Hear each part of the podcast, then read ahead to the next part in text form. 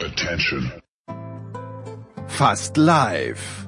Aus einem Berg von nicht einmal zur Hälfte ausgepackten Umzugskartons voll mit Utensilien aus den geschliffenen David Alaba Studios kommt die Big Show von Sportradio 360.de. Hier sind Namen weder Schall noch Rauch. Hallo, das ist der Thomas Muster. Hallo, hier ist Fabian Ambischen. Hallo, das ist Viktoria Rebensburg. Hier wird sorgfältige Recherche noch groß geschrieben. Das ist die nächste depperte Frage. Fällt Ihnen nichts Scheideres ein jetzt? Und hier weiß jeder, wovon er spricht. Hallo, hier ist Roger Fedor und ihr hört Sport 1 360. Nee, nur Sportradio 360. Sportradio 360. Die Big Show.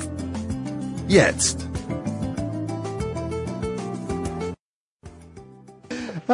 Die Big Show. Meine Damen und Herren, es gibt noch eine Big Show in diesem Jahr 2020 und ich freue mich sehr, dass wir heute nicht mit Fußball beginnen. Ist das großartig, denn wir starten heute mal mit eigentlich meiner mindestens äh, drittliebsten Sportart. Die einzige, wo ich auch aktiv mal wirklich was gezeigt habe. Nicht, weil ich selbst konnte, sondern weil meine Mannschaftskollegen so gut waren. Wir beginnen mit Handball und das in einer fantastischen Runde, wie ich finde. Zum einen der Mann, der den THW Kiel am Dienstagabend war, zum Champions League Sieg kommentiert hat, der fantastische Uwe Semrau. Guten Morgen, lieber Uwe. Guten Morgen, ja, danke für die Blumen, aber du weißt ja, wir sind immer nur die Boten. Ja, aber es war eine gute Botschaft. Aus unserer Sicht, nicht so sehr aus Sicht eines Mannes, der kein Dauerkartenbesitzer beim THW Kiel ist, das ist der großartige Thomas Wagner. Guten Morgen, lieber Thomas. Ich weiß zwar eigentlich immer noch nicht, was ich in dieser Runde mit zwei der Top 3 besten All-Time-Handball-Kommentatoren Deutschlands mache, aber es stimmt, ich mag den THW Kiel nicht. Schönen guten Morgen. Und dann der zukünftige Präsident des VfB Stuttgart ist uns auch zugeschaltet. Das ist Markus Götz. Götzi, schönen guten Morgen. Guten Morgen und es ist mir neu, dass mein Name Thomas Hitzelsberger ist. Und äh, Tom, du bist genau dort, wo du hingehörst. Ja, das, das wäre meine, erst, das wär meine erste Nachfrage an Uwe Semrau gewesen. Uwe, ist Thomas Wagner legitimiert, an dieser Runde teilzunehmen? Also er hat immer einen unverfänglichen Blick auf die Dinge und den Sport im Allgemeinen. Also er kann gar nicht besser passen als heute.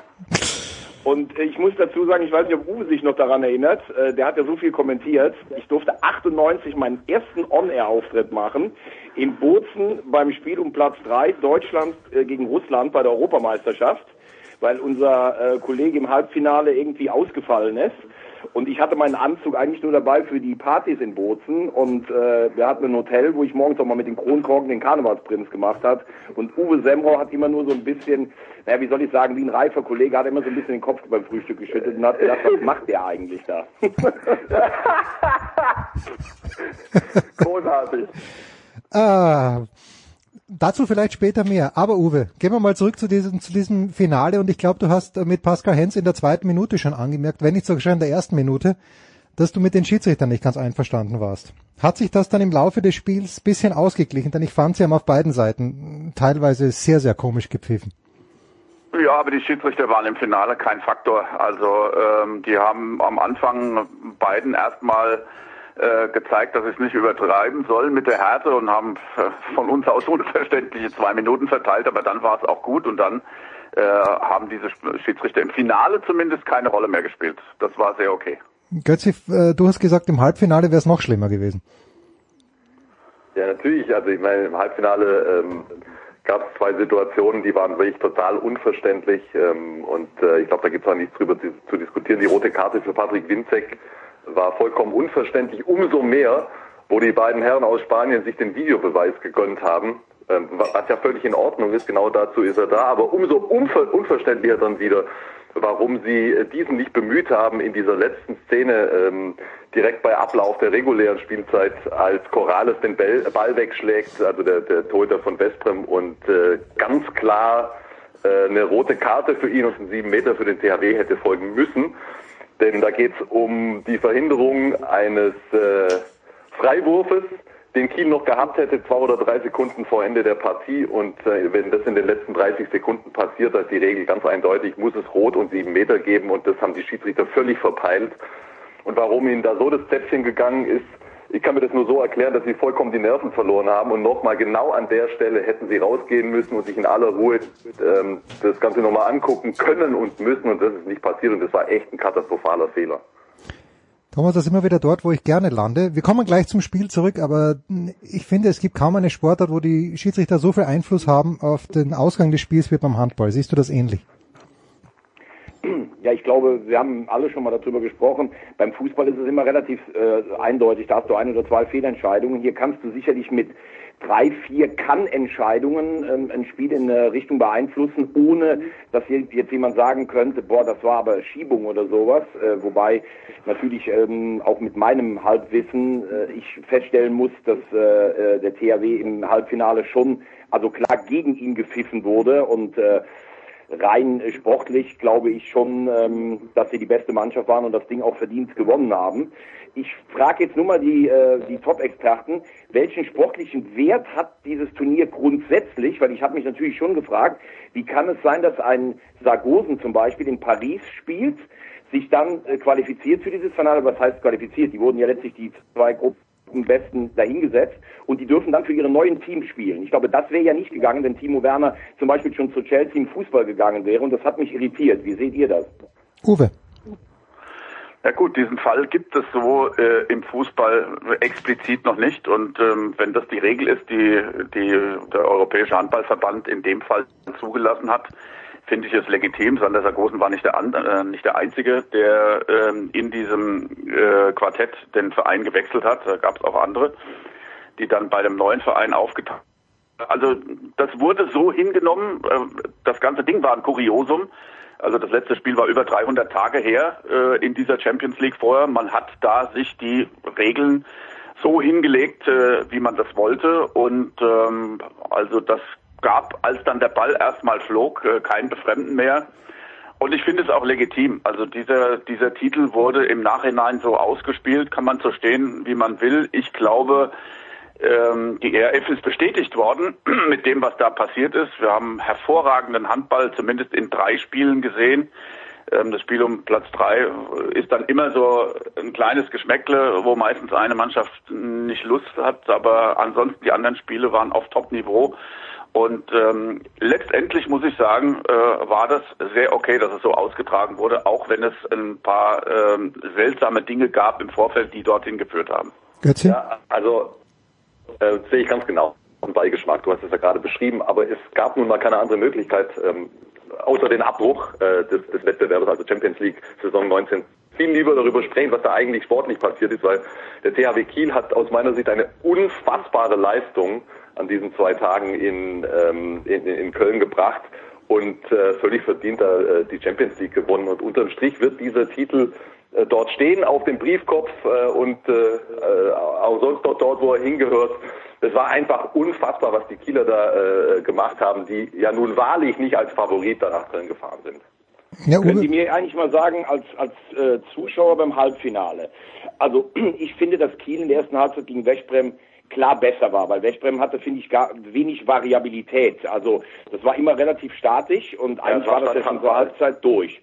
Dann machen die diesen Wahnsinnslauf und führen mit vier und kriegen eine Unterzahl, Westbrem. Warum holt der äh, Trainer da ähm, den Torwart raus? Denn da schafft der Kiel drei Tore aufs leere Tor. Also das ist für mich ein ganz klarer taktischer Fehler des, äh, des äh, Westbrem-Trainers gewesen. Sehe ich das falsch? Uwe. Also Sagen wir mal so, es hätte einem einfallen können, nachdem er das erste Ding äh, gefangen hat, dass er da ein bisschen mehr auf die Defensive setzt. Aber ähm, er hat natürlich versucht, äh, sagen wir mal, die Führung festzuhalten und wollte da Chancengleichheit herstellen. Das jetzt als konkreten Fehler herauszustellen, ja, es spielte Kiel dann in die Hände, äh, weil sie auch ihre äh, Defensive wiedergefunden hatten. Ne? Landin hat ja vorher eine Pause bekommen, Quenstedt war ein paar Minuten drin und der war dann auch wieder angefixt. Und ähm, das muss man im Zusammenhang sehen. Du kannst nicht einfach sagen, diese eine Maßnahme war der Fehler. Da war auch Kiel dann wieder im Spiel, nachdem sie das erste Tor gemacht hatten und waren wieder in ihrer Defensivarbeit wie beseelt in den, in den letzten Minuten und haben denen einfach die Bälle abgekauft und äh, sind dann wieder ins Spiel gekommen. Aber dieses, dieses ganze Match muss man ja sehen als äh, eine Fülle von, von wechselnden äh, Situationen. Viele haben gesagt, es war wie eine Achterbahn, ja durchaus, ja. mit Irrungen und, und Windungen. Und äh, das war ein Element, dass Kiel dort äh, nach einem vier Tore Rückstand wieder wieder aufkam. Und vielleicht in diesem Halbfinale die größte Leistung überhaupt. Ja, guck, da sieht man mal wieder, dass Thomas ein ganz klarer Anhänger der SG Flensburg ist. Es ist ihm wieder gelungen, äh, abzulenken von der Topleistung des THW und äh, hinzuführen zu den taktischen Fehlern äh, von Westbrem. Also für mich war übrigens ein totaler Knackpunkt, äh, dass er dann äh, Nenadic wieder gebracht hat in der zweiten Hälfte, wo es mit äh, Lekaj nun wirklich zehnmal besser funktioniert hat. Nenadic war, äh, den ich normalerweise echt super finde, aber der war völlig von der Rolle und der hat ja dann auch wieder mit verbockt. Aber nochmal zu den, zu, zu den Kielern. Äh, erinnert euch mal ganz kurz an den Vibe und an, und an das Gefühl und, und äh, wie die Situation war, bevor dieses Turnier da in Köln ähm, begonnen hat. Die Kieler haben echt eine problematische Champions League-Saison bislang in dieser Saison gespielt. Ja? Und äh, dann die ganzen Corona-Geschichten, die, die, die Spielausfälle. Drei Spieler waren ja relativ dicht vor dem Final Four von Corona betroffen. Einer davon Domagoj Duvniak, die anderen beiden äh, Magnus Landin und Pavel Hora konnten gar nicht spielen in Köln. Duvniak hat man kräftemäßig noch deutlich angemerkt, er war geschwächt. Und dann schaffen die es trotzdem, Westbrem und Barcelona, vor allem Barcelona, zu schlagen an diesen zwei Tagen von Köln.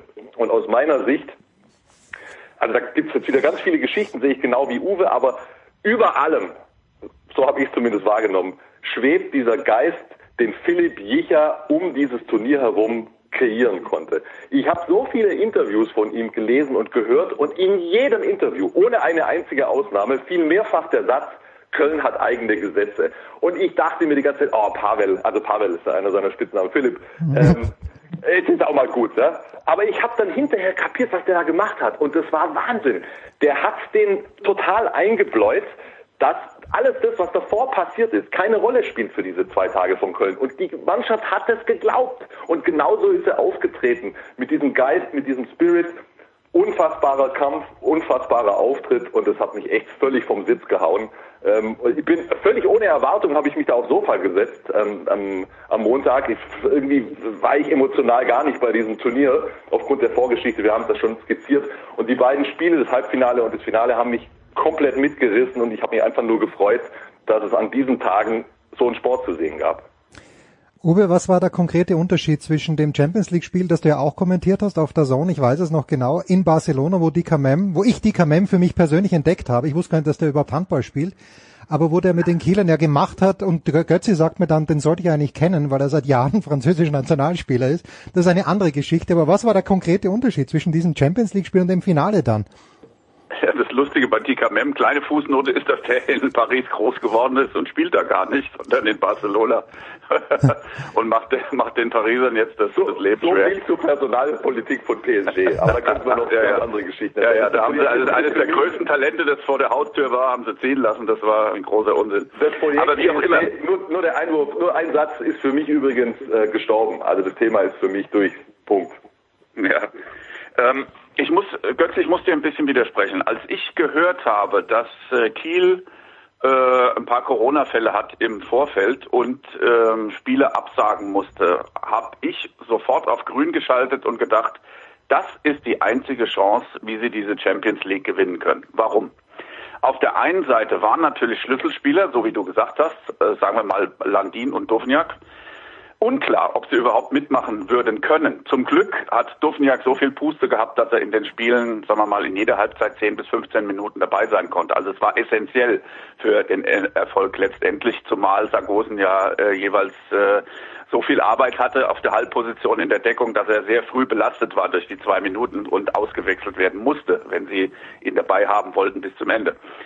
Äh, aber die Spielerriege um Eckberg, Weinhold, Wiencheck, Pekeler hatte in diesem Wahnsinnsrhythmus, den du ja auch kennst, mit Bundesliga, äh, Donnerstag, dann äh, Bundesliga am Wochenende, dann Champions League Mittwoch und dann wieder äh, am nächsten Wochenende wieder Bundesliga. Aus diesem Trotz sind sie raus, haben ein paar Tage die Beine hochlegen können, dann haben die wieder angefangen mit ein bisschen Joggen und konnten dann am Ende trainieren, hatten zwei, wie ich finde, perfekte Aufbaugegner für das Final Four mit einem mittelschweren Spiel gegen Yogi Bitter Stuttgart und einem super äh, äh, mit einer super Prüfung gegen die Rhein-Neckar-Löwen, die sie abgefieselt haben. Und da dachte ich, ja, Das ist die Zielgerade, die sie brauchen für dieses Final Four, um einigermaßen Chancengleichheit herstellen zu können. Denn diese drei anderen Vereine, die können sich ja in der Liga die Spiele hinlegen, wie sie wollen. Ja, Barcelona ist acht Punkte vor in ihrer Liga. Die haben gegen den zweiten in der Woche vor dem Final Four mit, mit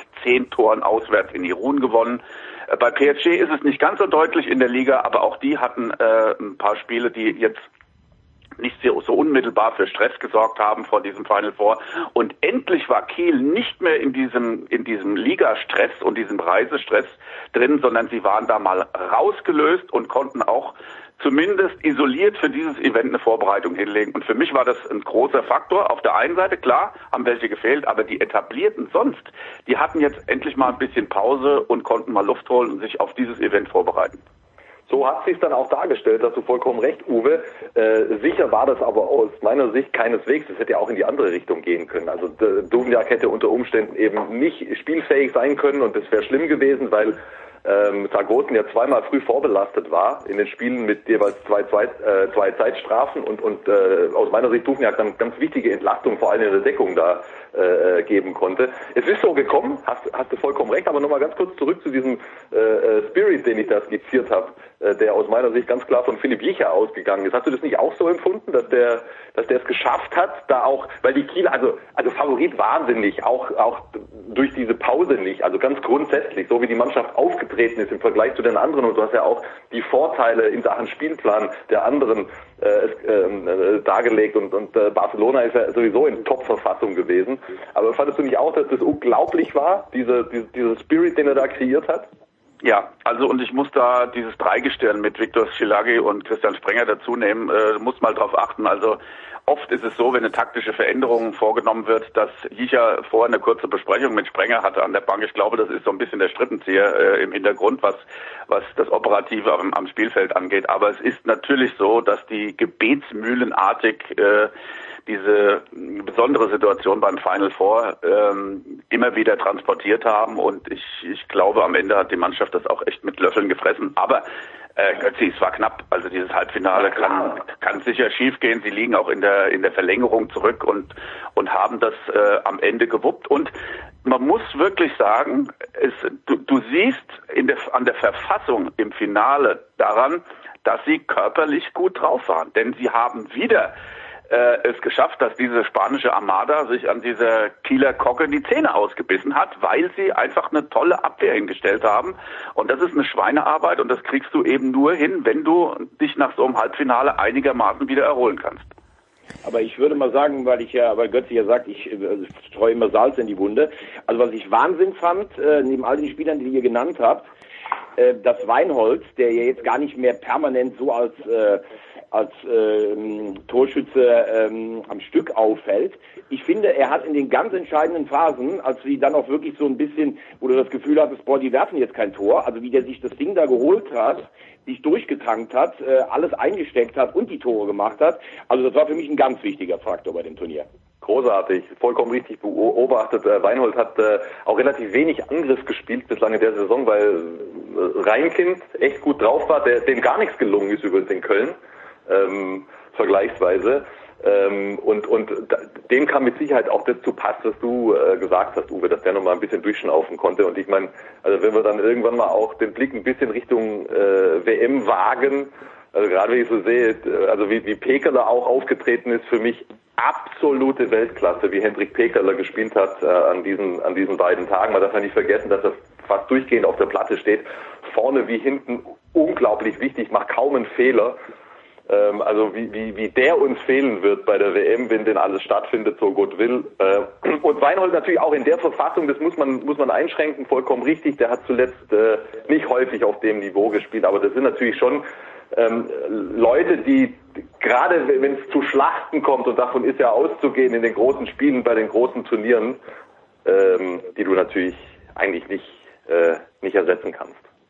Tja, wie macht das der Alfred? Uwe, äh, Winczek fährt auch nicht mit, Pekala fährt nicht mit und Weinhold fährt nicht mit. Ja, und naja, Goller und Preuß sind jetzt die, also Goller ist natürlich super, aber die, die Flensburger und Thomas Wagner rollen da die Augen, weil der ist gerade erst wieder richtig fit und hat sich eingegruft und muss jetzt da und, und muss jetzt da die Kohlen aus dem Feuer holen. Das wird natürlich auch schwierig, äh, aber klar, auf der Position sind wir dann insgesamt eine Klasse schlechter. Ich muss das nur mal ganz kurz einmal festhalten. Ich bin eigentlich immer Fan des VfL Gummersbach, aber ganz oben bin ich für Flensburg spätestens seitdem damals die Schiris des Finals 2-7 Kiel gegen Flensburg mit 57.000 Euro Bargeld am Hamburger Flughafen erwischt wurden. Das nur mal kurz als Hintergrund. Warst du da mit dabei, Thomas? ich stand in der Schlange dahinter. ja, nein, nein, du hast von den 60.000 3.000 abgezogen als, als Schweigeprämie ah. natürlich. Ne?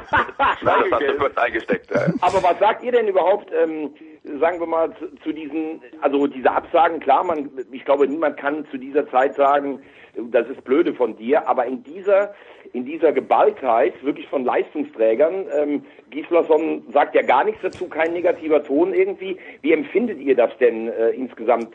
Äh, reines Verständnis von euch dafür, für all diese Absagen oder hat das schon ein kleines Geschmäckle? Hm. Also ich, kann's, ich, kann, ich kann jeden Einzelfall nachvollziehen. Kann ich auf jeden Fall. Ja. Und ähm, ja, äh, weil du Alfred angesprochen hast, so wie ich den Alfred einschätze, und ich kenne ihn ein bisschen, das wurmt ihn schon. Also auch wenn er nach außen Ruhe gibt, ähm, das wurmt ihn brutal, weil er äh, Corona hin oder her, äh, besondere strittige Umstände in Ägypten hin oder her, der ist so ehrgeizig. Ich meine, der hat im Februar diesen Posten übernommen und musste bis in den November war, bis in den November, bis er das erste Mal mit der Mannschaft was machen konnte ähm, oder eben ein, ein, ein Spiel hatte, der glüht ohne Ende, der ist mega ehrgeizig und ihn trifft mit Sicherheit. Ja. Aber äh, auf der anderen Seite, ich, ich, ich schätze ihn auch so ein, dass ihn das auf eine gewisse Art und Weise nochmal motiviert, nach dem Motto, und das glaube ich schon, dass Alfred so tickt, jetzt zeige ich es euch erst recht. War das nicht, Uwe, hat man die Situation nicht vor äh, zwei, drei Jahren mit Dago Sigurdsson, wo niemand was erwartet hat und wo die, die deutsche Nationalmannschaft, was Europameisterschaft, dann überragend gespielt hat? Ich kann mich, äh, hilf mir bitte ein kleines bisschen, ich kann mich nicht mehr so genau erinnern. Ja, durchaus, aber ähm, da waren natürlich auch alle Mannschaftsteile intakt, ne? Und ich sehe einfach, dass mit Wiencheck und Pekeler ähm, da ein zentraler Baustein für die Defensive fehlt und das ist, glaube ich, nicht zu kompensieren. Da können sie vorne so gut spielen, wie sie wollen. Da kriegen sie einfach hinten die Kiste voll und äh, das ist gegen die die guten Mannschaften ist das äh, ein, ein schwerer Rucksack, den sie den sie tragen müssen. Ne? Ja. Ich habe im Vorfeld vom vom äh, Final Four mit Quentin Mahé lange gesprochen und äh, er sagt, Uwe, in Frankreich sagt keiner ab. Also, wenn Guillaume Schill anruft, dann sagt keiner ab. Niemand sagt das, ab. Das ist in Kroatien zum Beispiel genauso. Ja. Da finden wir natürlich auch noch andere Nationen. Trotzdem habe ich für, für jeden Einzelfall äh, verständlich ähm, äh, Verständnis. Ähm, aber, aber was du sagst, du bist natürlich vollkommen richtig. Also für die Abwehr sind die Ausfälle echt dramatisch. Ähm, auf der anderen Seite glaube ich, dass, dass Gislason auch auf die 5-1 setzen wird. Da könnte Dissinger dann eine entscheidende Rolle spielen. Ob das dann gleich funktioniert auf höchstem Niveau, das werden wir sehen mindestens aus meiner Sicht genauso dramatisch ist die Situation allerdings auf halb rechts, weil äh, wenn, wenn Kai Häfner da nicht performt, dann haben wir ein richtig dickes Problem. Bei allem Respekt vor David Schmidt und Antonio Metzner, das sind echt gute Bundesligaspieler, aber äh, wir reden jetzt von der WM und es würde mich sehr überraschen, wenn einer von beiden da, äh, also vor allem gegen die gegen die Top-Nationen dann ähm, nach vorne treten könnte und irgendwie übernehmen könnte, wenn, wenn, wenn Kai Häfner da nicht äh, funktioniert, dann haben wir ein Riesenproblem. Und wenn du auf einer Rückraumposition äh, dort durchgehend, also ich rede jetzt nicht von den beiden Spielen in der Gruppenphase vorne gegen Uruguay und Kap Verden, da würde ich Thomas noch verstecken auf links außen. ähm, aber, aber ihr wisst, was ich meine. Also das, sind, das, das ist ja eigentlich, das, das eigentlich Tragische ist es ja, dass sich diese sieben oder acht Ausfälle auf zwei Positionen ähm, konzentrieren. Wir reden vom Kreis, Schrägstrich Abwehr ähm, und halb rechts. Das ist äh, das, das, das, das eigentlich Traurige. Aber was sagt ihr denn? Also wir haben ja vorne im ersten, in der Vorrunde haben wir Ungarn und ich glaube dann in dieser Parallelgruppe haben wir Brasilien, Polen und Spanien. Und dann müssen wir ja Zweiter werden, um ins Viertelfinale zu kommen. Ist das denn machbar in der Konstellation? Oder sind die Spanier so stark wie sonst? Wie sind die Polen im Moment? Die Ungarn waren letztes Mal ganz gut, Brasilien und Tunesien unangenehm. Uwe, sag mir doch mal, haben wir eine Chance aufs Viertelfinale? Die haben wir durchaus, trotzdem. Ja, ja, sehe ich so. Aber dann ist Schluss. Aber Viertelfinale wäre, glaube ich, ein Erfolg schon mit der Absolut, Situation. absolut. Und das kannst du hinter Spanien, glaube ich, hinkriegen. Wer geht als Favorit ins Turnier? Sind es die Norweger, sind es die Dänen, die Kroaten, die Spanier, die Franzosen? Uwe, wen siehst du am ehesten vorne? Das sind die üblichen Verdächtigen. Ich bin, ich bin aber gespannt auf so andere Mannschaften wie Slowenien, äh, Portugal und Ägypten zum Beispiel, was die reißen in ihrem eigenen Land. Äh, ähm, das das finde ich spannend. Aber natürlich auf die lange Sicht äh, kommt es einfach darauf an, wer bei den etablierten äh, Nationen weniger Ausfälle hat und aktuell auch äh, die wenigsten Verletzten in so einem Mammutturnier. Hm. Ja, dann lasst uns, mit der Gruppe E, mit dem Geheimfavoriten Österreich? Ich wusste gar nicht, dass wir qualifiziert sind, aber was ist mit dem Geheimfavoriten Österreich, Götzi? Also, ganz ehrlich, das hast du jetzt nicht ernst gemeint, oder? Doch, nein, ich, das habe ich, das habe ich tatsächlich mitbekommen, aber dass wir in Gruppe E spielen, hätte ich natürlich nicht gewusst und auch nicht gegen wen. Götzi, wie schaut's aus mit uns? ist- Also ihr, ihr habt natürlich euren besten Mann nicht mit dabei. Ja. Ja. und ähm, Nikola Billig vom THW Kiel, der verletzungsbedingt fehlt. Und äh, damit äh, schrumpfen eure Ambitionen. Ja, deutlich. ist damit Kategorie Kapverden für mich. Also Uruguay hätte ich ihm schon zugeschaut. Äh, ja, das äh, haben Sie nicht. Wir werden uns nur wundern. Ich, ich, ganz ehrlich, ich habe noch nie ein Spiel von Kap Verden gesehen. Ich habe noch nie ein Spiel von Uruguay gesehen. Äh, wir machen hier große Sprüche. Äh, mal gucken, was passiert. Aber hat nicht Wobei Österreich. Uruguay war größter Erfolg, Dritter bei den panamerikanischen Spielen. Die haben die Südamerika-Meisterschaft noch nie gewonnen. Die machen Brasilien und Argentinien immer unter sich aus. Also ein Traumland, wo ich letztes Jahr war, Uruguay. Aber Handball ist nicht das, was mir als erstes dazu einfällt. Habe ich natürlich sofort an dich gedacht beim Thema Uruguay, Thomas. Genau, also mir fällt da, mir fällt da natürlich ähm, äh, der Bikini Beach äh, in der Nähe von Montevideo ein. Ähm, ganz ehrlich, ein, ein wunderschönes Urlaubsland, unglaublich hübsche Frauen, aber mit Handball habe ich es bisher nicht in Verbindung. Wurde kein Beachhandball gespielt? nee, wurde nicht gespielt, nee, nee. Herrlich. Ähm, abschließende Frage, Götzi. Was ist da los beim VfB? Boah, ich, da, mich nervt auf jeden Fall. Ja? Okay. Weil ich mich äh, seit so vielen Jahren äh, endlich mal wieder an der sportlichen Leistung erfreuen kann dieser Mannschaft. Das ist einfach herzerfrischend, äh, wie der VfB Fußball spielt in dieser Saison. Und dann hast du wieder dieses ganze, oder was heißt wieder, also, also, gefühlt schlimmer denn jedes ganze Trara.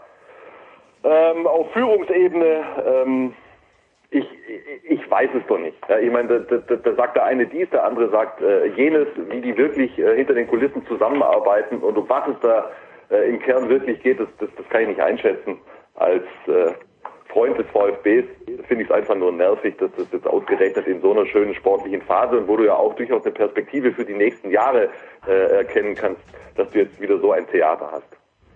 Kann ich die total verstehen. Ich finde, dass der VfB richtig guten Fußball spielt. Ich habe nie große Ambitionen gehabt, zum VfB zu halten. Ich finde, das ist mit das Beste, was ich seit Jahren gesehen habe. Ich glaube nur aus der Ferne, Hitzelsberger ist nicht ganz so äh, unschuldig und harmlos, wie er immer tut. Ich, ich höre Uwe schnaufen. Ich dachte, da kommt was von Uwe noch, den alten, Fra dem alten also Frankfurter. glaube, Ich glaube, dass Götzi auch ein bisschen überfordert ist im Moment. Er ist Berater bei Frisch auf Göppingen, muss die zu, äh, zu, zu, zu, neuen, zu neuen Ehren führen und dann hängt ihm der VfB im Genick mit diesem seltsamen Streit, den keiner versteht. Also ähm, da darf man von Markus nicht zu viel verlangen in diesen Tagen. Wie kommst du jetzt auf die Idee mit dem Berater von Frisch auf Göppingen?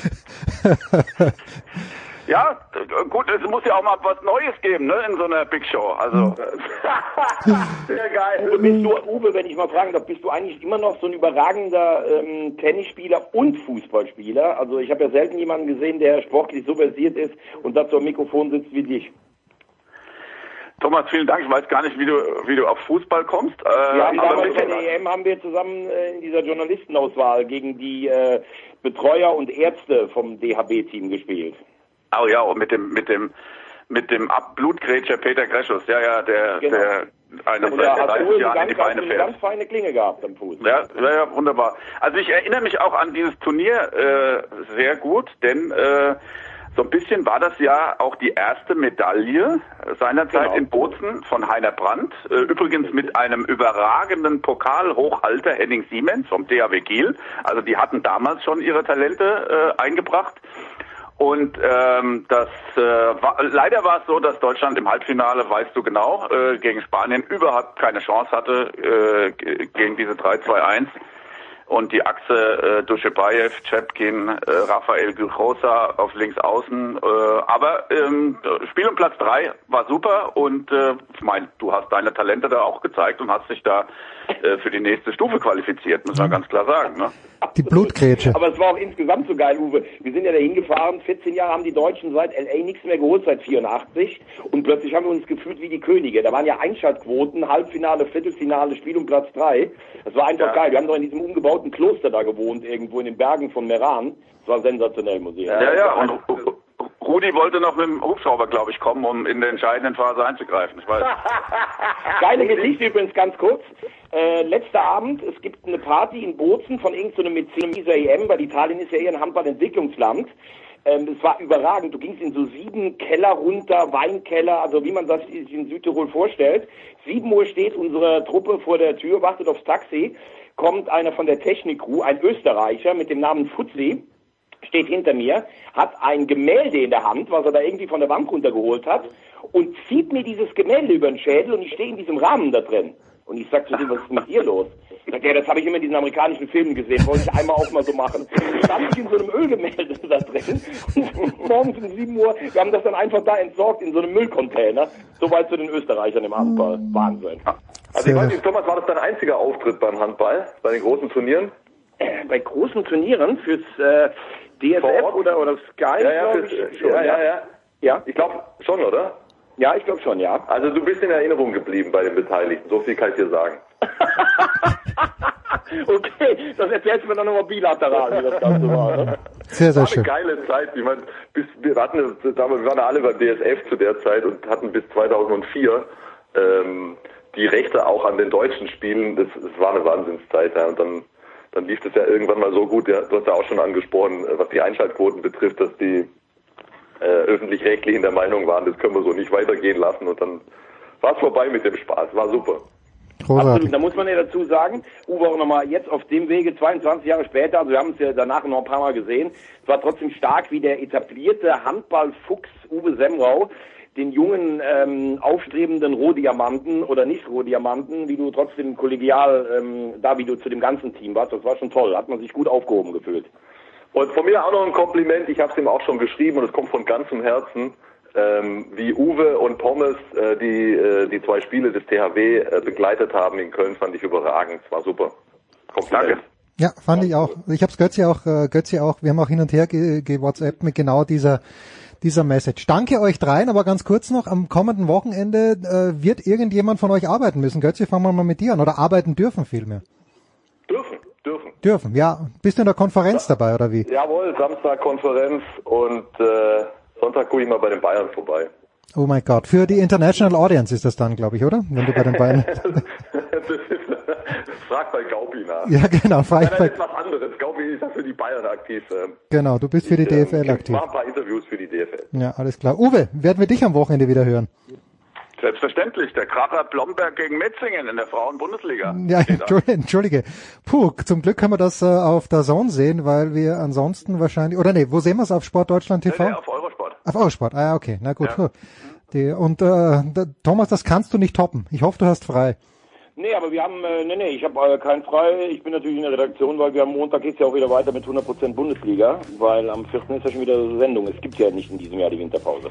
Sehr, sehr schön. Kurze Pause, das war sehr, sehr lauschig. Danke Thomas Wagner, danke Uwe Semrau, danke Markus Götz. Kurze Pause in der Big Show 489. Frohes neues Jahr.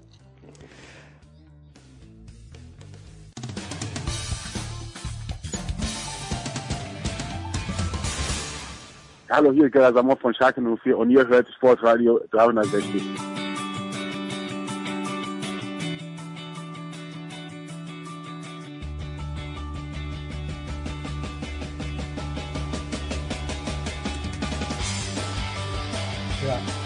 In der Big Show 489 geht's weiter mit Fußball, präsentiert von bet365.com. Da kann man auch in diesem Jahr noch und vielleicht auch sogar im nächsten, ganz sicher im nächsten, ein Konto öffnen bei bet365.com und einen Einzahlungsbonus von bis zu 100 Euro bekommen. Mit dabei in der Fußballrunde heute sind zum einen vom Kicker Thomas Böker. Servus Thomas.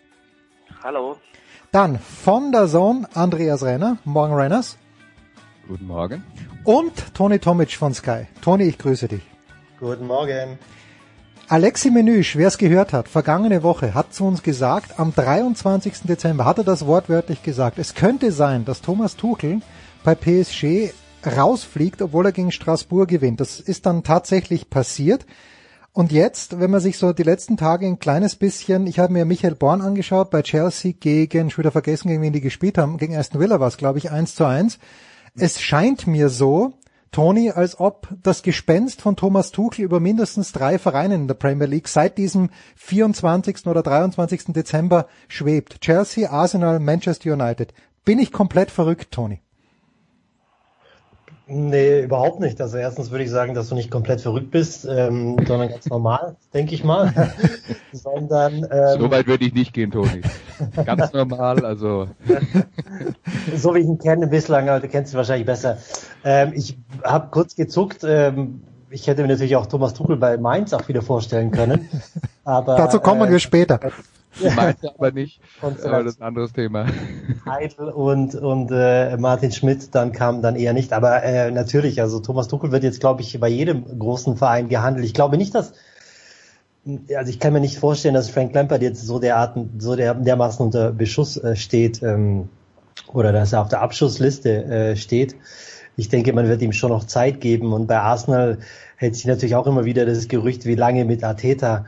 Ähm, ich bin mir relativ sicher, dass beide Vereine äh, an ihren Trainern äh, festhalten werden, um einfach dieses Projekt äh, nicht zu ähm, torpedieren letztlich, dass sie, also die Idee dann mit den beiden äh, jungen Trainern in, ins Rennen zu gehen, ähm, dann nicht zu hinterfragen. Thomas, ähm, da, dann bliebe noch Manchester United, aber die spielen im Moment ja, wenn ich es richtig gesehen habe, nach Verlustpunkten den besten Fußball Hallo. der Premier League. Hoppala, äh, ich habe mich selbst gemutet, was manchmal wirklich hilft. Ähm, die Frage, Thomas, dann bliebe in meiner Aufzählung nur Manchester United, aber die spielen ja, wenn ich es richtig gesehen habe, ähm, den nach Verlustpunkten besten Fußball der Premier League im Moment. Ja, das ist äh, etwas erstaunlich, dass sie, dass sie jetzt da da oben mitmischen. Sie haben einen sehr schlechten Saisonstart gehabt. Ähm, ja, leben auch meiner Ansicht nach immer mehr von der individuellen Klasse als von einem äh, durchdachten Plan. Aber sie sind äh, im Moment ähm, ja Liverpool auf den Fersen und ähm, dementsprechend äh, glaube ich nicht, dass Thomas Tuchel da ein Thema ist. Ich glaube auch nicht, dass Thomas Tuchel zum Beispiel zu Arsenal möchte, äh, weil da einfach, ähm, weil das glaube ich auch nicht seinen äh, Ansprüchen irgendwie Genüge, Genüge tun würde, dass, dass er ähm, international ähm, ein gewichtiges Wort mitsprechen kann. Das geht bei Arsenal im Moment nicht und ähm, dementsprechend bliebe danach nur Chelsea. Ich glaube nicht, dass Lampard ganz so fest im Sattel sitzt. Aber ähm, ich glaube auch nicht, dass da jetzt von heute auf morgen gehandelt wird. Aber er muss jetzt dann schon bald äh, äh, liefern und es muss vor allem auch da mal eine Entwicklung zu erkennen sein. Und ähm, er trifft doch sehr viele äh, fragwürdige personelle und auch taktische Entscheidungen und da fehlt mir so ein bisschen die Linie und ähm, teilweise auch ein, ein Festhalten an ja an Spielern, die das nicht so rechtfertigen und ähm, andere andere müssen dann äh, immer mal wieder oder ständig auf die Bank und da ist irgendwie wie gesagt keine keine große Linie erkennbar. Und solange er die nicht hat, ist er natürlich dann auch ähm, ja kann er nicht so gefestigt sein und dementsprechend ähm, wäre wäre Chelsea dann vielleicht eher eine Adresse für Thomas Tuchel, aber äh, entscheidend bei sowas ist ja immer, wenn man über diese Trainer oder über diese Leute spricht, was die eigentlich selber wollen. Und vielleicht will Thomas Tuchel auch erstmal äh, das ganze äh, Abenteuer Paris äh, verarbeiten und äh, jetzt nicht von heute auf morgen irgendwo anders einsteigen. Also ich denke, wenn man sich die Premier League jetzt derzeit anguckt, ich meine, es gibt an, an allen Standorten gute Gründe dafür, äh, die, also an allen Standorten, die Jens jetzt aufgezählt hat, gute Gründe dafür, an den Trainern, die im Moment dort sind, festzuhalten, ähm, die, die möglicherweise ganz unterschiedlich gelagert sind. Bei Chelsea wäre es natürlich ein Riesenschritt, Vereinslegende Frank Lampard freizustellen, äh, auch wenn das, wenn man dann Trainer wird, irgendwann unwiderruflich äh, und, und mit, mit Sicherheit äh, wohl passieren wird. Aber ähm, ich glaube, wenn man sich jetzt die Premier League anguckt und zum Beispiel Manchester United anschaut und sagt, die sind Zweiter, ja, ähm, das das ist natürlich äh, ein Teil der Wahrheit, wenn man auf die Tabelle schaut. War es auch, dass die Mannschaft, äh, und das ist ja auch schon angeklungen, äh, fußballerisch wahrlich nicht immer überzeugt und war es auch, dass wir in dieser Saison eine Premier League Spielzeit haben, die halt anders ist als die letzten.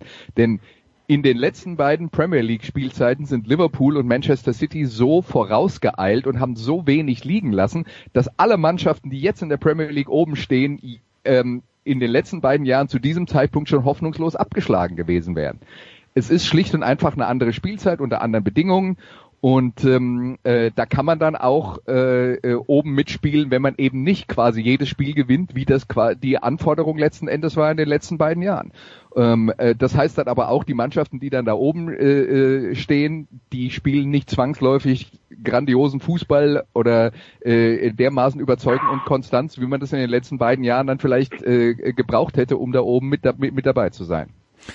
Ein Wort zu Chelsea vielleicht noch. Ähm, Tony, ich meine mich erinnern zu können, dass Julian Nagelsmann und auch Ralf Rangnick Timo Werner schon ab und zu auch eine Pause gegeben haben, aber irgendwie hm, war er dann doch der Nummer 1 Stürmer. Äh, aus meiner Sicht, auch wenn er mal längere Zeit nicht getroffen haben. Wie bewertest du im Moment äh, die Geschichte, dass er gemeinsam mit Harvard jetzt im letzten Spiel zum Beispiel, glaube ich, in der 72. Minute eingewechselt wurde? Hm, also prinzipiell muss man natürlich sagen, es ist immer noch das erste Jahr von Timo Werner. Es ist hm. immer noch so, eine, äh, so ein Jahr äh, de, der Anpassung und äh, ich habe kürzlich, glaube ich, sogar eine, eine Aussage gelesen von ihm, wo er gesagt hat, irgendwie der Ball war schwer, das Gras war zu hoch und er hatte Schwierigkeiten in dem, in dem Spiel. Ist natürlich ein bisschen unglücklich, diese Aussage, aber es spiegelt alles wieder letztendlich, äh, glaube ich, oder zumindest die Situation, in der er sich befindet, zumal er dann auch das Tor nicht trifft. Es läuft vielleicht auch nicht bei der Mannschaft, so wie es dann, glaube ich, vor der Länderspielpause war, weil ich glaube, nach der Länderspielpause ähm, hatten sie diese, diese leichte Negativserie, zumal es vorher ganz gut lief, die Abwehr stand und, und er traf ja auch.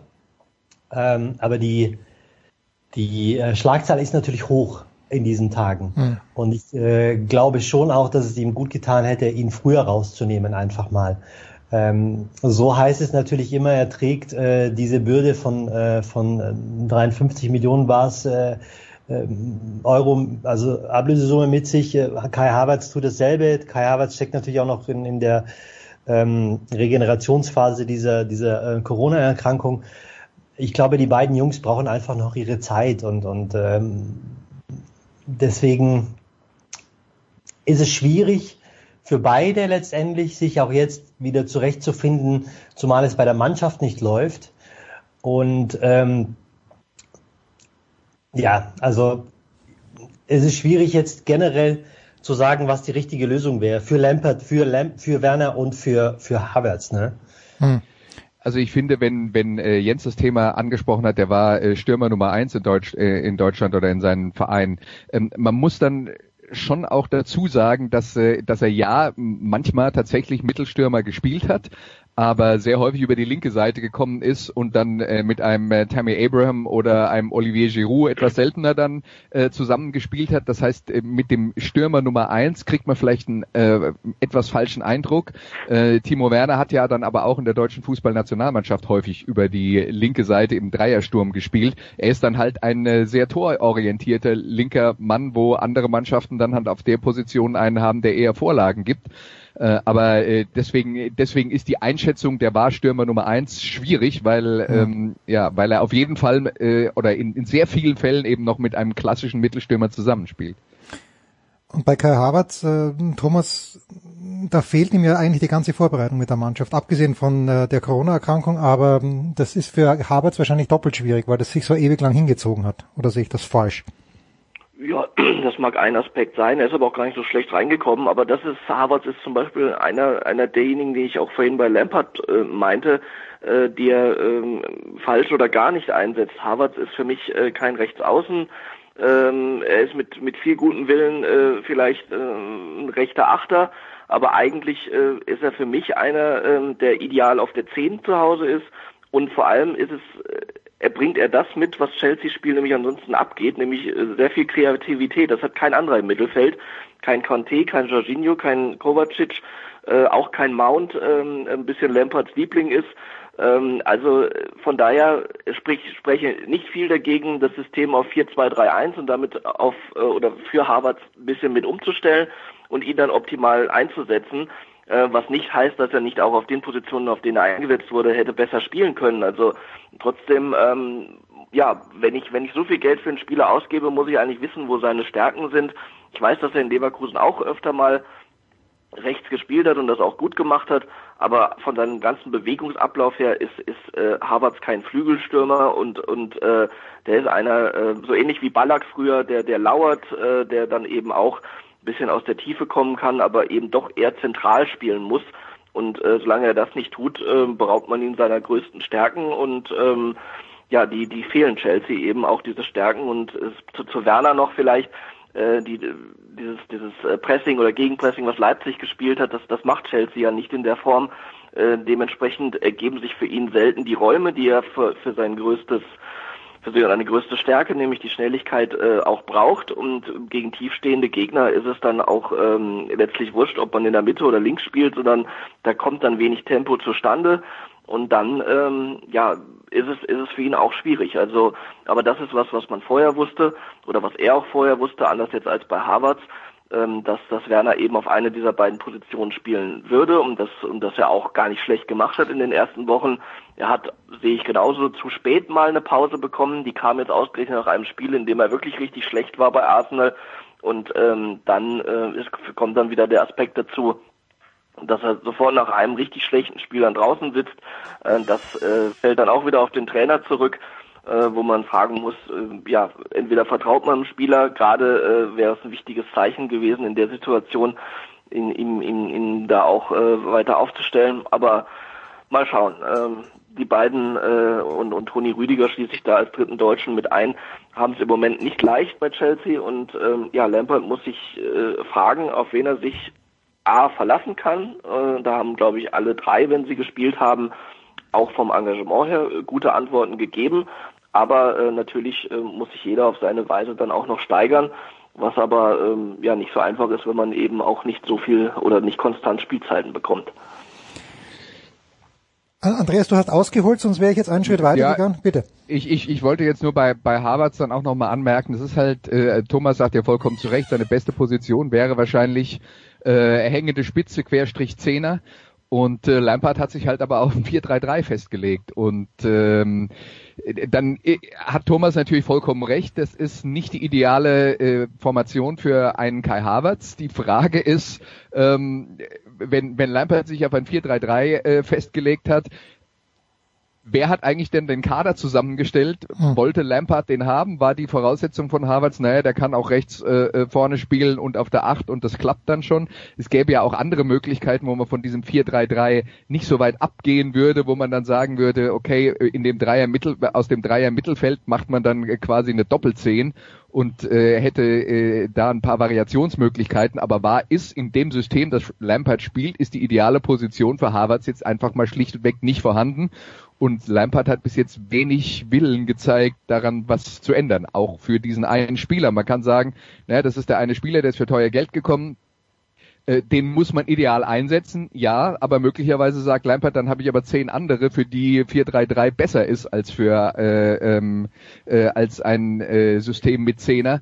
Das ist halt eben immer eine Abwägung und da sind wir wieder in einem ganz komplizierten Geflecht aus, was will der Trainer, was will ein Sportdirektor, ähm, äh, wer holt wen, wofür und wie sollen die dann eingesetzt werden und so weiter und so fort. Da kann man definitiv ganz viel falsch machen und wahr ist auf jeden Fall, für Kai Havertz läuft es im Moment nicht ideal. Hm. Aber wobei ich ähm, da bei Chelsea mir schon die Frage stelle, für wen soll denn dieses 4-3-3 ideal sein von den Spielen, jetzt mal ganz abge uh, unabhängig von Havertz, die, die dort jetzt spielen, ähm, da könnten, äh, wie gesagt, äh, Conte, äh, Jorginho, die könnten eine wunderbare Doppelsechs bilden. Äh, Kovacic ist auch eher äh, von seiner von seiner Veranlagung her, äh, glaube ich, jetzt eher der sagen wir mal, grobere Typ und nicht der filigrane, sprich also auch eher defensiv, kann also auch einen zweiten Sechser irgendwo spielen.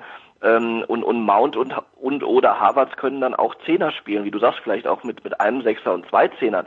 Aber ich sehe nicht so, dass alle anderen Spieler jetzt irgendwo zwingend erforderlich machen, 4-3-3 spielen zu müssen, ähm, sondern ähm, die sind alle irgendwo äh, auch, auch anders einsetzbar.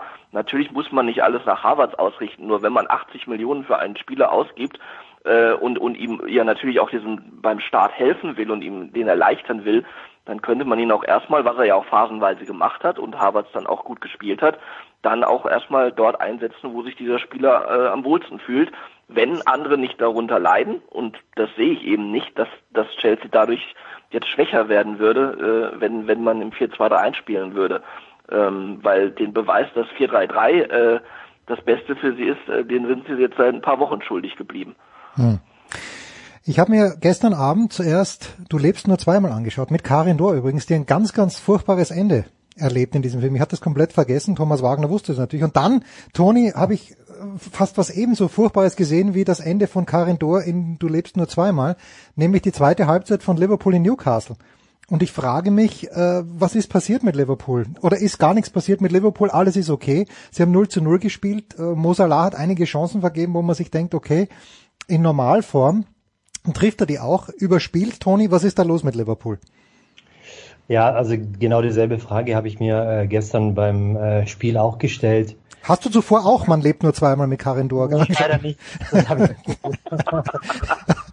Aber guter Filmtipp werde ich mir äh, bestimmt mal äh, anschauen, wenn ich mal eine freie Minute habe.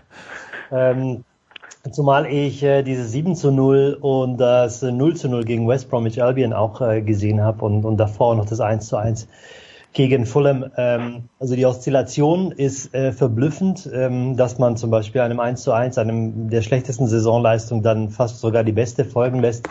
Mit dem 7 zu 0 gegen Crystal Palace dann absolut völlig ideenlos gegen West Bromwich Albion agiert. Äh, mit, glaube ich, zwei äh, Schüssen auf, aufs Gehäuse, was überhaupt gar nicht Liverpool-like ist. Und, und gestern ähm, muss ich ehrlich gesagt gestehen, habe ich äh, eine, eine Präzision gesehen, die, die ich so in der Art und Weise bei Liverpool noch gar nicht gesehen habe. Also da hat gar nichts gestimmt, weder ähm, im Spielaufbau noch im letzten Pass. Ähm, immer wieder ähm, ein Fehlpass geschlagen, dann auch mit zu wenig Energie. Also mir, mir fehlte gerade in den letzten zwei Spielen diese Energie, die man von Liverpool kennt, die, die, diesen Elan, äh, der die Mannschaft trägt. Und ähm, ich glaube, dass du dann halt letztendlich, gut, du hast gestern sicherlich zwei, drei Chancen äh, gehabt, auch sehr gute. Normalerweise musst du das Spiel gewinnen, also Mo Salah muss äh, zumindest eine von den beiden mhm. machen. Und wenn dann äh, dann auch noch Unkonzentration dazukommt im Abschluss ähm, oder wie auch immer du es nennen möchtest, dann, dann passiert halt das, was gestern passiert ist. Aber es ist definitiv nicht ähm, das Spiel von Liverpool und ich frage mich auch wirklich, ähm, wie kann es sein, dass eine Mannschaft äh, ohne Probleme sieben Tore in einem Spiel schießt. Ähm, das Liverpool-Gesicht der vergangenen Saison zeigt und dann drei, vier Tage später wiederum komplett anderes.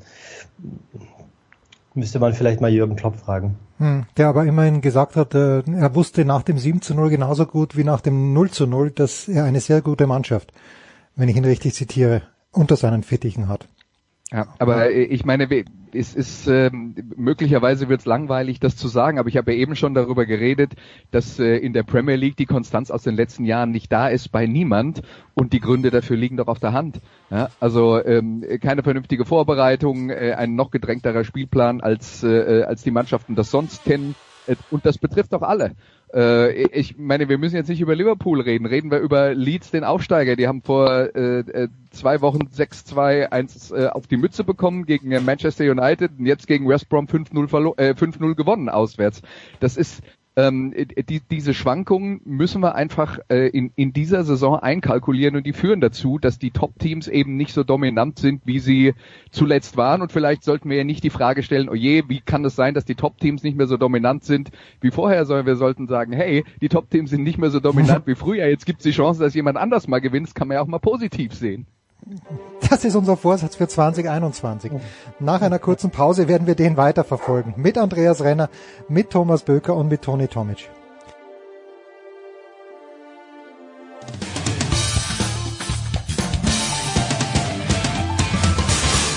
Hello, this is Marcos Bagdatis and you're listening to Sport Radio 360.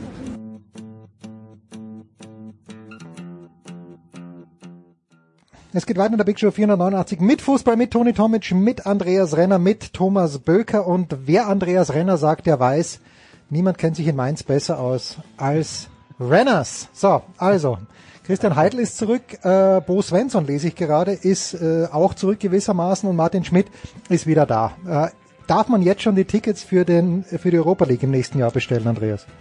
Äh, das kann man gerne versuchen, aber ähm, das äh, ich, viel Glück dabei. Ich glaube, ähm, was jetzt in Mainz passiert ist, ähm, also so wie ich das interpretiere, ist, man hat auf die Situation geschaut und gesagt, wir sind vom Weg abgekommen und jetzt versucht man wieder auf den richtigen Weg zu kommen und dann ist der Weg, der Schritt zurück in die Vergangenheit, ähm, sagen wir mal gar nicht mal so eine originelle Idee. Das, äh, das haben dann viele versucht. Oft funktioniert es dann auch nicht mehr, weil Jahre vergangen sind und äh, die Rezepte, die vor 15 oder 20 Jahren irgendwann mal erfolgreich waren, halt nicht zwangsläufig äh, heute noch funktionieren. Ähm, was ich meine, ich bin ja jetzt normalerweise einer, der der äh, Trainerwechsel grundsätzlich eher skeptisch sieht.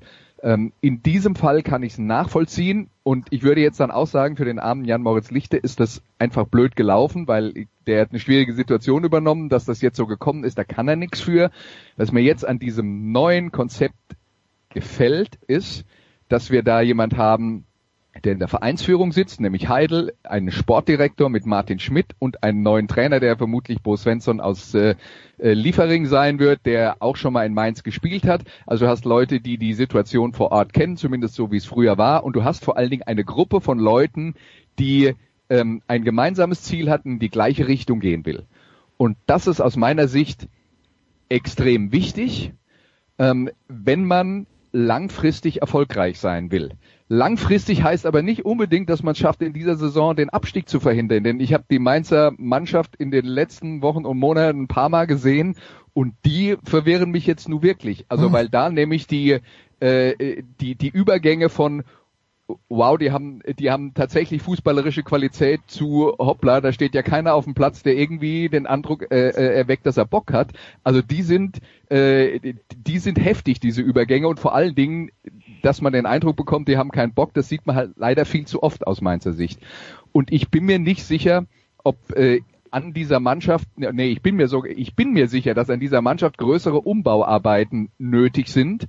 Ähm, und ich, wo ich mir nicht sicher bin, ist, ob es eine realistische Chance gibt, dass man diesen Kader so auf rechts ziehen kann, dass das in dieser Saison dann gleich funktioniert. Aber Sie haben ja auch schon gesagt, wir verstehen, es kann äh, durchaus Probleme geben und äh, wir kalkulieren auch einen Abstieg mit ein. Die Mainzer, denen würde ich tatsächlich im Gegensatz zu vielen anderen Bundesliga-Vereinen ähm, zutrauen, dass sie, äh, dass sie das dann auch durchziehen. Und vielleicht haben es ja einige schon vergessen, aber die sind ja tatsächlich mit dem heiligen Jürgen Klopp abgestiegen und, ähm, äh, und haben trotzdem an ihm als Trainer festgehalten. Thomas, wie viel Qualität ist denn da bei den Mainzern, weil größere Umbauarbeiten am Samstag, Sonntag geht's wieder weiter mit der Fußball-Bundesliga. Die kann man ja wahrscheinlich erst im Sommer vornehmen. Ja, das ist ähm, schwierig zu sagen, weil sie sich äh, meiner Ansicht nach unter Wert bisher verkauft haben. Ich meine, das, das Pokalspiel gegen Bochum war dann, glaube ich, der, der Tiefpunkt, ähm, inklusive dieses Elfmeterschießens. Ähm, die Art und Weise, wie man dann eben ausgeschieden ist. Also von daher haben sie sich natürlich richtig schlecht in den vergangenen Monaten verkauft. Auf der anderen Seite sind da Spieler, Einzelspieler, die äh, zum Beispiel jetzt um nur zwei, drei zu nennen, ähm, äh, mit Mateta oder oder Latza oder Brosinski, ähm, die glaube ich auch ähm, eine gute Qualität mit sich bringen und von da mitbringen und von daher ähm, ist jetzt gefragt, diese Qualität dann eben auch in dieser in dieser Mannschaft zu zeigen und im Gesamtgefüge äh, sinnvoll einzusetzen und ähm, das wird dann die Aufgabe des neuen Trainers sein. Und ähm, ja, ich weiß nicht, ob es immer nur reicht, äh, Leute zu holen, die die den Verein kennen, äh, wie jetzt Heidel, Schmidt und dann auch äh, Svensson, ähm, da, da gehört dann immer ein bisschen mehr dazu, weil man lebt ja jetzt in der Gegenwart oder mehr Richtung Zukunft eben und, und nicht in der Vergangenheit. Und dann heißt es immer, ja, die DNA des Vereins kennt man und so weiter. Das mag alles sein, aber ob das im, im, in der aktuellen sportlichen Situation dann so sehr hilft, äh, ob da jemand schon mal als Trainer, als Spieler oder sonst wie beschäftigt war, ähm, weiß ich nicht, halte ich immer für ein bisschen schwierig. Also wenn man, wenn man danach geht, ähm, dann, dann müsste man immer nur Vereinslegenden zurückholen und dann wird alles gut. Also so einfach ist es ja nicht. Und ähm, ja, der Start jetzt für Mainz äh, bei, bei Bayern am Sonntag ist natürlich äh, kommt erschwerend hinzu, aber ähm, das äh, Glück von Mainz ist das gleiche im Prinzip wie das von äh, Köln, Bielefeld und Schalke oder wie man immer da noch mit einbeziehen möchte. Ähm, es, es gibt keinen, der sich so richtig da äh, auf Dauer jetzt schon be befreien konnte. Selbst Schalke ist ja nicht ganz chancenlos oder geht nicht komplett chancenlos jetzt äh, ins neue Jahr, äh, der, dass er jetzt mit dem 14. Spieltag erst weitergeht. Man hat immer im Kopf so, dass es Rückrundenbeginn, das ist ja noch gar nicht, sondern ähm, es ist noch viel möglich in den, in den kommenden Monaten, weil eben keiner äh, wirklich richtig überzeugt da unten. Und da reicht vielleicht dann schon mal so wie jetzt bei Freiburg in den letzten Wochen eine Serie von, von hm. zwei, drei, vier guten Spielen und schon hat man wieder ein bisschen Luft. Und so eine Serie, wenn denn die Gegner entsprechend sind, kann man bestimmt auch den Mainzern mal zutrauen. Ähm, aber ähm, es wird, es wird sicherlich sehr, sehr schwierig. Also ich finde, äh, um da nochmal anzuknüpfen, das, was Thomas jetzt gesagt hat, ist genau das Problem dieser Mannschaft. Man schaut da drauf und dann sagt, da sind Typen dabei, äh, von denen man weiß, dass sie es ja eigentlich können. Äh, Mateta hätte ich jetzt auch genannt. Äh, ähm, ich hätte jetzt vielleicht noch Boetius genannt als, als zwei äh, Spieler, die, die wirklich eine super Qualität haben an ihrem Tag. Aber das Problem ist, ihr Tag ist nur einmal alle acht Wochen und äh, und die treiben dich da, die treiben dich dann in Wahnsinn. Das ist das, was man im US-Sport Coach Killer nennt. Das sind Typen, bei denen du draufschaust und sagst, wow, hat der Qualität und den muss ich jede Woche spielen lassen und und dann ist er halt äh, zwei Drittel der Zeit ist er halt richtig schlecht. Und das von der Sorte haben sie aus meiner Sicht einfach zu viele. Alle acht Wochen einen guten Tag, das kommt mir von mir bekannt vor. Hm, Toni, wenn wir jetzt, äh, ich, ich habe zu viele Schalke-Fans in meiner Timeline auf Twitter. Und die Bilanz von Christian Heidel, wenn wir jetzt da hier den Bogen schlagen wollen bei Schalke, er wird nicht wohlwollend beurteilt. Ist Christian Heidel aus deiner Sicht in, in Mainz eindeutig viel, viel besser aufgehoben als auf Schalke? Naja, prinzipiell würde ich mal sagen, dass äh, keiner der ähm, Herren, die äh, die Sportdirektorposition bei Schalke ausgefüllt haben, äh, sehr großen Erfolg äh, gehabt haben in den vergangenen ähm, Jahren. Insofern ähm, muss man da vielleicht äh, Christian Heidel ein bisschen in, in äh, Schutz nehmen, dass er vielleicht äh, zur falschen Zeit am falschen Ort war. Äh, ich hoffe für ihn natürlich, dass er jetzt zur richtigen Zeit am richtigen Ort wieder ist. Ähm, in, in Mainz es ist zweifelsohne, dass äh, Christian Heidel das Geschäft kennt und natürlich auch den Verein kennt. Und, und ich glaube, ähm, dass bei dass man bei Mainz so ein bisschen auf ähm, auf den Gedanken gekommen ist, äh, wieder so ein bisschen äh, back to the roots, also so äh, zurück zu der eigenen äh, DNA, die sie meines Erachtens so ein bisschen verloren haben in den letzten Jahren, vor allem äh, durch die ähm, Kaderzusammenstellung. Und ähm, um zurückzukommen, äh, ob er der Richtige ist ähm, für, für diesen Job, äh, denke schon, dass er vor allem jetzt auch mit der Pause wieder ein gewisses Feuer mitbringt. Und ich denke auch letztlich vielleicht sogar ähm, ja, ein bisschen, äh, ein bisschen mehr Ener nicht Energie, sondern diesen Stolz, äh, es besser machen zu wollen als äh, zuvor. Hm, hm. Dann ein Wort noch zu Schalke. Thomas, äh, Christian Groß ist es geworden. Da gibt's eine Verbindung mit Jochen Schneider seit langer, langer Zeit. Äh, ist es geworden, weil kein anderer wollte oder weil er der Beste war? Angeblich hat Hüb Stevens ja auch gesagt, Groß wäre von Beginn an die Nummer eins auf seiner Liste gewesen. Das glaube ich dem guten Hüb nicht eine Sekunde lang. Weiß ich nicht. Ich weiß auch weder, äh, ich weiß auch nicht, ob er der Einzige ist, der, der äh, da in Frage kam oder äh, ob andere nicht wollten oder abgesagt haben. Ich habe ich hab neulich schon mal, glaube ich, gesagt, Schalke ist immer noch Schalke bei aller Häme, die da im Moment äh, auf den Verein niederprasselt. Das ist einer der größten Traditionsvereine in Deutschland und äh, da ist nicht auf einmal alles schlecht, äh, nur weil sie jetzt natürlich zugegebenermaßen eine katastrophale Serie hingelegt haben äh, und die jetzt äh, bald Tasmania Berlin äh, Dimensionen erreicht. Aber trotzdem geht es ja darum, äh, um den Verein als solches. Und ähm, da kann, wie gesagt, nicht, nicht alles von heute auf morgen so schlecht sein, dass man da als Trainer nicht mehr hin will. Also das ähm, ist immer noch eine, eine Herausforderung und auch eine Auszeichnung für einen Trainer. Und ob jetzt kein anderer Kandidat da war, weiß ich nicht. Auf jeden Fall, äh, Christian Groß macht es jetzt und ähm, er hat in Stuttgart bewiesen. Die hat er damals von Platz 16 auf Platz 6 geführt in der ersten Saison. Da kam er auch im, da kam er im Dezember und ähm, damals auch kurzfristig sogar das, das Champions League äh, Achtelfinale noch erreicht am letzten Spieltag, äh, wo sie dann gegen Barca ausgeschieden sind, muss man sich vorstellen. Stuttgart gegen, gegen Barca vor ungefähr zehn Jahren. Ähm, dementsprechend, ähm, dementsprechend, äh, äh, ja, hat er gezeigt, dass er es kann. Und in der zweiten Saison äh, haben sie ihm dann relativ schnell, glaube ich, für Stuttgart das Vertrauen entzogen damals. Aber ähm, er hat äh, gezeigt, dass er Abstiegskampf ähm, dass er im Abstiegskampf bestehen kann. Und jetzt muss er natürlich, äh, ja, auf der anderen Seite, wär, egal wer jetzt äh, zu Schalke gekommen wäre, man hat buchstäblich echt nichts mehr zu verlieren, weil die äh, Lage ist katastrophal und äh, aber sie ist eben noch nicht so aussichtslos mit sechs Punkten Rückstand auf den Relegationsplatz, als dass man es nicht noch nicht noch biegen könnte und von daher sind die sind die äh, ist es natürlich eine schwierige Mission, aber auch angesichts der der Konkurrenten, äh, die ich ja vorhin auch schon äh, aufgezählt habe, keine, keine völlig unmögliche, das, das noch zu schaffen. Aber fast schon Grundvoraussetzung, so blöd das immer klingt, das an einem Spiel festzumachen, aber ist tatsächlich, dass man in Berlin jetzt ähm, zumindest nicht verliert. Ähm, ideal wäre natürlich noch ein Sieg, um dann noch einen weiteren Verein richtig mit reinzuziehen. Äh, aber äh, letztlich äh, ja, braucht Schalke jetzt äh, vor allem eine, eine mutigere Ausrichtung als zuletzt, weil ähm, es nutzt nichts immer nur zu verteidigen und die Null muss stehen und der ganze Quark, sondern die müssen mal Tore schießen.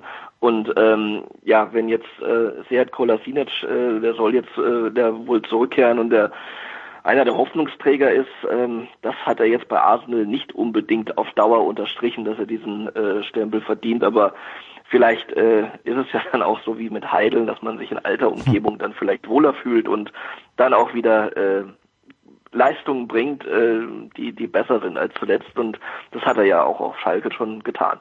Hertha BSC gegen Schalke 04 übrigens am Samstag um 18.30 Uhr das Topspiel erstaunlicherweise. Und äh, sollte Schalke wirklich gewinnen in Berlin, dann hat er auch Bruno Labbadia vielleicht bald wieder Zeit für andere Aufgaben. Toni, der VfB Stuttgart ist äh, gefallen, der Name des VfB Stuttgart. Wir haben vorhin schon ganz kurz mit Götze, dem alten Stuttgarter, gesprochen, der sagt, jetzt kann er sich endlich mal erfreuen am sportlichen Tun der Stuttgart und jetzt diese Querelen in der Präsidentenetage. Er selbst steht nicht zur Verfügung, aber Thomas Hitzelsberger möchte es ja machen.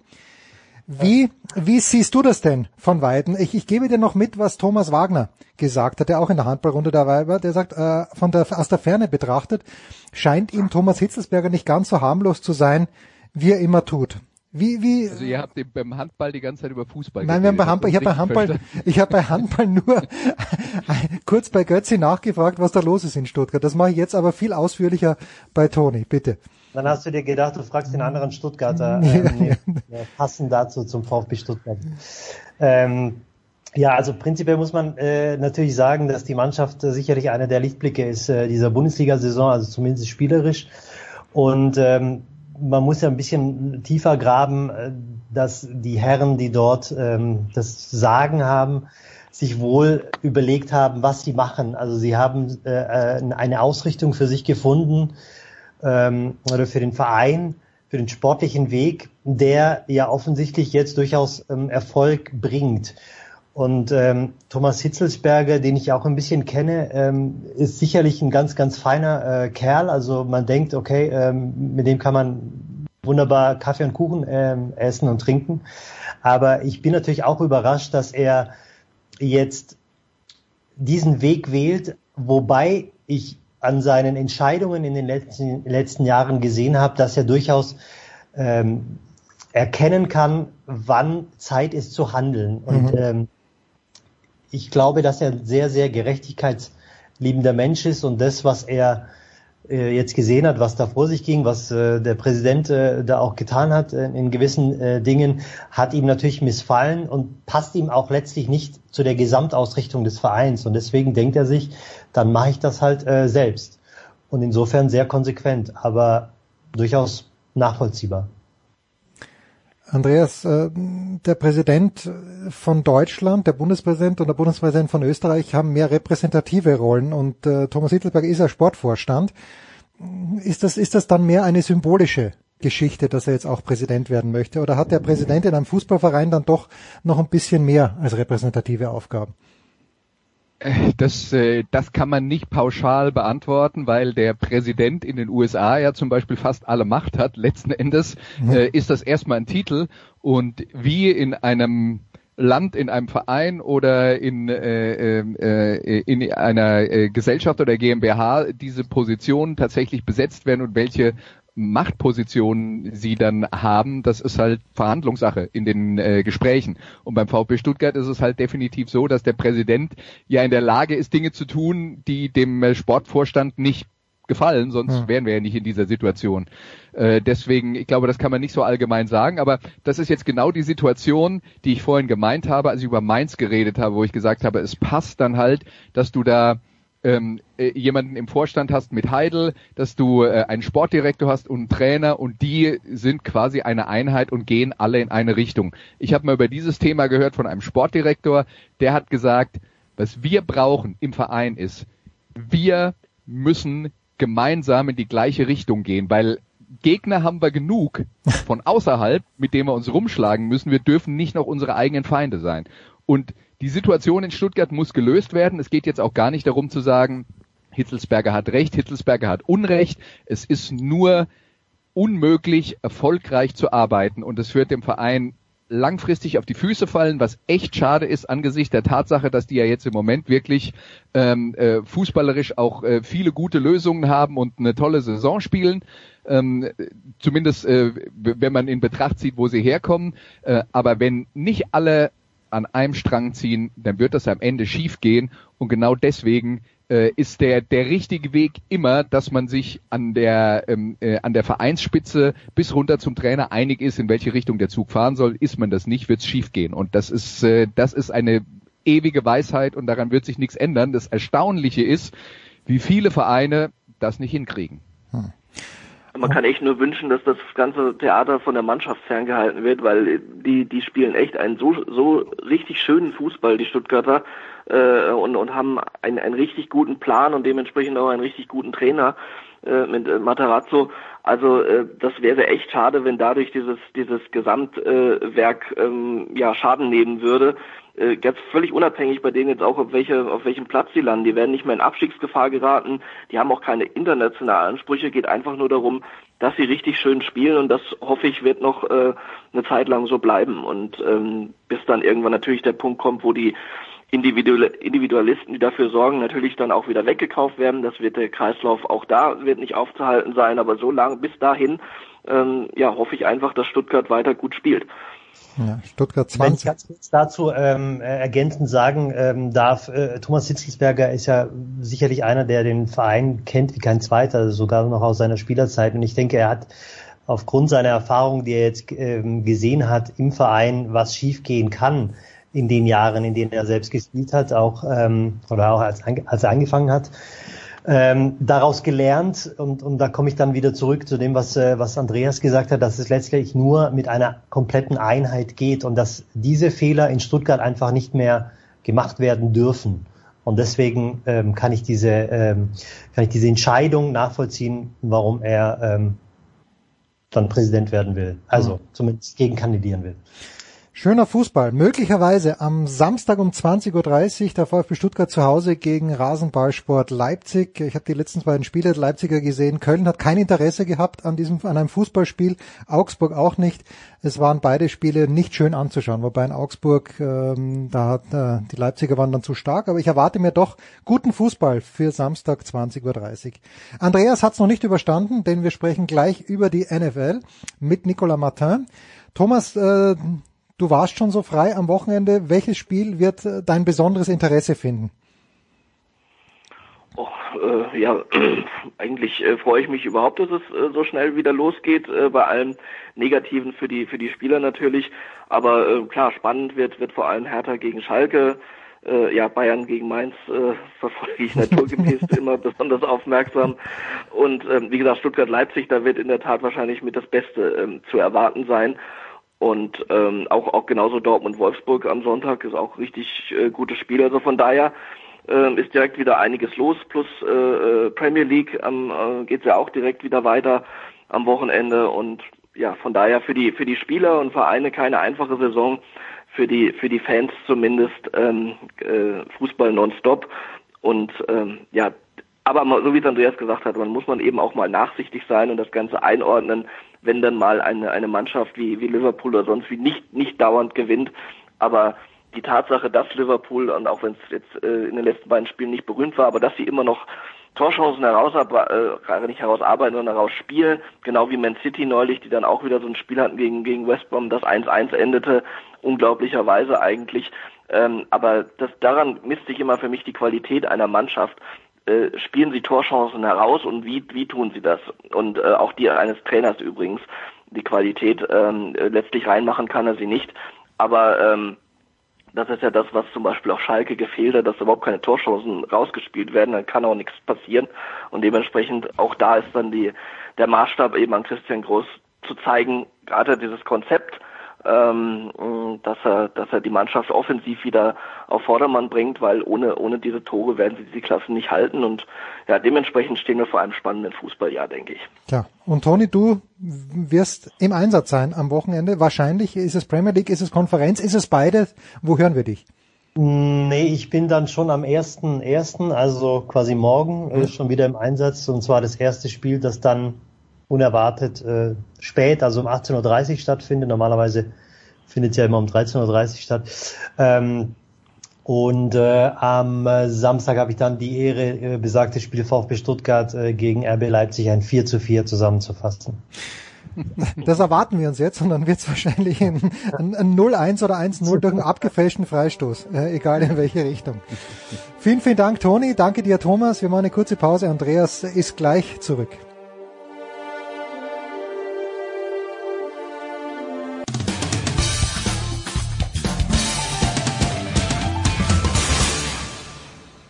Ja, hier ist Heiner Brand und Sie hören Sportradio 360.de.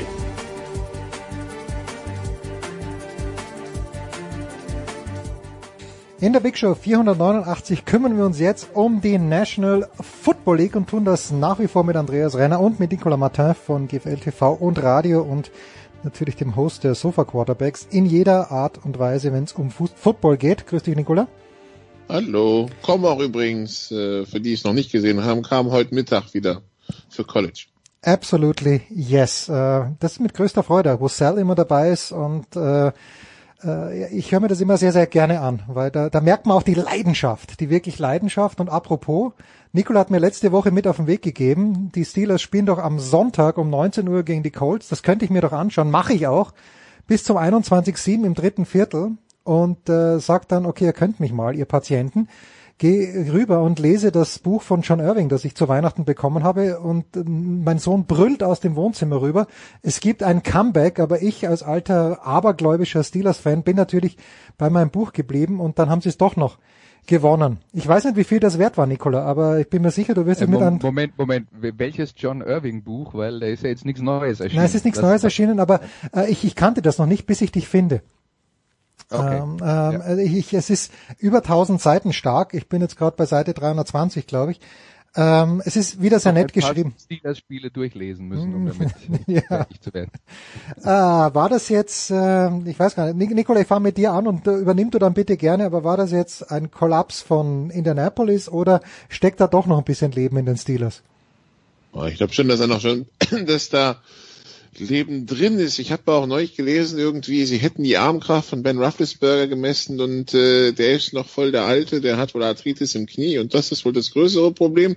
Ähm, die erste Halbzeit, ja, der saß, da sah es wieder nach äh, Opa Ben aus. Ne? Hm, also ja. das, ähm, das ist das, was du dir angeschaut hast. Ich, ich weiß nicht, inwiefern wir das den Steelers vielleicht mitteilen müssen, dass äh, als du ausgeschaltet hast, irgendwie den neuen Schub gegeben hat.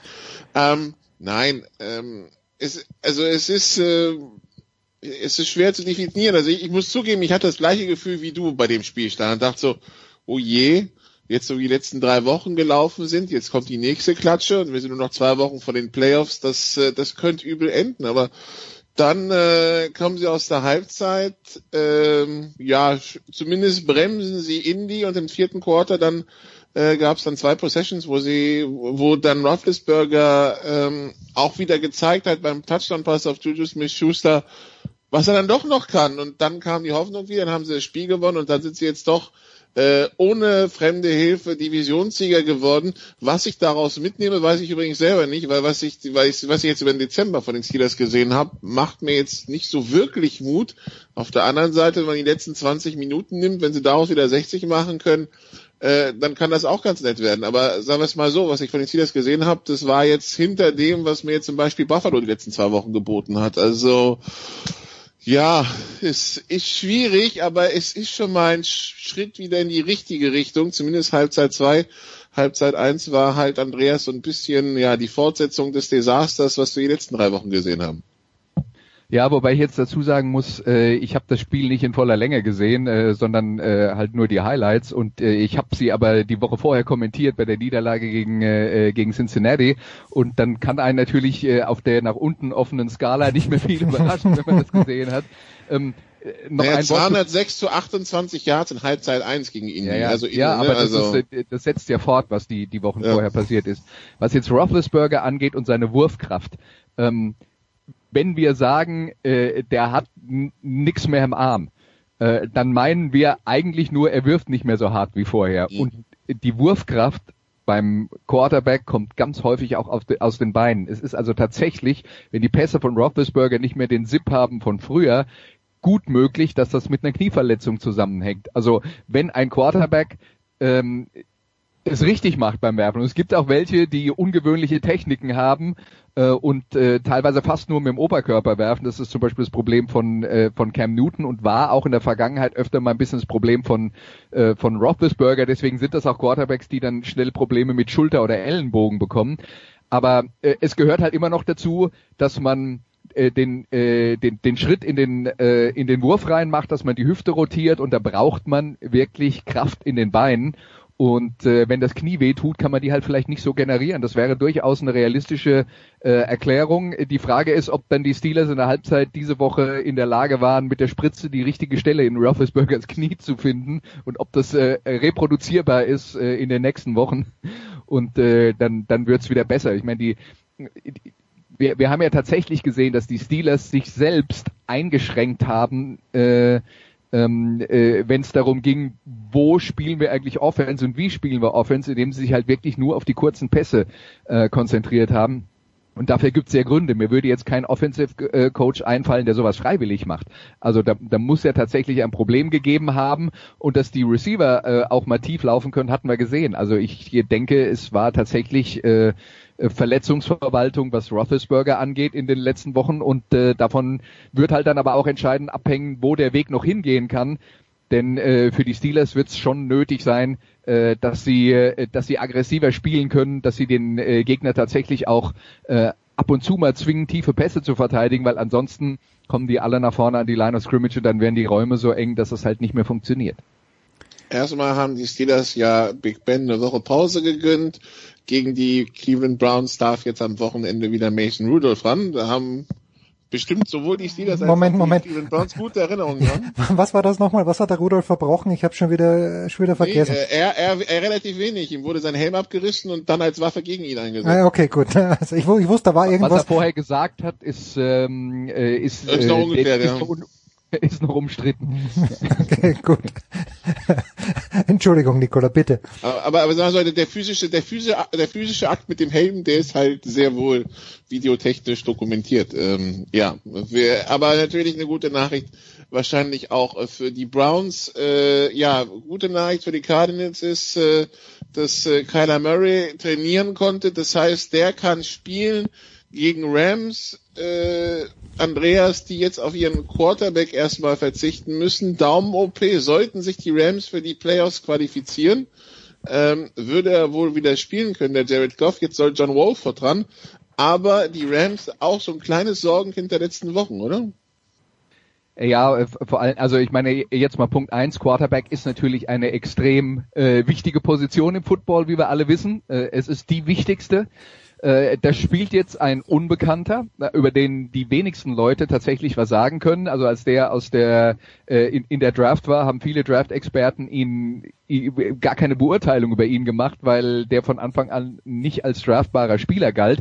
Das muss nicht heißen, dass er uns nicht überraschen kann, aber das ist halt tatsächlich eine noch größere Unbekannte als sonst äh, äh, auf der Quarterback-Position, wo man zumindest mal vage Anhaltspunkte aus der College-Zeit hat, was die können. Das ist in diesem Fall äh, in diesem Fall dann äh, noch mal ein Stück schwieriger. Ähm, aber der äh, hat den Umweg genommen über die AAF und hat dort ganz gut äh, Football gespielt. Also das immerhin weiß man. Was Jared Goff angeht, der wird am Daumen operiert. Ja? Er wird, ähm, der wird am Daumen operiert und ich kann dazu nur eine Geschichte erzählen aus den 90er Jahren, an die ich mich erinnere, als Steve Young Quarterback bei den San Francisco 49ers war. Steve Young, der als er seine Karriere beendet hat, sein der zielgenaueste Quarterback der NFL-Geschichte war. Es hat sich die Maßstäbe inzwischen ein bisschen verändert, da gibt's andere, die da äh, vorbeigezogen sind, aber er war äh, was die Zielgenauigkeit anging, der Beste. Und ich erinnere mich, der ist, hatte auch eine Daumenverletzung, wurde operiert und hat dann danach schnell wieder gespielt und auf einmal wirft er drei Interceptions pro Spiel. Damit muss man rechnen. Damit muss man rechnen, denn wenn es um die Zielgenauigkeit geht, ist das Lenken des Balles mit den Fingern nicht zu unterschätzen und wenn der Daumen nicht so viel Druck machen kann auf den Ball, wie man das üblicherweise gewohnt ist, fliegt das Ding halt woanders hin. Deswegen ist das ein ernsthaftes Problem für die Rams, auch wenn Jared Goff spielen kann und ich halte es für relativ unwahrscheinlich, dass Jared Goff mit dieser Daumenverletzung nach einer Operation eine Woche später wieder so spielt wie vorher, als wäre nichts gewesen. Das sind dann schlechte Nachrichten für die Rams. Ja. Ganz schlechte Nachrichten für die Rams. Ja. Gut. Ähm, ein Spiel, das wir bei den Sofa-Quarterbacks nicht wirklich besprochen haben, obwohl es möglich gewesen wäre, terminlich. Ähm, das Spiel von Green Bay gegen, gegen Tennessee und das Schneespiel am Wochenende. Ähm, Green Bay macht äh, ja eigentlich relativ kurzen Prozess gegen, gegen die Tennessee Titans. Äh, am Ende ein klares 40 zu 14 nach äh, ähm, 19 zu 7 Halbzeitführung beziehungsweise 19-0 kurz davor. Ähm, ja, also die, die Packers äh, scheinen heiß zu sein, ebenso wie zum Beispiel die Bills. Also die nehmen jetzt zum richtigen Zeitpunkt anscheinend Fahrt auf. In so einem Spiel gegen einen anderen Divisionschampion oder zumindest Kandidaten für einen Divisionssieg und damit auch einen potenziellen Super Bowl-Kandidaten. Ne? Ja, äh, absolut. Aber ich meine, die Packers gehören halt auch in diese Reihe rein und es ist äh, in Green Bay dann zu spielen, ist äh, ohnehin eine schwere Aufgabe ich glaube, wir, wir können halt jetzt wirklich ähm, äh, wirklich über die Packers äh, sagen, dass sie im Vergleich zur vergangenen Saison, wo sie ja auch eine Top-Bilanz hatten, äh, 13 zu 3, und da sind sie ja jetzt auf dem Weg, das zu wiederholen, dass sie trotzdem eine deutlich bessere Mannschaft sind inzwischen. Genau, das ist der Unterschied im Gefühl. Ne? Das ist, ja, das ist genau. eher 13-3 als letztes Jahr. Ja, äh, und äh, das hat einfach was damit zu tun, dass man den Eindruck hat, dass diese Offense tatsächlich funktioniert und alle Teilchen ineinander greifen. Und letzte Saison war das halt ein bisschen ähm, äh, ein bisschen noch mehr äh, individueller Klasse geschuldet, aber äh, Matt LeFleur, der Head Coach, der kommt ja von diesem Shanahan äh, Coaching Tree, wie die Amerikaner sagen, also aus der Schule äh, von von Carl Shanahan. Das ist ein Angriffssystem, bei dem viele Rädchen ineinander greifen, bei dem ähm, bei dem sehr viel Offense geschemt ist, also vom Trainer geplant ist, im Gegensatz zu Mike McCarthy, der vorher, um, wir, wir vereinfachen das jetzt ein bisschen, aber da ging es sehr häufig darum, dass zum Beispiel im Passspiel äh, auf die individuelle Klasse der Receiver gesetzt wurde. Jetzt gibt es viele Spielzüge, ähm, bei denen bei denen man eben darauf setzt, dass äh, dass der Plan der der Plan des Spielzuges, indem man die Abwehr verwirrt äh, oder indem man äh, Receiver äh, Passrouten, also die stellt man nah beieinander auf und lässt sie dann Passrouten über Kreuz laufen, wo dann eben das Scheme, also der der Spielplan dafür sorgt, äh, dass irgendeiner dann schon frei sein wird. Und Rogers musste sich da umstellen. Und ich glaube, was man jetzt sieht, ist der enorme Vorteil, den man hat, wenn man nicht nur ein individuell klasse Spieler hat, sondern auch noch einen, der die Hilfe vom System bekommt und erst wenn diese beiden Sachen 100% ineinander greifen und da sind die Packers diese Saison nicht mehr weit entfernt davon, dann hat man eine realistische Chance, den Super Bowl zu gewinnen. Und in der vergangenen Saison hatte ich nie den Eindruck, dass die Packers ein ernsthafter Super Bowl-Kandidat wären. Dieses Jahr sage ich, für mich sind sie der NFC wahrscheinlich sogar der Favorit. Eben auch, weil andere immer wieder mal ein paar Schwächephasen haben, ja. Ähm, und ähm, Darf ich da ganz äh, kurz, Nicola, darf ich ganz kurz, weil ich in der New York Times, ich habe mir zu meinem Geburtstag ein Abo der New York Times gegönnt, ein Online-Abo, aber dort lese ich, dass Seattle plötzlich wieder eine, eine Defensive hat und dass mit Seattle auch wieder zu rechnen ist. Äh, sieht die New York Times das richtig? Ähm, naja, also das Problem ist halt, wir müssen auch dazu sagen, sie haben zuletzt gegen Jets, Washington und Rams gespielt. Die Jets Offensive, gut, äh, die letzten zwei Wochen war es wieder besser, aber gegen, gegen die Seattle Seahawks sah es furchtbar aus. Washington hatte da schon die Quarterback-Probleme, wenn ich mich recht erinnere. Da ist doch schon, da ist doch Smith schon ausgefallen und Heskin durfte rauf, ne? Und Rams, gut, da haben wir auch schon, also die, die sind ja auch ein paar Sorgen. Also ich würde jetzt nicht von den drei Gegnern ausgehen, dass jetzt plötzlich bei den Seahawks alles gut geht. Und sie müssen so oder so höchstwahrscheinlich auswärts nach Green Bay. Also das, ähm, und äh, Green Bay auch ohne Publikum, da kann es schneien und kalt sein. Also das sind äh, die Elemente sind dann trotzdem gegen dich. Also ich würde da noch nicht so optimistisch sein, wenn ich ganz ehrlich bin. Hm, Okay.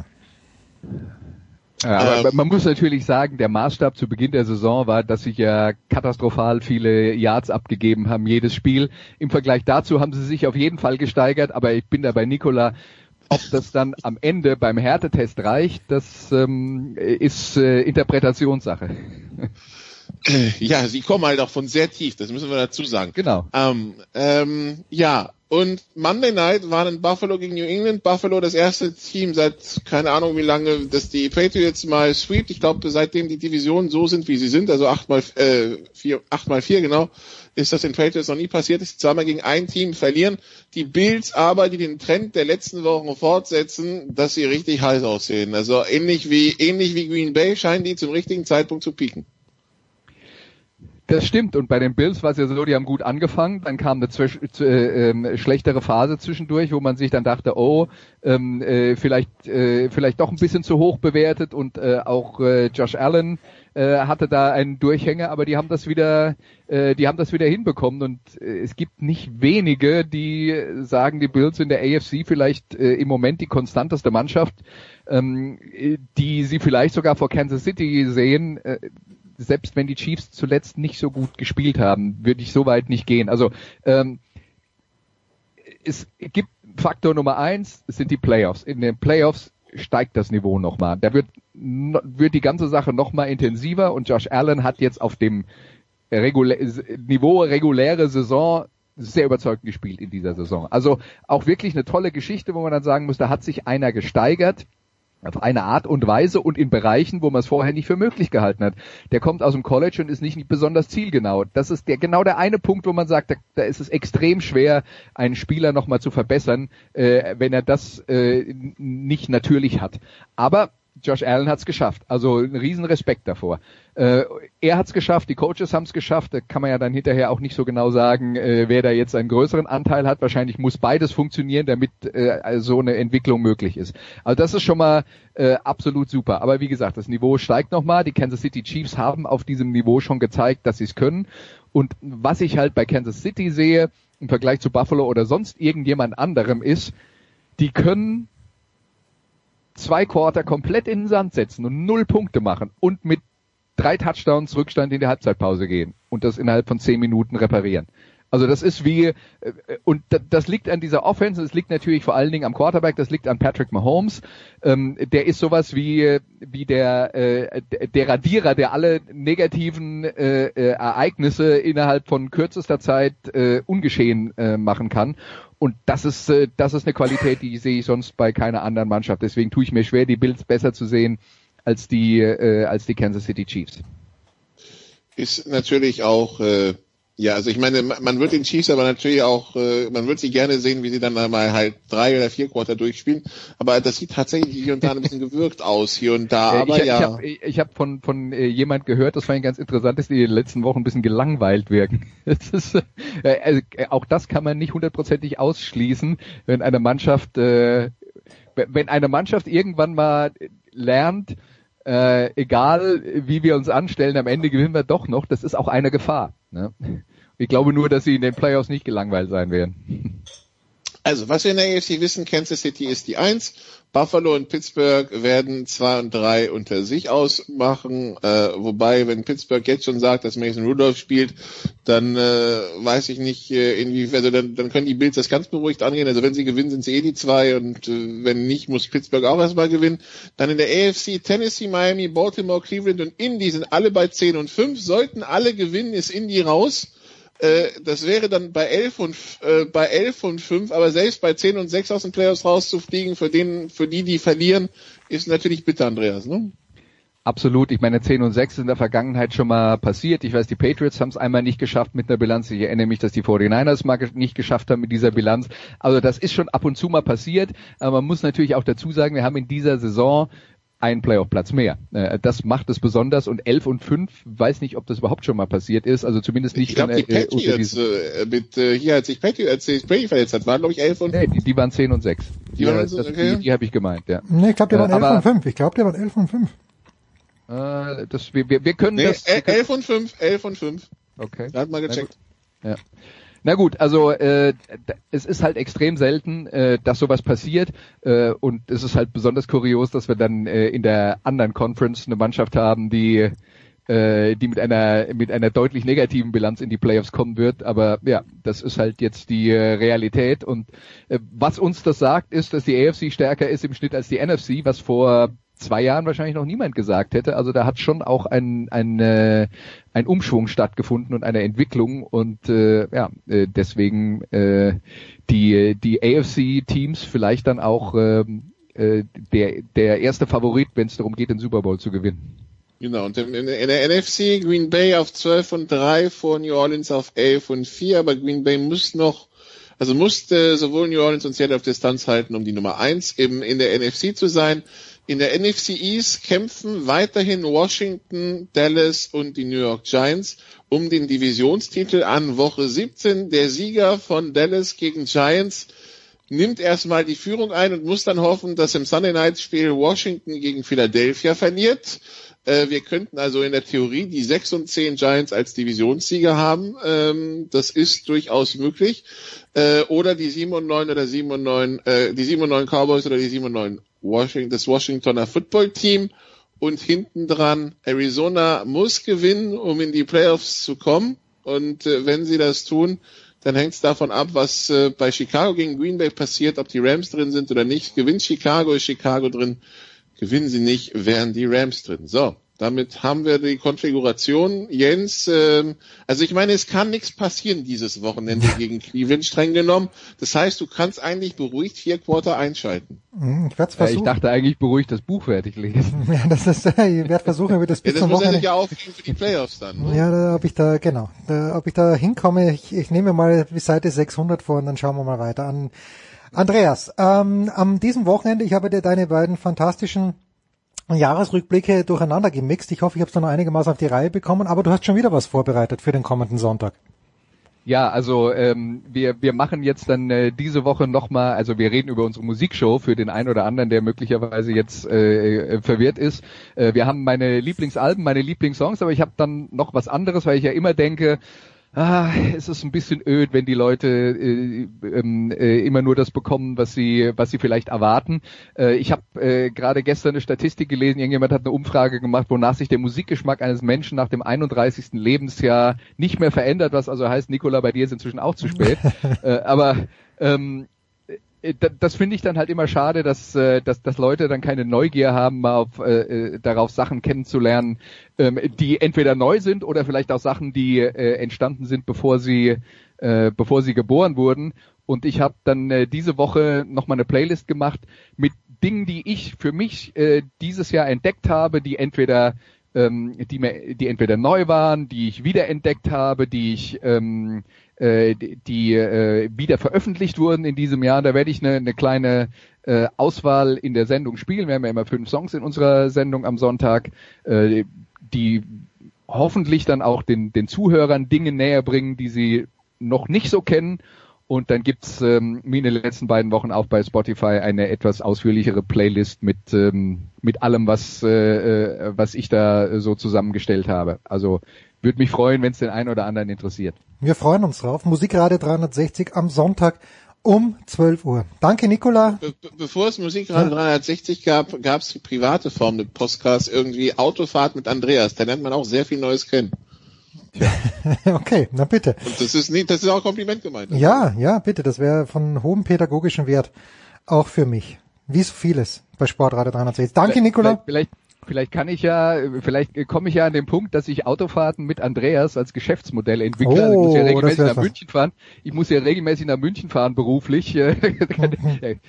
kann ich dann vielleicht zumindest Benzingeld wieder reinholen. Immerhin, das ist ein Ansatz. Den werden wir weiter verfolgen. Auch im Jahr 2021. Danke Andreas, danke Nicola. Kurze Pause, dann geht's weiter in der Big Show 489.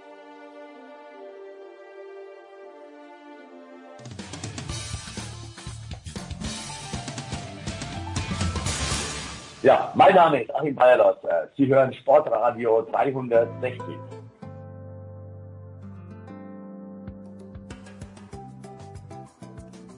Es ist die Big Show 489 unglaubliche Szenen.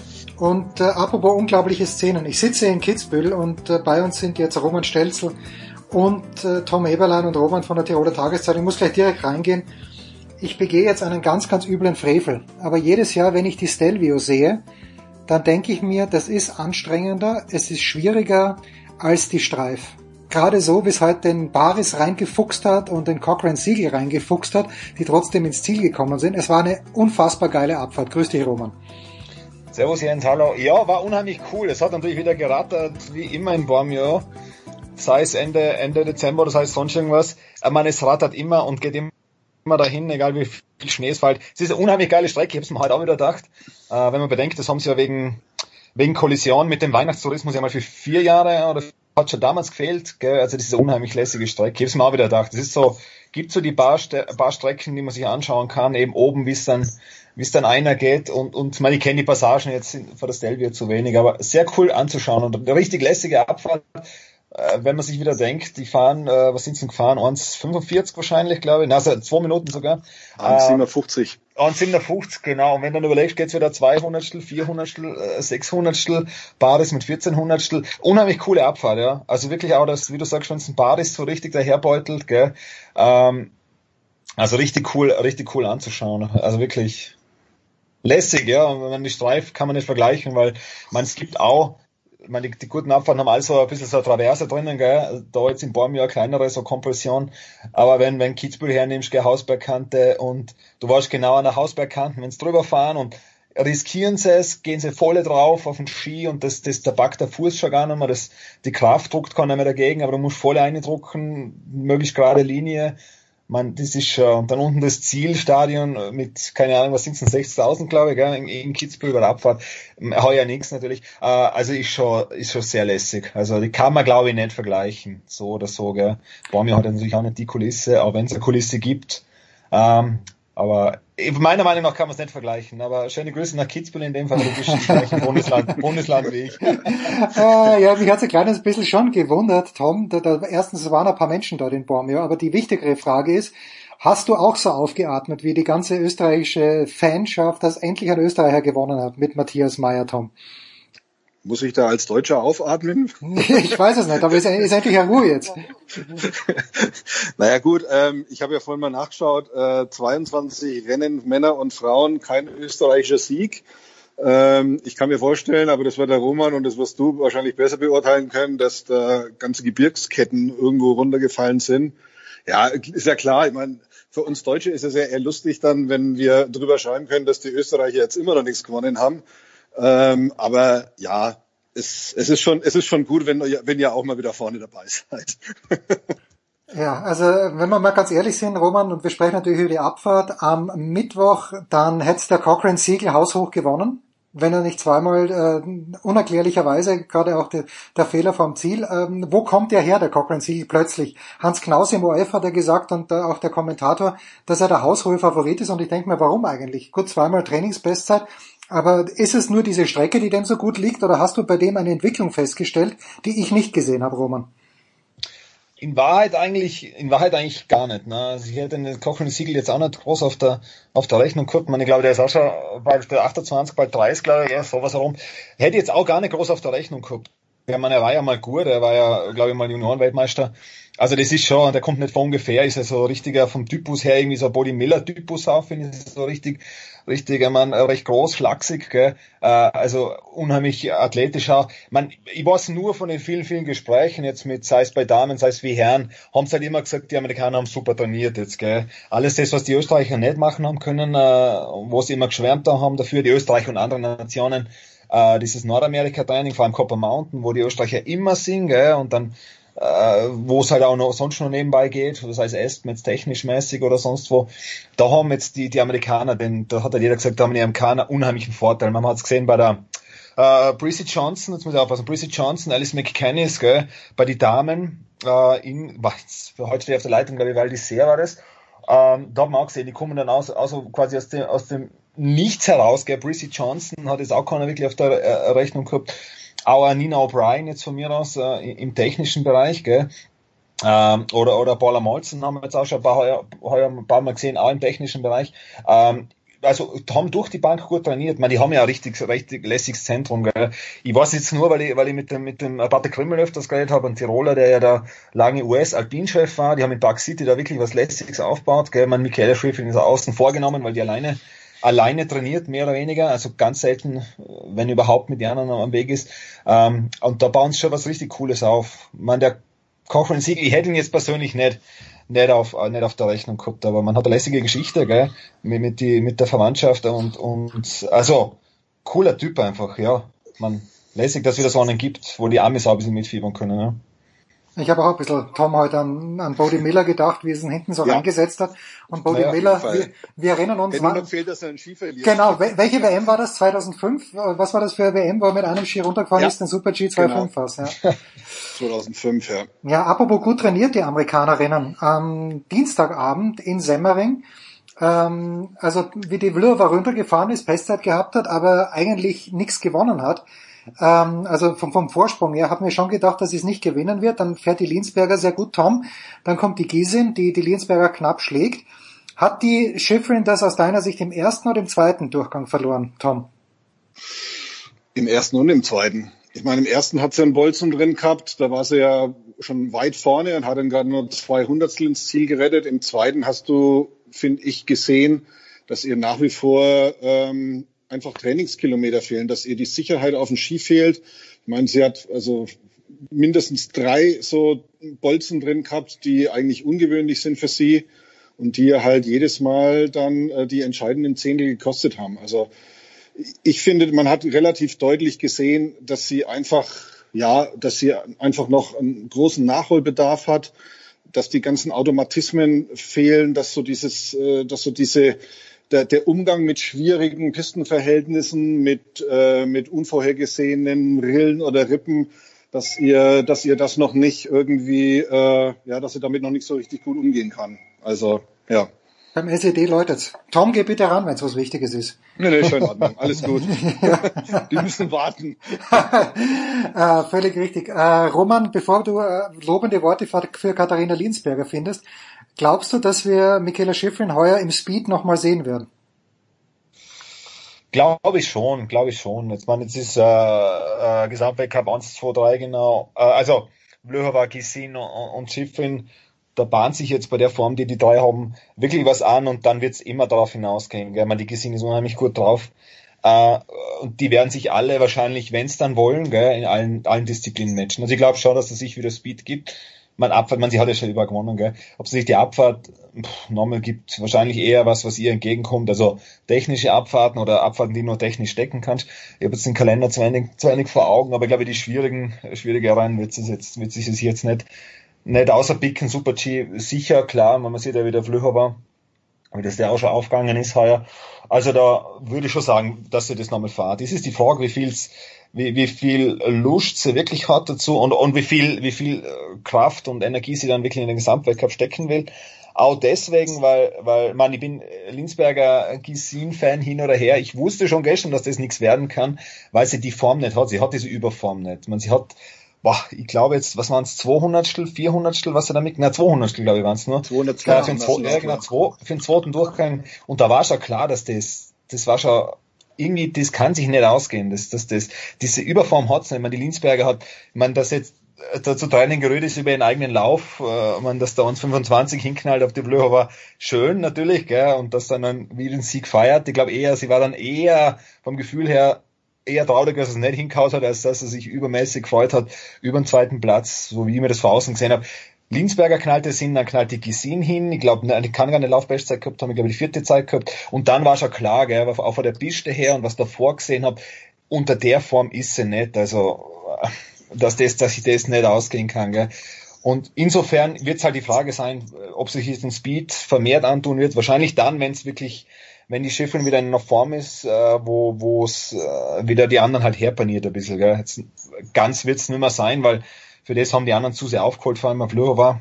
Also, also eigentlich gleich gezogen war der war, muss man sagen, gell, weil die war ja lange immer die ewige Zweite hinter der, hinter der Schiffrin oder lang halt auch zwei Saisonen. Also kurz und gut, ja, wenn es um den Gesamtweltcup geht, wird es sicher tun. Davor muss man sich den Plan, ich habe jetzt den Plan nicht wirklich so vor Augen, aber muss man sich die Strecken anschauen, wie die liegen. Ja gut, die, hat, die haben St. Anton, glaube ich. Die haben ja, Grand Montana, ist, ist. Grand Montana ist eine, ist eine ganz fiese Strecke. Garmisch-Partenkirchen genau. ist für die Mädels jetzt auch nicht irgendwie ein Kindergeburtstag. ja, und dann hast du eigentlich, dann hast du noch die Fasser, da kann, muss ich ganz ehrlich sagen, da weiß ich gar nichts über die Piste. Gut, und dann bist du ja eh schon beim Weltcup-Finale. Also so viele Abfahrten haben die jetzt dann in Wirklichkeit nicht. Ne? St. Anton, Grand Montana und Garmisch vor der WM. Und danach Wald die Fasser noch. Also, also, ja ich ich glaube ich glaub eher, dass es sein lässt. Also ich, ich glaube, der geht's ich glaube, der geht's vielleicht nicht unbedingt um den Gesamtweltcup. Die will, glaube ich, schauen, ob sie in der Saison irgendwie vielleicht ein bisschen so auch den Rückstand aufholen kann, wo sie in der Saison steht und äh, ob sie noch den einen oder anderen Sieg im Slalom oder im Riesenslalom mitnehmen kann. Ich glaube, da wird ihr Fokus drauf liegen. Ich glaube nicht, dass sie den Gesamtweltcup jetzt noch im Auge hat.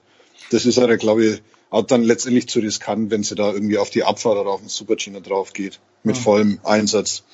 Aber Tom, gut. Tom, Tom, lobe doch ein bisschen die deutschen Frauen am Semmering. Lena Dürr und dann, äh, ich habe leider, und da, da kannst du mir sicherlich helfen, die junge Frau mit der Nummer 34 war es, glaube ich, die im zweiten Durchgang rausgeflogen ist. Aber die, die, die paar Tore, die sie gefahren ist, haben Thomas Sickerer und mir gut gefallen.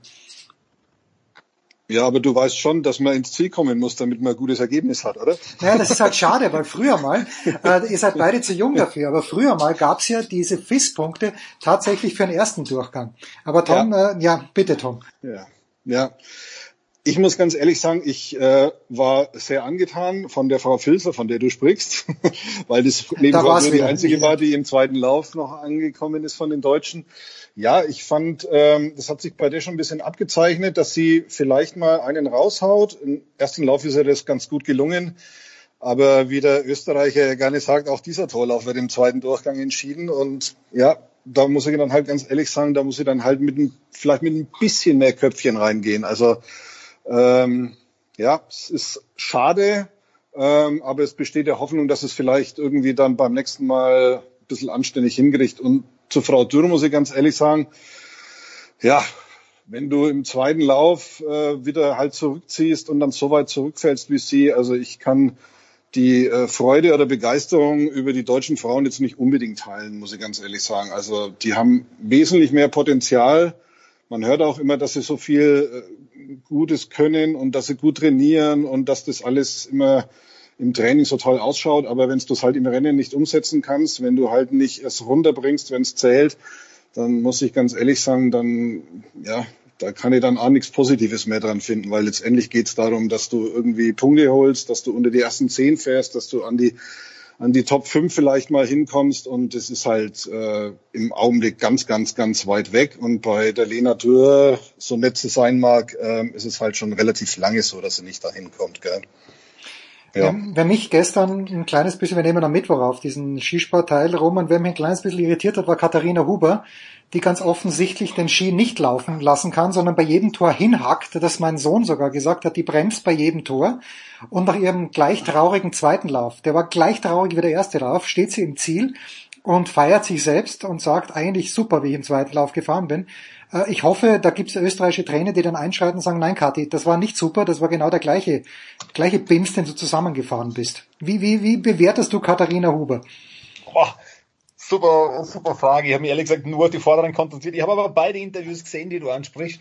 Äh, mein, der erste, erste Lauf war wirklich nichts. Ich glaube, zehnte waren, glaube ich, drei Sekunden, sowas, gell? Weil ich, meine, ich habe gestern arbeitet, ich hoffe, ob nur als, aber auf jeden Fall über drei Sekunden. Ähm, ja, du war meiner Meinung nach nicht viel. Man, die Katharina Huber ist super. Ich mag die wirklich äh, gerne, dass das dass das da gestern jetzt weniger, weniger Schmuck anzusehen war, sicher, ja, man, aber ich habe halt große Stücke auf der, weil ich finde das super, wie die, okay. wie die, die letzten Saisonen aus dem Nichts rausgekommen ist, auch wirklich, ja, oder halt aus dem, einfach sich da richtig eingekaut hat und, und, und mit die hohen Startnummern super gefahren ist. Ähm, ja, würde ich keine übermäßig lobenden Worte finden für das, gell. Man hat so, gut, okay. dann doch nur nach vorne geschafft, aber sie hat äh, doch eine recht gute, man ist drauf mit Lügen, ist ja, glaube ich, eine recht gute Startnummer gehabt im, im zweiten, gell, ich weiß noch, die Listan und die Twieberg waren ja auch unheimlich gut, die haben auch super, super Nummern gehabt dann, ähm, also, hätte ja auch nicht, nicht über, also sicher nicht das, was sie kann, also da ist sicher, da ist sicher mehr drinnen, also. Ja, okay, na gut, dann, dann nehmen wir das mal wieder auf den Weg, so, und I let you go on this one, weil ich ja weiß, dass ihr beide im Tennis auch sehr bewandert seid und auch sehr interessiert seid. Aber äh, die große Frage, die ich dann im Tennisteil noch ausführlicher besprechen werde, Tom, sehen wir Roger Federer im Jahr 2021 auf einem Wettkampfcourt und wenn ja, wo und wie lange? Frühestens Wimbledon. Und, und, äh, und dann, wenn er und dann, wenn er gut drauf ist, vielleicht noch Tokio und US Open und äh, äh, das könnte es dann vielleicht gewesen sein. Ich denke, dass er ähm, dass er, dass er vielleicht noch so lange zuwartet, bis er der Meinung ist, dass er sich einen würdigen Abgang bei einem großen Turnier verschaffen kann. Roman? Um das möglichst kurz ja. zu formulieren. Ja, ja. Roman, bist du da optimistischer oder siehst du das genauso? Na, ich glaube, ich glaub, dass es sich schaut. Ist man weiß ja keiner, wie es wirklich läuft. Wenn es jetzt äh, wenn es jetzt dann soweit meiner Wimbledon wird stattfinden, Roland Garros wird auch stattfinden, jetzt wie auch immer, Wimbledon hatte die Versicherung, glaube ich, nicht mehr, die es letztes Jahr gehabt haben, da haben sie sagen können, buchst die Hude, aber die haben es jetzt nicht mehr, was ich jetzt weiß. Also da werden ich glaube, das hat Roland Garros, wieso soll das nicht spielen, gell? Also jetzt nochmal die French Open, vielleicht spielt er sogar noch öfters. Hätte ich auch gesagt, diese Masters-Serie, Monte Carlo, Madrid und das Ganze, wird er dann wahrscheinlich, würde er dann ein, zwei Turniere vorher spielen. Hier hat es eher gesagt, in den Wales spielt er, nachdem das jetzt ja verschoben worden ist, mal auf, auf uh, unbestimmt, glaube ich, gell? Jens, du warst wahrscheinlich mehr. Ähm, Unbestimmt, oder einfach ja. mal, sie, sie haben Ideen, gell, was, wo sie das hinbringen wollen. Hätte ich eher gesagt, dass er, dass, dass, ich glaube, dass er, wieso sollte er nicht French Open nochmal spielen? Ich meine, er hat seine Sandplatzsaison lässt er ja präferiert aus, gell. Ähm, aber why not? Ich weiß nicht, ob er Wimbledon, Wimbledon einsteigen, glaube ich nicht, dass er mit Wimbledon einsteigt. Da wäre er schon sehr mutig. Also zumindest nur so, was er immer davor jetzt als gespielt wird, gell, Eastbourne oder was sonstiges, sicher dort vorher noch. Man, ich weiß nicht, Jens, wie du siehst, aber meinst du, dass, dass der von Null jetzt einsteigen wird? Also, nee, wenn dann spielt er vorher, wenn dann spielt er vorher in Halle und vielleicht auch in ja, Stuttgart, Halle, da genau. hat er genau. ja Verträge. Also da wird er mit Sicherheit dann auch auflaufen gegen äh, gewohnt gutes Geld. Aber ob er sich die French Open antut, ich meine, das ist echt eine Knochenmühle. Und wenn du nicht, ja, ja. und wenn er nicht, und wenn er nicht, und ich glaube, wenn er nicht der Meinung ist, dass er mindestens bis ins Viertel, vielleicht Halbfinale kommt, ich bezweifle, ob er sich dann diese Knochenmühle da antut, gell? Ja, aber dass er noch so lange zuwartet, bis kann er sich doch erlauben. Juni. Ja, na, erlauben kann er sich, man erlauben kann er sich alles. naja, er kann sich auch deshalb erlauben, weil er seine Punkte von den Australian Open 2019 behält, ah, 2020 Halbfinale und außerdem die 600 Punkte Indian Wells, die er 2019 gewonnen hat. Dazu später gleich mehr. Danke Roman, danke Tom, äh, guten Rutsch euch beiden. Wir machen in der Big Show 489 eine kurze Pause.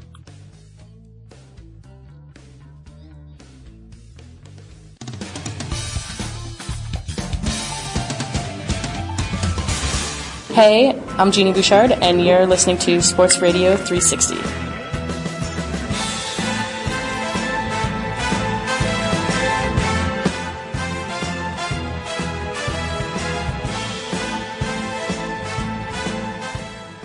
In der Big Show 489 geht es weiter mit dem Motorsport und in gewohnter Besetzung. Zum einen mit Stefan Edel von motorsport.com, zum anderen mit Stefan de Vois, Heinrich Motorsport TV und noch auf vielen Rennstrecken zu Hause. Ja, äh, Stefan Edel, ich möchte mit dir anfangen. Äh, du bist noch nicht Sir, aber Lewis Hamilton ist jetzt auch offiziell Sir Lewis Hamilton.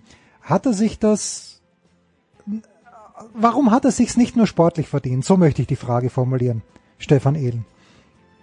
Also ich glaube tatsächlich, das Jahr 2020 war nochmal wie so ein Scheinwerfer darauf, was Lewis Hamilton als Person eigentlich ausmacht. Man kann ihn mögen oder nicht mögen, das ist jedem Jahr freigestellt, aber wie er sich da einsetzt für Themen, die über den Sport hinausgehen, ähm, da gab es ja auch die Rassismusdiskussion, es gab alle möglichen anderen Themen äh, gesellschaftlicher Natur, die er sich da zurechtgelegt hat und für die er auch einsteht. Umweltschutz oder auch ja, Nachhaltigkeit, solche Geschichten. Und ich glaube schon, dass er mit seiner Medienwirkung, die er halt hat, als bekannte Persönlichkeit, als Formel 1 Weltmeister, als Rekordchampion, der jetzt ja dann auch ähm, bald sein kann, ähm, da hat er schon natürlich eine gewisse Strahlkraft und die setzt er tatsächlich auch ein, um gewisse Botschaften eben unters Volk zu kriegen. Und das ist, glaube ich, auch sein, sein großer Verdienst, vor allem in der Saison 2020.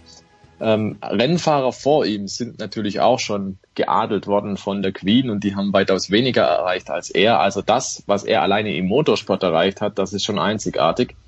Und was er jetzt aber eben noch auf gesellschaftlicher Ebene dazu beigetragen hat, eben indem er da seine Rolle, seine Funktion als Rennfahrer, als ja, Celebrity im, im wahrsten Wortsinne da nutzt, das ist schon beeindruckend. Man darf ja nicht vergessen, Lewis Hamilton ist ja nicht nur Rennfahrer, er ist auch Modedesigner, er macht auch Musik.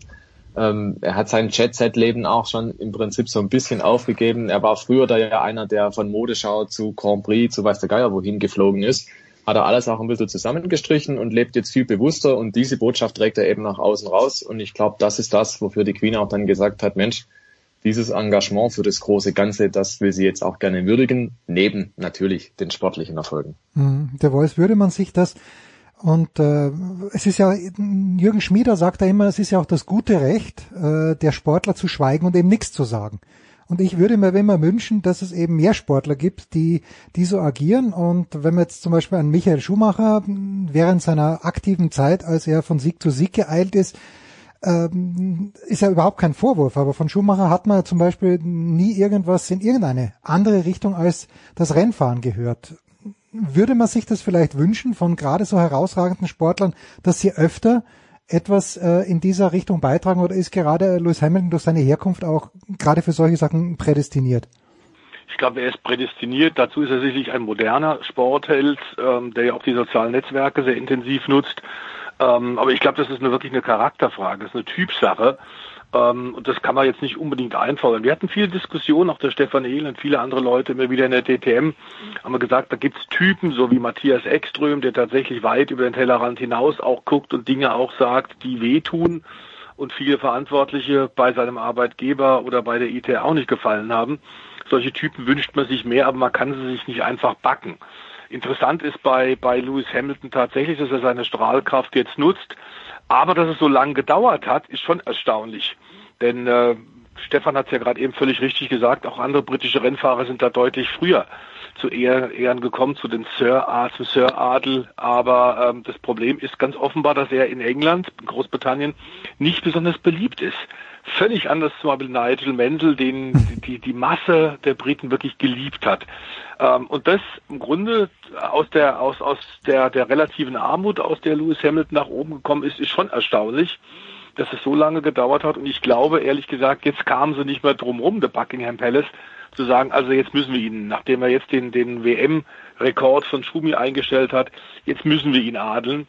Ähm, aber das, ich hatte den Eindruck, es war so ein bisschen zähneknirschend. Man muss es jetzt halt machen, nachdem sie ihn viele Jahre, und da waren eine Menge Leute in Großbritannien, die gesagt haben, das ist jetzt verdammt nochmal längst fällig.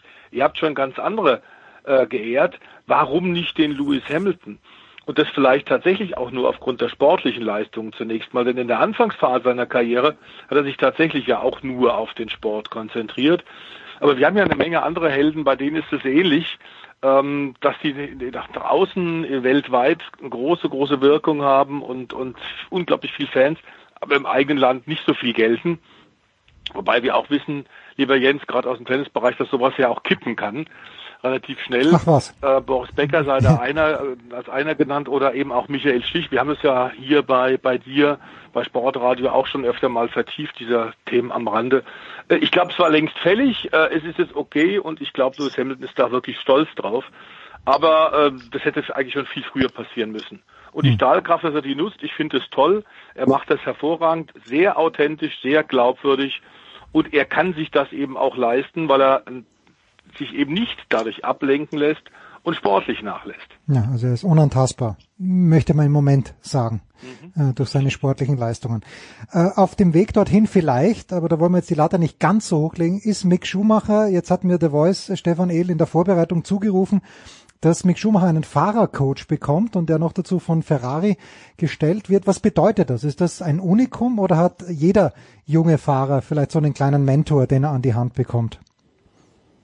Also grundsätzlich die ganzen Fahrer, die aus irgendwelchen Juniorprogrammen oder Nachwuchsprogrammen kommen, die kennen die Situation natürlich. Da hast du immer jemanden, der dein direkter Ansprechpartner ist, zwar ein bisschen übergeordnet fürs gesamte Programm, aber ich halte es für extrem sinnvoll und ich glaube nicht, dass es tatsächlich überall so der Fall ist, dass man da einen an die Hand kriegt, der, der so ein bisschen äh, koordiniert und anleitet und vielleicht auch mal beruhigt und vielleicht auch mal ein bisschen pusht, je nachdem. Ähm, halte ich für sehr sinnvoll. Ich finde ähm, die ganze Geschichte, was dann so alles nebenbei passiert beim Formel 1, die wird gerne auch mal unterschätzt. Und Roman Grosjean war zum Beispiel einer schon vor seinem Unfall, der seit Jahren ja mit einem Psychologen zum Beispiel zusammenarbeitet und sagt, das hilft mir irgendwo, ähm, mich besser zu konzentrieren auf das, was wirklich wichtig ist, Arbeit und Privatleben zu trennen und dergleichen mehr. Also ich kann das nur begrüßen, dass so ein junger Mann wie der Mick Schumacher da jemand hat, der ihn da auch ein bisschen anleitet, an die Hand nimmt. Und ähm, bin mir jetzt aktuell nicht sicher, vielleicht weiß es der Voice, ähm, aber ich glaube tatsächlich, viele Formel-1-Fahrer haben das nicht gehabt. Das ist so ein bisschen alte Schule. Max Verstappen beispielsweise, der hatte natürlich seinen Papa oft an der Rennstrecke dabei. Ja. Das hat mal gut, mal weniger gut funktioniert. ähm, ja. Insofern, wenn das dann jemand ist, dem man nicht äh, von Haus aus nahe steht, glaube ich, sondern einer, zu dem man eine natürliche Distanz auch hat, bei aller Nähe, glaube ich, kann das nur eine gute Sache sein. Und Mick Schumacher, der steht vor einem schwierigen, ja, definitiv Haas, das ist eine Krücke. Also das Auto wird definitiv hinterherfahren, die Bäume wachsen dafür nicht in den Himmel. Das heißt, die Grundlagen, die er trotzdem legen kann, ja, also er kann jetzt ja trotzdem einfahren in die Formel 1, er kann trotzdem alle Strecken kennenlernen, das Ganze drumherum, wie das so alles funktioniert. Und ich glaube, wenn er da noch zusätzlich Unterstützung kriegen kann, noch dazu von Ferrari, Haas und Ferrari verzahnen sich auch noch mal enger. Ich glaube, das ist äh, eine sehr gute Grundlage für ihn, um zu lernen und zu wachsen. Und insofern, wie gesagt, ja, also ich halte es für eine positive Geschichte. Ist das vergleichbar? Also bei Mercedes gibt es ja dieses äh, Junior-Programm, also bei Red Bull gibt es dieses Junior-Programm. Was ist da der Unterschied, der Voice? Ähm, die Herangehensweise. Also bei Red Bull gibt es sicherlich keinen Fahrercoach. Der Einzige, der da einem was sagt, ist äh, der Dr. Helmut Marko und der sagt es mhm. mit sehr strenger Hand. Äh, ich erinnere mich tatsächlich noch, als der Karl Wendlinger angefangen hat mit, mit 18, 19, galt es bei ihm auch, wenn es mal nicht so toll gelaufen ist, er nur in Anführungszeichen in der deutschen Formel 3 Dritte oder Vierte im Qualifying war. Dann musste er zur Strafe eine Woche lang die Garage, äh, die Werkstatt in Graz von äh, Helmut Marko ausfegen und andere Aufgaben mehr. Äh, der eine macht so, der andere anders. Ich glaube tatsächlich, dass lange Zeit der Motorsport ein Macho-Geschäft gewesen ist und in vielen Bereichen auch noch ist, ist. Und das glaube ich eine Menge Fahrer das so ein bisschen als Schwäche auch ausgelegt haben, wenn man da mit dem Mental Mental Coach gekommen ist, was bei anderen Sportarten, Skispringen, Vier-Schanzentournee zum Beispiel schon seit Jahren Usus ist, dass man das macht, um auf den Punkt abrufbare Leistung hinzubekommen, ähm, egal was draußen ist, ob der Wind äh, einen irritiert, was auch immer, aber abrufbare Leistung, das ist ja genau die große Kunst. Ähm, und das unterscheidet die, die Spitzenleute in ihrer Regelmäßigkeit äh, des Einlösens dieser Aufgabe im Vergleich zu denen, die mal einen guten Tag haben und mal einen schlechten, nämlich dann entsprechende Schwankungen haben.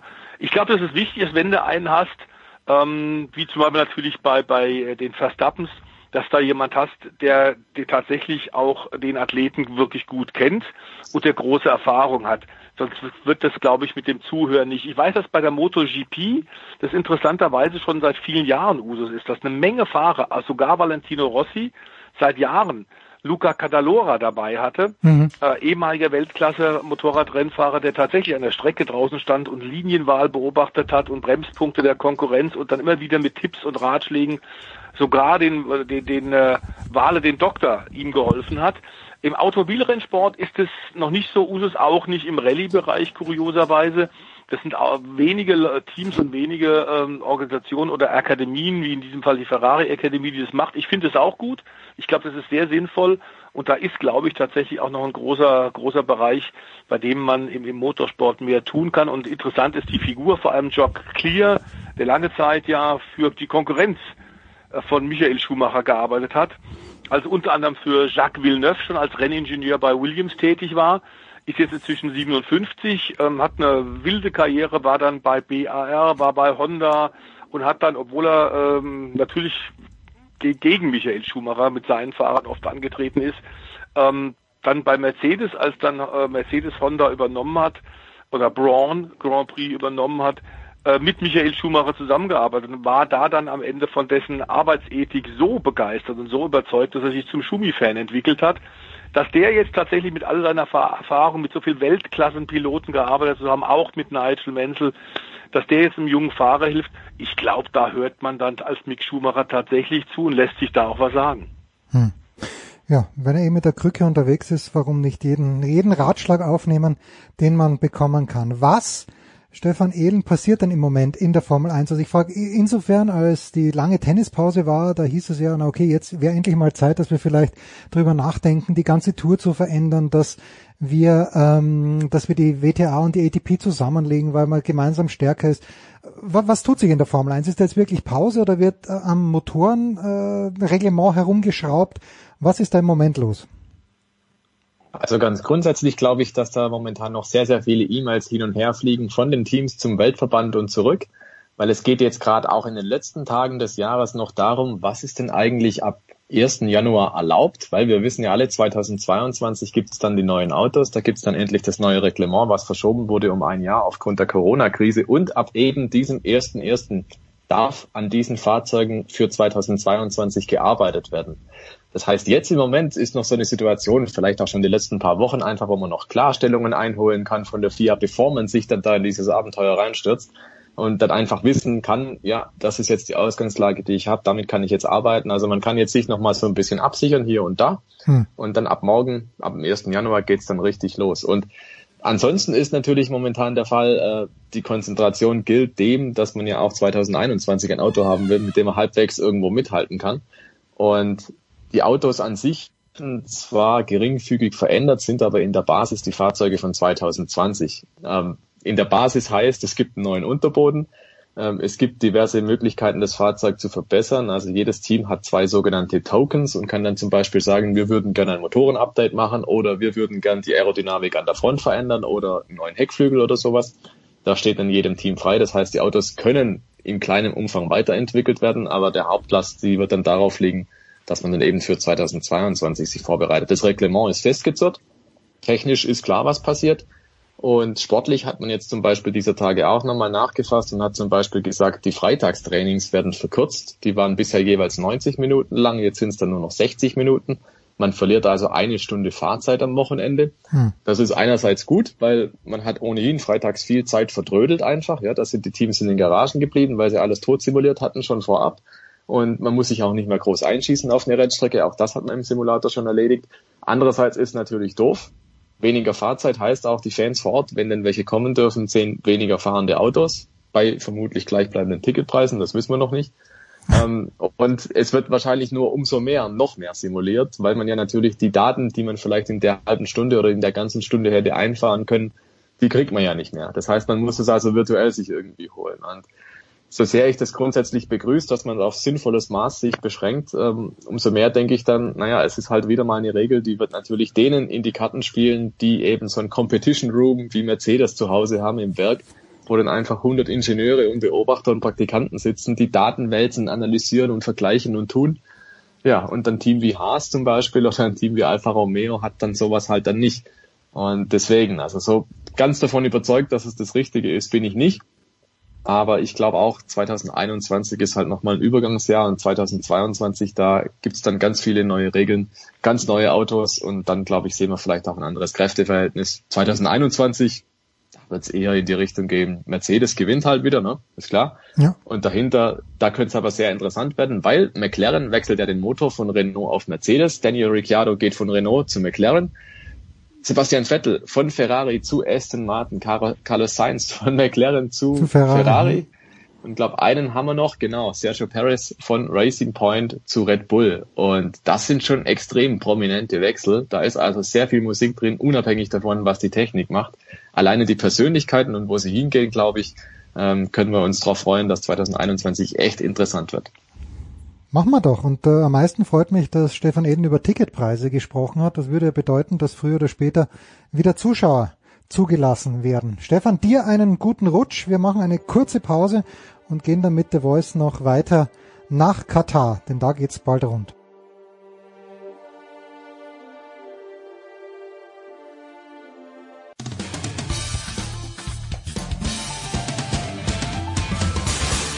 Hi, hier ist Dritter Steffen und ihr hört Sportradio 360.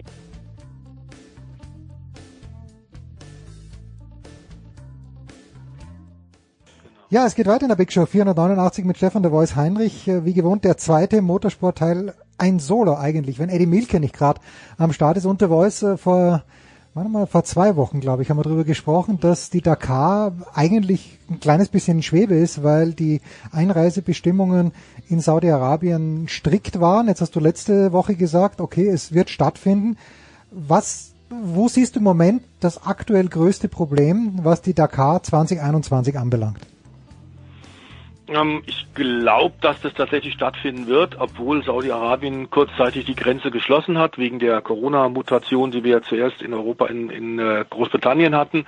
Aber es sind äh, Sonderregeln getroffen worden. Saudi-Arabien lässt sich ja ähm, sehr viel kosten, dass sie jetzt im Motorsport auch auf der Weltlandkarte sind und dann ihr Ruf ja doch politisch etwas äh, eingedellten Ruf wieder etwas aufpolieren können mit Sportereignissen, ob es nun die MotoGP ist, ob es die Formel 1 ist oder eben die Dakar zum zweiten Mal nun ab Anfang Januar, ab dem 3. Januar kommenden Sonntag geht's los, findet die Dakar nach dem Wechsel nach zehn Jahren in Südamerika also wieder in äh, Saudi-Arabien statt. Äh, sie haben sich sehr viel vor, vorgenommen, denn äh, die Pisten sind zu 80 Prozent neu sind weit über 7000 Kilometer auch hm. wieder zu fahren von den Motorradfahrern, von den Autofahrern, von den Quadpiloten und natürlich dem ganzen Begleittross, dem Servicepersonal. Ähm, dazu haben sie einige Sachen gemacht, die wir in dem langen Interview, das wir ja im Sportradio Ja, es kommt noch. Ich, ich werde ich werde ich werde es am Wochenende werde ich es veröffentlichen mit dem Heinz Kinnegartner. Ganz genau, ja. das ist dann nachzulesen. Wir haben ja mit Heinz Kinnegartner ausführliches Interview vor allem auch über die Dakar gehabt und über die Gefährlichkeit, die in den letzten Jahren tatsächlich auch anhand der Unfallzahlen ja sich verdeutlicht hat. Also die hohen Durchschnittsgeschwindigkeiten, die auch im letzten Jahr in Saudi-Arabien gefahren wurden, die mussten runtergehen und sie haben eine Menge gute Sachen und ich glaube tatsächlich auch Vorschläge von KTM und von Kini hat ASO übernommen, um tatsächlich dem ein bisschen entgegenzuwirken, um die, das Tempo ein bisschen rauszunehmen. Unter anderem wird also das Roadbook dass es im letzten Jahr, äh, ich glaube, alle drei Tage äh, nur ganz kurzfristig vor dem Start gab, äh, wird jetzt bei allen Tagesetappen, bei allen zwölf Wertungsprüfungen erst kurz vor dem Start ausgehändigt. Das heißt, die ganzen Teilnehmer können nicht ähm, bei den Werksteams Mitarbeiter damit beauftragen, in der Nacht vor der anstehenden Etappe durchzuarbeiten, um dieses Roadbook noch zu verfeinern und zu verbessern. Und da ging die Schere natürlich dann auch schon auseinander zwischen den Werksteams und den Privatiers. Die hat man jetzt wieder ein bisschen geschlossen, indem jetzt alle relativ kurz vor dem Start erst das Rotbook, das offizielle, bekommen und da müssen sie sich dran halten. Das ist ein relativ einfacher Wechsel, der nicht sehr kostenintensiv ist, der aber dafür sorgen wird, dass Tempo rausgenommen wird, weil sie jetzt alle mehr im Nebel stochern. Und das geht so ein bisschen zurück auch, wie ja Kini auch gesagt hat, man muss im Grunde sich wieder an die Uridee von Thierry Sabine erinnern, dass es tatsächlich eine Reise ins Unbekannte ist und dass es ein Abenteuer ist und dass vor allem Navigation wieder zum entscheidenden Thema wird und nicht das Tempo und nicht ähm, Bolzen auf Teufel komm raus. Bei den Motorradfahrern haben sie zum Beispiel auch reduziert die Anzahl der Reifen, die während der gesamten Dakar verwendet werden dürfen, was auch dazu äh, auch sagt, dass klar ist, ähm, sechs Reifen, Hinterreifen darf jeder äh, Motorradfahrer verwenden bei dem Tempo, das sie in den letzten Jahren gefahren sind, hat das nie gereicht. Und jetzt ist es so, dass tatsächlich auch bestraft wird, wenn einer einen siebten oder achten Reifen äh, sich holt von einem Teamkollegen, der als Wasserträger mit dabei ist, wird das gleich mit sehr viel, ich glaube zehn Minuten Strafen böse äh, bestraft und ist, dann ist der Sieg eigentlich futsch. Also ich glaube, dass die ein bisschen Tempo rausnehmen müssen, um die Reifen, auch ums Material ein bisschen mehr zu schonen. Auch das finde ich gut. Ähm, auch die Dakar-Legende Hubert Oriol, der lange ja als äh, Motorradfahrer unterwegs war, der der erste Fahrer war, der auf Motorrad und Auto gewonnen hat, der später ASO Renndirektor war und lange Zeit also auf dieser und auf der anderen Seite des Zauns die Dakar mitverfolgt hat, der sagt, es, es geht in die richtige Richtung und wir müssen an die wahren Helden wieder denken. Das sind nämlich die Privatfahrer, die tatsächlich ihre Fahrzeuge auch selbst vorbereiten müssen. Auch da gibt es jetzt Sollzeiten. Also es ist nicht mehr möglich, dass einer nachts ins Biwak wankt mit einem defekten Fahrzeug, dann selber reparieren muss, ähm, gar nicht schlafen kann und dann sofort wieder am nächsten Morgen um 6 Uhr auf, auf ins Auto steigt und wieder losfährt. Große Sicherheitsprobleme äh, gibt sowas und das gibt's in dieser Form also alles nicht mehr. Ich glaube trotzdem, dass die sehr in sich haben wird ähm, und äh, größte Gefahr ist, dass man tatsächlich jetzt in dieser Blase, in der ja die Motor MotoGP war, die Formel 1 GP war, DTM war, alle großen Rennserien, die Rallye WM auch, dass man in dieser Blase jetzt aufpassen muss, ähm, bei diesem großen, dieser großen Rundfahrt durch die saudi-arabische Wüste über 7000 Kilometern, dass man da hoffentlich keine positiven Corona-Tests bekommt. Einen hat es schon erwischt. Ich habe es dir äh, bereits zugeschickt. Ja. Es kam nämlich gestern Abend raus. Nani Roma ist auch einer von drei Fahrern, der tatsächlich auf zwei und auf vier Rädern die Dakar hat gewinnen können. Auf KTM 2004 und 2014 für das deutsche X-Ray-Team in einem Mini-Allrad-Fahrzeug.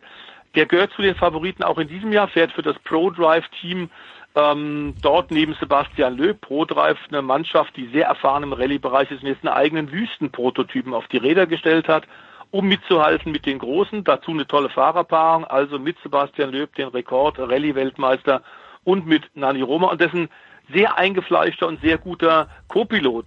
Der ist positiv getestet worden und muss nun sechs Tage vor dem Start der härtesten Rallye der Welt tatsächlich ersetzt werden. Mit Alex Wincox hat man, glaube ich, einen ganz guten Mann gefunden, der sowohl als Mechaniker schon seit Jahrzehnten dabei ist bei der Dakar, der mit Quadbikes gefahren ist, mit Trucks, mit Buggies an den Start gegangen ist. Der muss jetzt kurzfristig einspringen, aber das ist für Nani Roma, ähm, wie gesagt, zweifacher Gesamtsieger ein Riesenhandicap, denn man muss sich da quasi blind verstehen und die Arbeit zwischen Co-Pilot und, und Fahrer ist durch die erschwerte Navigation in diesem Jahr wichtiger denn je. Mhm die ganze Geschichte mit Saudi-Arabien ist natürlich schon ein kleines bisschen schwierig, finde ich. Im letzten mhm. Jahr gab es ein Tennisturnier, ein Einladungsturnier dort und das wurde veranstaltet von ja vom Herrn Reichel oder von der Frau Reichel, die auch das Hamburger Tennisturnier machen und äh, wir hatten auch eine Einladung von Tennisnet und ich hätte hinfliegen können, da haben wir gedacht, nee, nach Saudi-Arabien mag ich nicht fliegen. Das ist ein Land, mit dem ich nichts zu tun haben möchte und dann äh, eben aus Gründen, da war gerade diese Geschichte mit dem Journalisten davor und dann ja. äh, andere Leute haben dann wieder gesagt, naja gut, aber das, der Sport trägt ja angeblich dazu bei, dass äh, die, die Völker sich besser verstehen und dass da auch äh, dass da auch Veränderungen passieren in diesem Land. Ich, ich würde nach wie vor nicht hinfliegen. Da weiß aber, glaubst du dran, dass Sport was verändern kann in einem Land? Gibt in der letzten Zeit zumindest wenig Beispiele, die einen daran glauben lassen. Man hm. würde gerne glauben, glauben, das sagt das IOC, der Herr Bach ja auch oh ja, sehr Gottes oft, ja, in schöner Regelmäßigkeit und äh, versucht damit zu begründen, warum er in äh, Länder auch geht und Großveranstaltungen, sportliche Großveranstaltungen organisiert, bei denen man äh, sich bezüglich Arbeitsbedingungen der Bauarbeiter, bezüglich Menschenrechte ähm, äh, nicht mit Ruhm bekleckert, um es mal ganz vorsichtig zu formulieren. Also wir hatten solche Probleme mit der Dakar vorher auch schon. Als Herr Gaddafi noch als Diktator in Libyen war, ging die Dakar-Rallye auch paar Mal durch Libyen. Und da hat sich auch der Herr Gaddafi damals das viel kosten lassen, um in der Weltöffentlichkeit als ähm, Sportausrichter, als neutraler Sportausrichter und als ein verlässliches Land darzustellen, wollte auch ein bisschen Fremdenverkehrwerbung machen. Das kam ihm sehr zu Pass und schon damals erinnere ich mich, äh, Ende der 80er, Anfang der 90er Jahre wurde da oft diskutiert, ob das der richtige Weg ist. Ähm, es war am Ende in, in Afrika, deswegen letztendlich der Wechsel ja auch nach Südamerika für zehn Jahre, für die Dakar Rallye tatsächlich zu schwierig, auch weil so viele Rebellengruppen waren, die tatsächlich den Sport genutzt haben, um ihr Anliegen nach vorne ja. zu bringen, um in die Weltöffentlichkeit zu gehen. Sie haben Minen gelegt, da ist dann auch ein LKW-Fahrer tödlich verunglückt. Ähm, sie wollten Geisel nehmen und dann haben irgendwann die Sicherheitsdienste ähm, aller beteiligten großen Länder, vor allem der französische äh, Sicherheitsdienst, Geheimdienst hat gesagt, Leute, das lassen wir mal alles da und die müssen was anderes finden. Ähm, ich halte es äh, auch für, für, für eine Mehr, dass man tatsächlich mit, mit, mit Profisportveranstaltungen ähm, die, die Politik eines Landes verändern kann. Ich glaube da nicht dran. China ist ein Beispiel, dass das nicht so richtig funktioniert hat, trotz aller Bemühungen. Und ich glaube auch die FIFA und der Fußball-Weltverband hat sich da in den letzten Jahren nicht mit Ruhm bekleckert. Das, die Schwierigkeit ist natürlich, wo organisierst du solche Veranstaltungen? Sucht man sich nur sehr wohlfeile und funktionierende Demokratien aus, dann wirst du auf Dauer bei dieser Menge der Großveranstaltungen im Sport Schwierigkeiten haben, Austragungsstätten zu finden. Aber ich gehe völlig konform mit dir, lieber Jens, dass man das nicht ausblenden soll und auch nicht darf und nicht, nicht, nicht kann, sondern dass das immer auch ein Thema sein muss. Auch jetzt die Sinnhaftigkeit ob die Dakar tatsächlich in Saudi-Arabien antreten muss. Wir erinnern uns oft, dass wir dann ja auch in der Winterpause darüber diskutiert haben, äh, der FC Bayern München, ja, ähm, wenn der sein äh, Wintertraining macht, ist das auch sinnvoll in, in der Diktatur zu machen? Wie, wie läuft es da äh, mit, mit der Freiheit der Presse? Ähm, äh, sollte er sich da nicht lieber von anderen äh, Leuten einladen lassen? Ähm, das ist mit Recht immer wieder ein Thema und ich glaube, da muss auch Sportradio und müssen wir dranbleiben, um das zumindest neben den sportlichen Schlagzeilen auch immer wieder in Erinnerung zu rufen. Okay, ja, also schwierig, schwierig, schwierig. Es ist dann ein Kollege von uns hingeflogen und äh, das ist ein guter Junge, der da hingeflogen ist, aber trotzdem äh, es ist es ein ungutes Gefühl bei dieser ganzen Geschichte. Wenn wir aber auf das Sportliche schauen, The Voice, welcher Wettbewerb also auf welchen Wettbewerb sollte man sich aus deiner Sicht konzentrieren? Sind es die Motorräder äh, oder auf welchen, auf welchen Sportler sollte man besonders Augenmerk legen? Also es ist im Grunde beides, wobei die wahren Helden werden dann tatsächlich bei der äh, sonst eigentlich immer sehr guten Berichterstattung bei den Kollegen von Eurosport, die allabendlich zusammenfassen, ähm, wird man da allerdings nicht hören, denn die wahren Helden sind für mich tatsächlich die Privatiers, hm. die genau das, was ich gerade bei dir schon angedeutet habe, selber alles selber machen müssen. Ähm, das sind tatsächlich die, die die Dakar auch ausmachen, eben auch in der Breite. Die Profis, die unter verbesserten Bedingungen äh, diese äh, diesen irrsinnigen Schlauch, diesen Marathon, diese Tortour de France äh, angehen. Die werden natürlich wieder um Zehntelsekunden feilen vorne, das ist ganz klar. Bei den Autos sind es die bekannten Verdächtigen. Carlos Sainz Senior, Vorjahressieger, äh, Stefan Peter Hansel, die beide für das deutsche X-Ray-Team fahren, Rekordsieger Peter Hansel, der zehnmal die Dakar gewonnen hat auf zwei und vier Rädern. Ähm, leider nicht mit seiner Frau Andrea. Sie wollten ja als Ehepaar antreten. Es hat nicht funktioniert aus gesundheitlichen Problemen von Andrea. Ich hoffe, dass es ihr bald wieder besser geht. Ähm, die sind vorne mit zu erwarten. Natürlich auch Giniel de Villiers, die gesamte Toyota-Armada, denn Toyota für diesen japanischen Hersteller ist die Dakar auch eine äh, absolute Werbebühne weltweit. Äh, dazu glaube ich sogar das Pro-Drive-Team interessant, denn Sebastian Löb wird äh, zwar kalkulierend fahren, aber ist ähm, als neunfacher Rallye-Weltmeister sicherlich über jeden Zweifel über seine fahrischen Fähigkeiten erhaben. Dass der das kann, steht außer Frage. Es ist vor allem, steht ja im Raum, dass äh, Audi bei der Dakar auch wieder fahren wird, nach Jahrzehnten der Abwesenheit. Audi, wir haben es bei dir schon gemeldet, zieht sich aus der Formel E zurück. Hm. Die kommende Saison fahren sie noch, dann aber ist Essig und ab 2022 werden die tatsächlich die Ingolstädter mit einem Werksteam in Kooperation mit Sven Quanz dann bei der Dakar auch antreten. Das wird nochmal einen riesen Boost geben. Und bei den Motorrädern ist es natürlich der Serienmeister KTM, die im letzten Jahr nach äh, fast zwei Jahrzehnten des Dauersiegens, nach 17 Siegen in Folge von Honda übertrumpft worden sind. Ricky Brabeck war der erste US-Amerikaner, der tatsächlich die Dakar hat gewinnen können.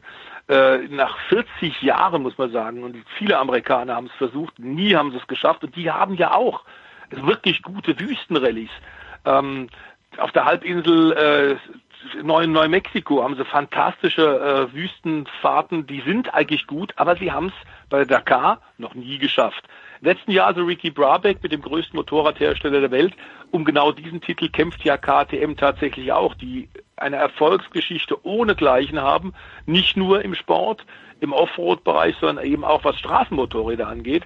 KTM in den letzten äh, zehn Jahren zum größten europäischen Hersteller kommen und tatsächlich eine echte Gefahr für Honda und Co. Ähm, ich glaube, die Honda-Truppe ist gut aufgestellt. Die sind relativ selbstbewusst und haben auch die letzten Tests gut absolviert, aber mit drei Siegern, die schon die Dakar gewonnen haben, vor allem auch aus Österreich, eben mit Matthias Weidner, Protégé von Kini, von Heinz Kinigartner, mit äh, drei ehemaligen Dakar-Siegern ist, glaube ich, KTM besonders stark aufgestellt. Und das Imperium will zurückschlagen. Das hat Kini uns ja gegenüber auch deutlich gemacht.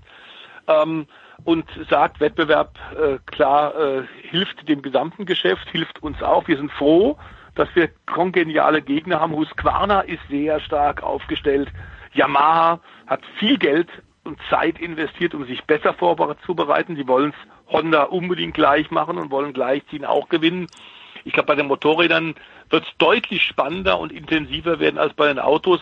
Aber die Autos sind natürlich besonders spektakulär, wenn die da durch die Wüste glühen. Und ähm, ich bin freue mich sehr auf die Bilder wieder. Ich bin ja äh, 20 Jahre bei der Dakar immer dabei gewesen, ähm, zweimal sogar selber mitgefahren. Es ist wirklich hart und ähm, ich weiß, was die jetzt alle vor sich haben. Äh, wollen wir hoffen, dass tatsächlich äh, Corona bedingt keine keine Ausfälle, größeren Ausfälle gibt, wie mit dem Beifahrer von Nani Roma und wollen wir hoffen, dass wir keine schweren Unfälle oder sogar Toten zu beklagen haben. Denn klar ist auch, wenn du auf so einem Drahtseil balancierst, hm. Das so heikel ist, ähm, ist klar, dass sowas natürlich leider eben auch passieren kann. Ich glaube, dass die äh, ASO eine Menge getan hat, um die Schwierigkeiten des vergangenen Jahres vergessen zu machen. Ich glaube, der Veranstalter in Saudi-Arabien hat nach der Debütveranstaltung äh, Anfang dieses Jahres, Anfang 2020 auch eine Menge Dinge verbessert und äh, glaube, dass das eine gute Veranstaltung werden kann. Freue mich tatsächlich schon auf die Bilder in CinemaScope. Ja. Nur ganz kurze Nachfrage. Ich, den Namen Quant verbinde ich natürlich in erster Linie immer mit BMW und du sagst aber, ja. du sagst aber Audi. Ähm, also Sven Quant hat sich vor vielen, vielen Jahren als einer der Erben auszahlen lassen. Ah ja, 3,50 ähm, Euro vermute ich. Ich waren, glaube ich, 3,60 Euro sogar. Ah, okay, gut. Ja. Äh, es war also genug, dass er tatsächlich seiner großen Leidenschaft, nämlich der äh, Marathonfahrten, ähm, tatsächlich äh, sich, sich widmen konnte. Hat selbst angefangen, ist selbst gefahren mit T1-Autos, also relativ seriennahen Mitsubishi Pajeros, hat seine Firma Geco damals gegründet, die sitzt im hessischen Trebur in der Nähe von Groß-Gerau und ist inzwischen ein äh, Weltunternehmen geworden, die sich sehr speziell gerade auf diese Offroad, diese Marathon-Raids, wie sie offiziell heißen, von der FIA, vom Weltverband, konzentriert, da sehr viel Autos entwickelt und auch verkauft hat, der äh, Mini Buggy, das ist eine Eigenkonstruktion von ihnen. Äh, damit hat er schon ein paar Mal die Dakar gewonnen, mit dem Mini Allrad eben auch, unter anderem mit Nani Roma, wie wir erwähnt haben. Er ist im Grunde ein Weltklasse-Unternehmen, gerade für diese Wüstenrallyes. Und äh, Audi, die seit Jahren draußen sind, zu Beginn der Veranstaltung damals noch mit dem VW Iltis tatsächlich dabei waren, ähm, die jetzt wieder also Rallye-Sport machen wollen, um ihr Image aufzupolieren. Audi tut gut daran, nicht mit eigenen, nur eigenen Ingenieuren zu kommen, sondern vor allem mit einer erfahrenen Truppe zusammenzuarbeiten. Und da können sich, glaube ich, die Ingolstädter keinen besseren raussuchen als Sven Quandt. Der wird seine eigenen Einsätze weitermachen und es ist eine neue Firma gegründet worden, ähm, die dann wohl auch in Hessen sitzen wird, in enger Kooperation. Er hat lange im Übrigen auch BMW eingesetzt. Klar, dass natürlich die Familienbande da geholfen haben. Er hat lange den X3 und den X5 eingesetzt in der Wüste, hat den weiterentwickelt. Vor allem der Motor, damals ein großer Dieselmotor, war fantastisch. Und da war sehr viel mehr BMW Engineering drin, als auch Sven Quandt am Anfang zugeben wollte. Ähm, aber jetzt äh, lockt offenbar Audi. Das wird sicherlich auch lukrativ für Sven Quandt werden und er kann seine Expertise die er mit seinen Ingenieuren, seinen Mitarbeitern da über Jahrzehnte aufgebaut hat, jetzt wirklich gut nutzen. Ich glaube, das wird natürlich klar, wenn Audi antritt. Ähm, ist, erwartet man, dass die gleich von Anfang an vorne dabei werden, wird eine schwierige Aufgabe, wird nicht einfach sein. Aber wir erinnern uns, andere deutsche Hersteller haben das probiert, haben sich am Anfang die Zähne ausgebissen, haben es dann geschafft, wie zum Beispiel Porsche, als auch Manfred Janke, unser ähm, Grand Seigneur von Sportradio, hat ja damals mit dem 959 äh, Dakar-Geschichte geschrieben, zunächst mal mit dem Porsche 911, dann mit dem 959. Die haben ein paar Ausfälle gehabt und haben dann so lange weitergemacht, bis sie dort triumphiert haben und alle, die gesamte Weltelite geschlagen haben. Das ist natürlich auch das Ziel von Audi mittelfristig. Ja, Somit schließt sich der Kreis wieder. Was äh, zu dem, was Stefan Heinrich davor gesagt hat, denn an diesem Samstag werde ich dieses Gespräch, das The Voice mit Heinz Kinnegarten, Sie haben sich lange Zeit nicht gesehen, das merkt man auch in diesem Gespräch, aber Sie mögen sich sehr. Ähm, und ich habe ein klein bisschen einen Vorwurf rausgehört, dass wir uns zu selten bei Heinz Kinnegartner melden. Das wird eben noch ein Ja, das wird, wird, ihm noch, äh, wird ihm noch bitter aufstoßen, denn wir werden uns häufiger melden. Aber dieses Gespräch, das der Voice und Heinz Kinnegartner, die österreichische Motorsportlegende, geführt haben, werde ich an diesem Samstag als Daily online stellen. Der Voice, ich wünsche dir einen guten Rutsch, nicht allzu schnell bitte. Ich weiß, du bist immer mit vollem Speed unterwegs, aber einen guten Rutsch ins kommende Jahr und vielen, vielen Dank für das Jahr 2020.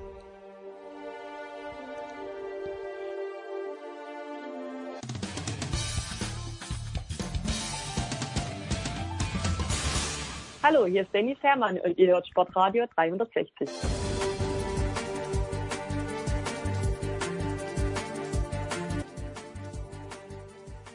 Kann passieren, ja.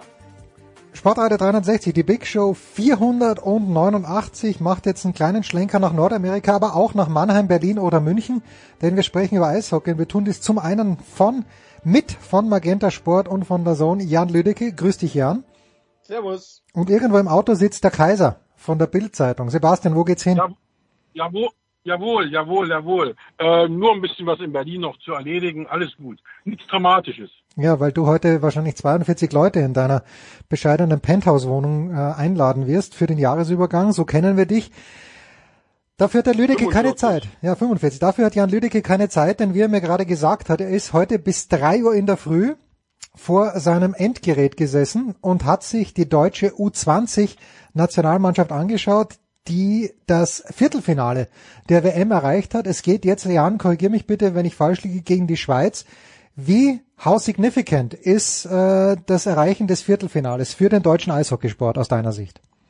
Ja, extrem. Also Deutschland ähm, auf dem Niveau so erfolgreich, das hat es ja nicht ähm, allzu oft gegeben. Jetzt sind sie Dritter geworden in dieser starken Gruppe hinter Kanada und Finnland. Dann kommt noch dazu, dass sie eben brutal viele Corona-Fälle hatten, die ersten Spiele mit Rumpfkader bestreiten mussten, da schon, äh, obwohl echt noch viele Leute ausgefallen sind, die Slowakei geschlagen haben nach Verlängerung. Ähm, jetzt dieser großartige Sieg gegen, gegen die Schweiz, da waren zwar ein paar Jungs wieder dabei, aber für die war es auch das erste Spiel. Ähm, es zeigt einfach, dass die Qualität in der Ausbildung von jungen Spielern in Deutschland über die letzten Jahre wirklich extrem viel besser geworden ist und auch wenn man sich die Spitze anschaut mit Jungs wie Stützle und Peterka, ähm, die ja die nächsten sind, die, die jetzt in die, in die NHL springen, ähm, das ist schon sehr, sehr gut. Stützle hat ja bei den Ottawa Senators unterschrieben ähm, was, was heißt das? Entschuldige Sebastian, wenn ich nochmal zurückkomme zu Jan, aber was heißt das für ihn jetzt? Alles gut, alles gut, alles gut, keine Hektik. Ja, ja, äh, was heißt das für ihn jetzt? Das heißt ja nicht, dass er nächstes Jahr, äh, dass er sofort in der NHL spielt, oder Jan? Der geht jetzt erstmal in die Farm League. Ähm, das werden wir sehen. Ich kann mir vorstellen, dass, dass der relativ schnell den Sprung schafft, weil wenn man sich den Typen anschaut mit seinem Alter, was der kann, auch was der gestern wieder für Tore gemacht hat, ähm, der kann körperlich mithalten, da muss er vielleicht tatsächlich noch ein bisschen zulegen, um dann wirklich mit den ganz großen Jungs in der NHL zu spielen. Aber ähm, das kann vorher nie jemand absehen, ob der jetzt irgendwie ins Farmteam runtergeschickt wird, ähm, ob er vielleicht doch am Ende nochmal nach Europa ausgeliehen wird oder gleich den Sprung in die NHL schafft. Ich muss aber sagen, ich traue ihm direkt den Sprung in die NHL zu. Ja, Sebastian, warum äh, gibt so wenig Medienecho oder übersehe ich dieses Echo nur auf, der, auf die deutsche U20-Nationalmannschaft? Ist es wichtiger, wenn ein leicht übergewichtiger, sehr großer Pfeilewerfer, ich weiß gar nicht, wo er herkommt, äh, im Viertelfinale oder was das Achtelfinale, im Achtelfinale der Darts-WM scheitert? Wenn du dieses konkrete Beispiel nimmst, ist es natürlich nicht wichtiger. Das sehe ich genau wie du. Ähm, andererseits ähm, glaube ich jetzt nicht, dass eine U20-WM, die jetzt gerade zwischen den Feiertagen stattfindet, und das tut sie jedes Jahr, das tun, deswegen tun mir jedes Jahr auf neue die Jungs leid, dass die weder Weihnachten richtig feiern können noch äh, Silvester. Ähm, da, gibt es ganz einfach auch andere Themen. Also da hast du die Vierschanzentournee jetzt dieses Jahr extrem, weil ja morgen Fußball schon wieder weitergeht. Also äh, insofern, ja, da hast du das Medienecho nicht übersehen. Äh, es gibt einfach nicht, und ich glaube auch tatsächlich, dass es jetzt nicht so bedeutend ist äh, für die Medien, wenn man da eine U20-WM covern würde. Also auf die Idee, da jetzt jemanden hinzuschicken als normale Zeitung, äh, würde ich jetzt auch nicht kommen. Eishockey News äh, kann da sicherlich viel machen und so, aber äh, für uns oder für, für Zeitungen, Agenturen generell finde ich das jetzt nicht so kriegsentscheidend, äh, diese WM. Wir wissen aber, dass unser lieber Freund Heiko Olderb jede Minute dieser U20 WM, ich weiß gar nicht auf welchem Kanal, aber er schaut sich's auf jeden Fall an. Jan, wir nicht haben nur der, nicht nur der. Ich kenne auch, ich kenne auch einen Kollegen hier bei mir, der postet jeden Abend, wenn er sich äh, Deutschland, Kanada oder sonst was von dieser Union-WM anguckt, äh, dass er das gerade anguckt. Und das macht er schon seit Jahren. Also da sind Jan und äh, Heiko nicht die einzigen, die das anschauen. Eishockey-Freaks, denen wirklich der Sport äh, abgeht, weil nichts stattfand. NHL spielt noch nicht. Ähm, die DEL hat gerade erst angefangen. Also kann ich schon verstehen. Also und wie gesagt, das das hat schon seine Community, äh, seine Community. Also das gucken schon ein paar Leute an.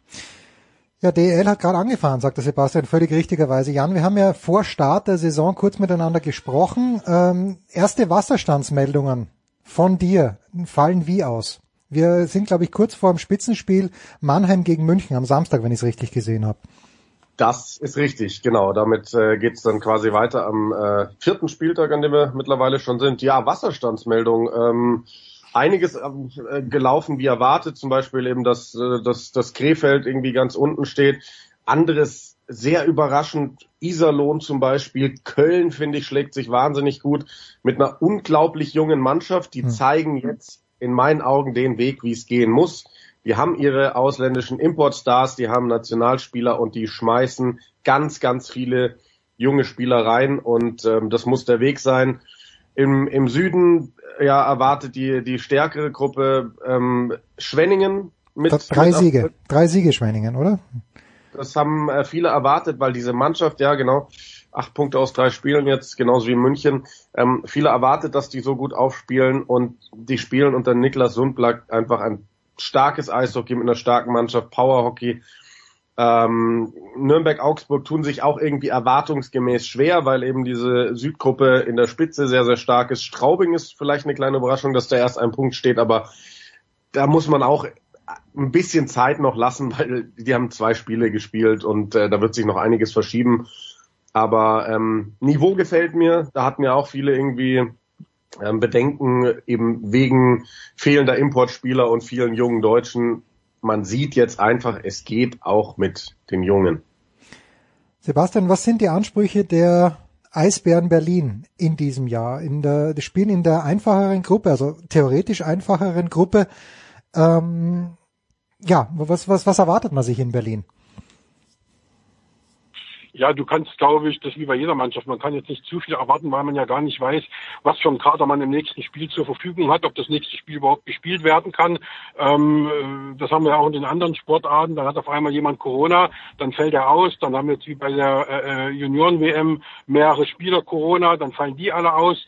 Wenn du ein richtiges Gesundheitsamt hast, dann schickt das gleich die ganze Mannschaft in Quarantäne, dann kannst du nicht spielen. Dann musst du dann innerhalb wie im Basketball äh, alle zwei Tage spielen, weil die ganzen Nachholspiele kommen. Also du kannst überhaupt nicht erwarten. Und mit äh, so einer Einstellung würde ich, wenn ich einen Verein führen würde, auch rangehen. Ähm, man hofft jetzt in Berlin, dass äh, Lukas Reichel, der ja auch äh, in die NHL gedraftet wurde, dass der jetzt tatsächlich noch ein Jahr bleibt, wonach es auch ganz stark aussieht, ähm, was für die Eisbären mit Sicherheit, mit Sicherheit sehr, sehr gut wäre. Ähm, ansonsten glaube ich natürlich prinzipiell, wenn man jetzt davon ausgeht, dass alles ideal läuft, dass keiner Corona bekommt, dass alle äh, fit sind und ähm, dann glaube ich, dass man sich in der Gruppe äh, unter den ersten Zweien behaupten kann und äh, dann auch eine gute Rolle spielt, wenn es zur ja, wenn es zur Entscheidung dann kommt. Aber wie gesagt, das ist in diesem Jahr alles so hypothetisch wie noch nie zuvor und äh, deswegen äh, kann man da gar nichts sagen. Wenn du dann in der entscheidenden Phase fünf Corona-Fälle hast, das sind deine fünf stärksten Spieler, ähm, dann verlierst du auch gegen Krefeld, das bis jetzt null Punkte hat. Also ähm, alles wirklich ein Blick in die Glaskugel wie noch nie zuvor.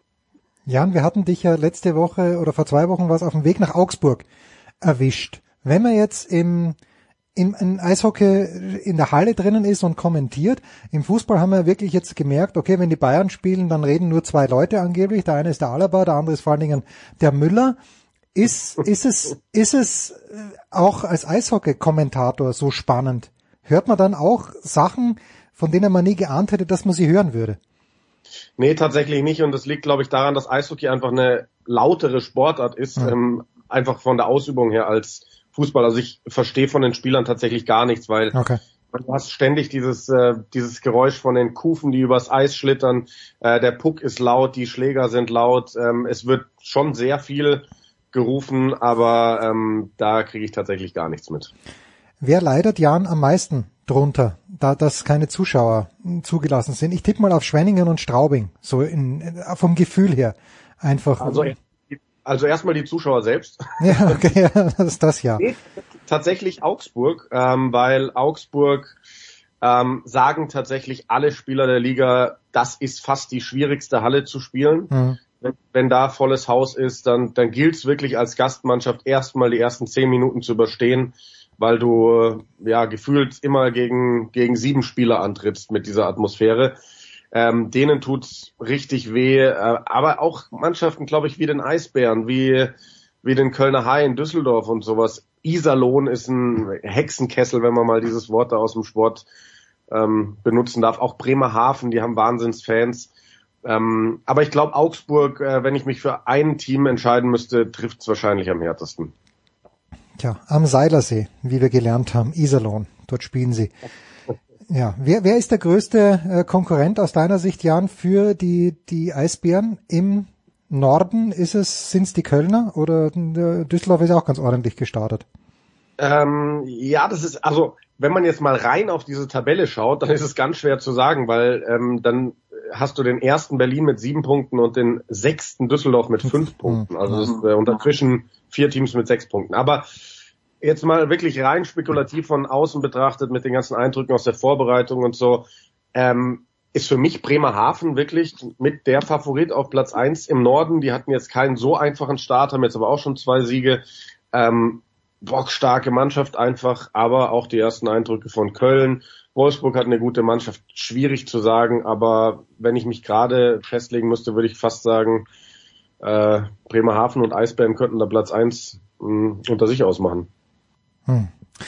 Das schauen wir uns ganz gespannt an. Sebastian wird beim Tennis noch dabei sein, aber wir brauchen jetzt noch den Ausblick von Jan Lüdecke auf zwei Dinge. Erstens, wie geht's weiter bei der U20 WM und zweitens äh, dein zweites großes Steckenpferd, mindestens zweite große Steckenpferd ist der Rugby-Sport. Worauf, nein, sagen wir mal so, wovor hast du Angst, dass 2021 nicht stattfinden kann?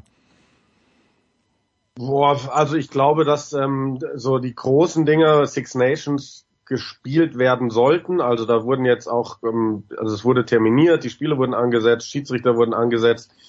Jetzt äh, hört man aus der englischen Premiership, dass da über eine Corona-Pause zumindest mal so im Hinterkopf nachgedacht wird, ähm, weil es halt schon echt viele Fälle immer wieder mhm. gibt und ähm, im Endeffekt auch Wettbewerbsverzerrung, weil auch die verschiedenen Verbände irgendwie unterschiedliche Regeln haben. Da darfst du in der heimischen Liga nicht spielen mit einem Corona-Fall, im internationalen Wettbewerb sollst du aber spielen und so weiter und so fort. Ähm, ja, Angst habe ich jetzt nicht wirklich, aber ähm, ja, wir wissen ja alle, dass man gerade nichts wirklich planen kann. Äh, zweite Frage, U20 WM. Gegner steht noch nicht fest fürs Viertelfinale. Deutschland ist jetzt mal ähm, sicher Dritter in der Gruppe A und wird damit gegen den Zweiten aus der Gruppe B spielen. Ähm, das wird auf jeden Fall ein harter Brocken. Russland, Schweden, USA mal so grob. Ähm, da gibt's äh, noch zwei, drei Spiele, die ausgespielt werden. Heute Abend ist Tschechien, Österreich. Die Tschechen können, ja, die, nee, die können es nicht mehr werden. Also Schweden, USA, Russland, da ist dann ähm, in der Nacht, also in der Nacht von heute auf morgen, genau, ähm, ist noch Schweden, USA. Das ist dann das Endspiel. Wer das gewinnt, ich muss gerade mal ein bisschen rumrechnen. Also es ist sehr wahrscheinlich, dass es gegen Russland geht, weil wer Schweden, USA gewinnt, dürfte auf Platz eins springen ähm, kompliziert wird's nur, wenn da irgendwie die USA nach Verlängerung oder Penaltyschießen gewinnt, weil dann haben drei Teams acht Punkte. Da weiß ich jetzt gerade nicht, wer dann irgendwie erster, zweiter, dritter ist, aber Russland ist sehr wahrscheinlich, sagen wir es mal so. Überfordere uns bitte nicht, äh, Jan, aber wo könnte man sehen, das Viertelfinale? Kommt's auf Magenta Sport? Ja, kostenlos für alle sogar. Stark. Äh, ja, also U20 WM, alle deutschen Spiele sind kostenlos für alle. Ähm, ich habe ich hab auch selber so einen Magenta Receiver, da war es auf Kanal 318. Ansonsten einfach magentasport.de. Und wo wir es äh, von den Eisbären hatten, vielleicht auch noch ein kleiner Tipp, ähm, haben wir eine sau, sau geile Doku bei Magenta Sport, ähm, DNA zu den Eisbären. Ähm, wirklich unbedingt anschauen. Jeder, der Eishockey mag, jeder, der Sport mag, das ist äh, teilweise Gänsehaut. Wirklich unglaublich. Dann die abschließende Frage für den Eishockey-Teil an Sebastian Kaiser. Wir haben ja für unser Jahresmagazin Franz Büchenhardt auch mit André Ranke gesprochen. Der hat mittlerweile seinen Rücktritt bekannt gegeben aus gesundheitlichen Gründen.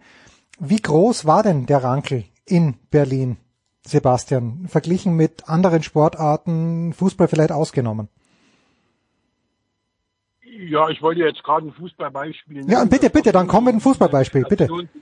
Das war, das war jetzt sowas wie Thorsten Matuschka für Union Berlin ähm, oder Paul Dardai für Hertha. Also nachdem Sven Felski aufgehört hat, das ist ja nun auch schon wieder ein paar Jahre her, da war André Rankel schon für die Fans äh, sowas wie die Identifikationsfigur, weil äh, ist von hier ähm, äh, kann sich mit denen auf Augenhöhe unterhalten, hat seine Leistung gebracht, war Kapitän, war immer auch für die Leute da, war ein super oder ist ein super Typ äh, und ähm, ganz äh, locker zu nehmen und äh, überhaupt nicht abgehoben. Also das war einer, äh, wie Fans ihn sich wünschen. Und ähm, wie gesagt, jetzt ist er natürlich auch schon in die Jahre gekommen. Äh, ob er jetzt nochmal einen neuen Vertrag bekommen hätte, äh, glaube ich nicht. Ähm, aber wie gesagt, äh, wichtig ist, dass er den Eisbären in welcher Funktion auch immer erhalten bleibt. Und da glaube ich schon, dass man sich, dass man den irgendwann mal beim Verein wiedersehen wird. Lest es nach. Hashtag 12 Monate zu bestellen unter steilpass.sportradio360.de. Sebastian hat ein, wie ich finde, wunderbares Interview geführt mit Lennart Kemner. Wir haben lange drum gekämpft, also nicht wir, sondern Sebastian hat lange drum gekämpft, dass das zustande kommt. Das ist super geworden. Und apropos super, Jan Lüdecke hat äh, mit Simon Jung, mit, ich konnte nicht, ich kannte nicht, mit äh, Anton Segner gesprochen, ein aufstrebendes deutsches, ist er noch ein Talent, Jan, oder ist er schon über den Talentstatus hinaus? Ja, er ist schon Talent. Er ist zwar mittlerweile Profi und äh, Meister, Rugby-Meister in Neuseeland geworden, aber er gilt schon noch als Talent, ja, mit seinen 19 Jahren gerade mal. Schaut euch das an, lest es euch durch. Jan, vielen, vielen Dank. Sebastian hat es noch nicht ganz überstanden, denn wir sprechen gleich im Tennisteil auch über eine andere Identifikationsfigur. Vorhin ist es schon kurz angeklungen, aber auch Sebastian Kaiser zündet zu Hause jeden Tag ein Kerzlein an, dass Roger Federer vielleicht doch nochmal zurückkommt auf die ATP-Tour.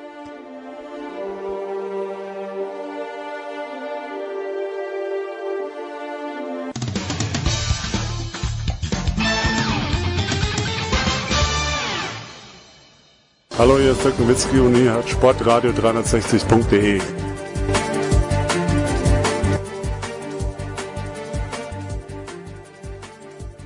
Sportradio 360, die Big Show 489 geht in die Endphase und wir sprechen noch einmal über Tennis. Ich habe schon angekündigt, wir werden ein kleines bisschen über Roger Federer sprechen und tun das zum einen mit Sebastian Kaiser, der jetzt zu Hause angekommen ist und wir tun das mit Paul Häuser. Servus Paul.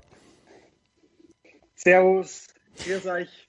Rutsch ja, wir, wir versuchen das. Es geht los in Delray Beach, es geht los in Abu Dhabi für die Frauen und es geht los in Antalya für die Männer. Da werden wir mal schauen. Äh, also die, die Teilnehmerfelder lesen sich ja einigermaßen gut. Paul, gibt schon so etwas wie Vorfreude bei dir auf die neue Saison? Es sind ja nur noch ein paar Tage, nämlich am Wochenende soll es eigentlich, beziehungsweise Anfang kommender Woche soll die Tennissaison 2021 starten. Ja, auf jeden Fall große Vorfreude, das wird, das wird sehr spannend, aber natürlich auch eine gewisse Skepsis, die da mit dabei ist, weil wenn man jetzt sieht, ja, wie, wie ist die Virussituation, vor allem in Australien, wo sie die Zahlen so niedrig gehalten haben, wenn da jetzt, was, was macht Australien, was macht vor allem dann der Bundesstaat Victoria, wenn da die Zahlen wieder hochgehen? Die haben ja bis jetzt dann immer, sobald ein, ein kleines Feuer aufgetreten ist, haben sie sofort ausgetreten mit einem knallhart Lockdown wieder. Was bedeutet das für die Australian Open, für den ATP Cup, wenn, wenn dort wieder jetzt vermehrt Fälle auftreten? Also da bin ich schon noch ein bisschen vorsichtig.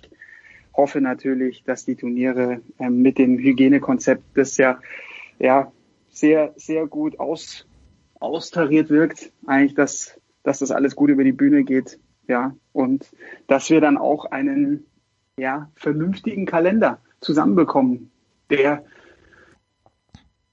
der funktioniert hoffentlich. Ja, der vernünftige Kalender. Sebastian sieht jetzt schon vor, dass Indian Wells nicht stattfindet zum geplanten Zeitpunkt. Das ist Miami jetzt mal im ersten Vierteljahr bestätigt als letztes Turnier bei den Australian Open. Sebastian hat man sich darauf geeinigt, was vielleicht eine schlaue Entscheidung war, die Qualifikation in Dubai auszutragen und dann wirklich nur jene Leute nach Australien zu lassen, die äh, sich tatsächlich qualifizieren. Für dich nachvollziehbar? Ja, vor allem aus Sicht der Sportler nachvollziehbar, weil äh, wenn du nach Australien kommst, das betrifft uns ja auch, wenn wir hinfahren würden, muss man 14 Tage in Quarantäne.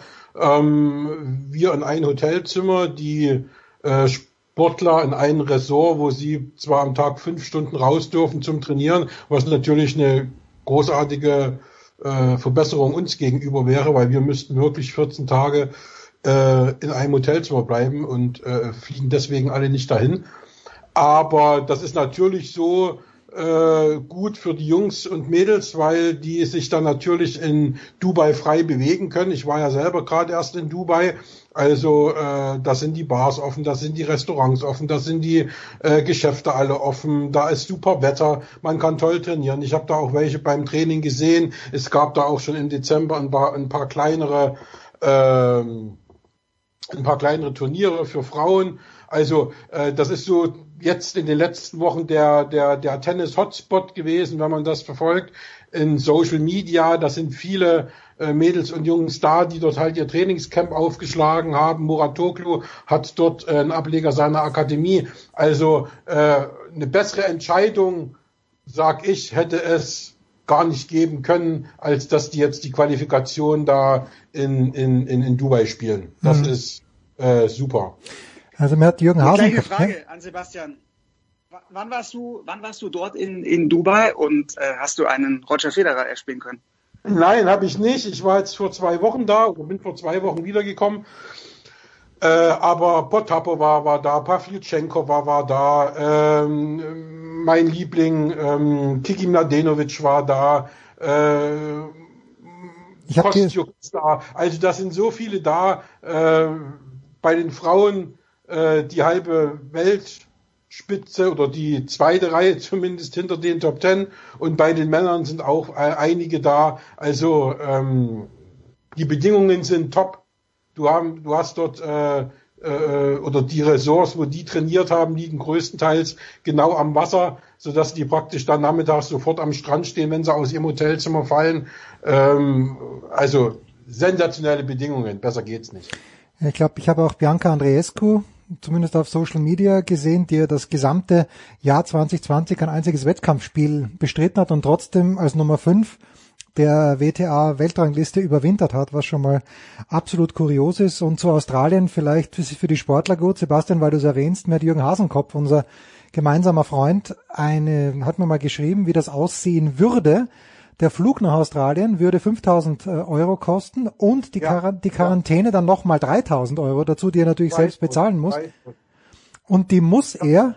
3000 Euro, darin enthalten sind äh, halt das Hotelzimmer plus drei Mahlzeiten am Tag mhm. und äh, auf eigene Kosten kannst du dir aber natürlich, wenn du jetzt äh, irgendwelche Sachen aus dem Supermarkt brauchst, äh, die kannst du dir auch bestellen, aber eben dann auf eigene Kosten. Aber in diesen 1900 Euro habe ich ausgerechnet, sind äh, sind drinne die Hotel, die Zimmermiete und äh, das äh, äh, dreimal am Tag gegessen wird. Aber du darfst eben niemanden in deinem Hotel empfangen. Also du bist wirklich zwei Wochen komplett alleine auf 20 Quadratmetern. Und mhm. das, äh, ich weiß nicht, wer sich das zumutet. Naja, vor allen Dingen, wenn du freiberuflicher Fotograf bist, so wie der Jürgen, der muss ja seine Fotos verkaufen, der muss das erstmal diese dann 7000 Euro selbst auslegen. Also das ist natürlich nicht darstellbar.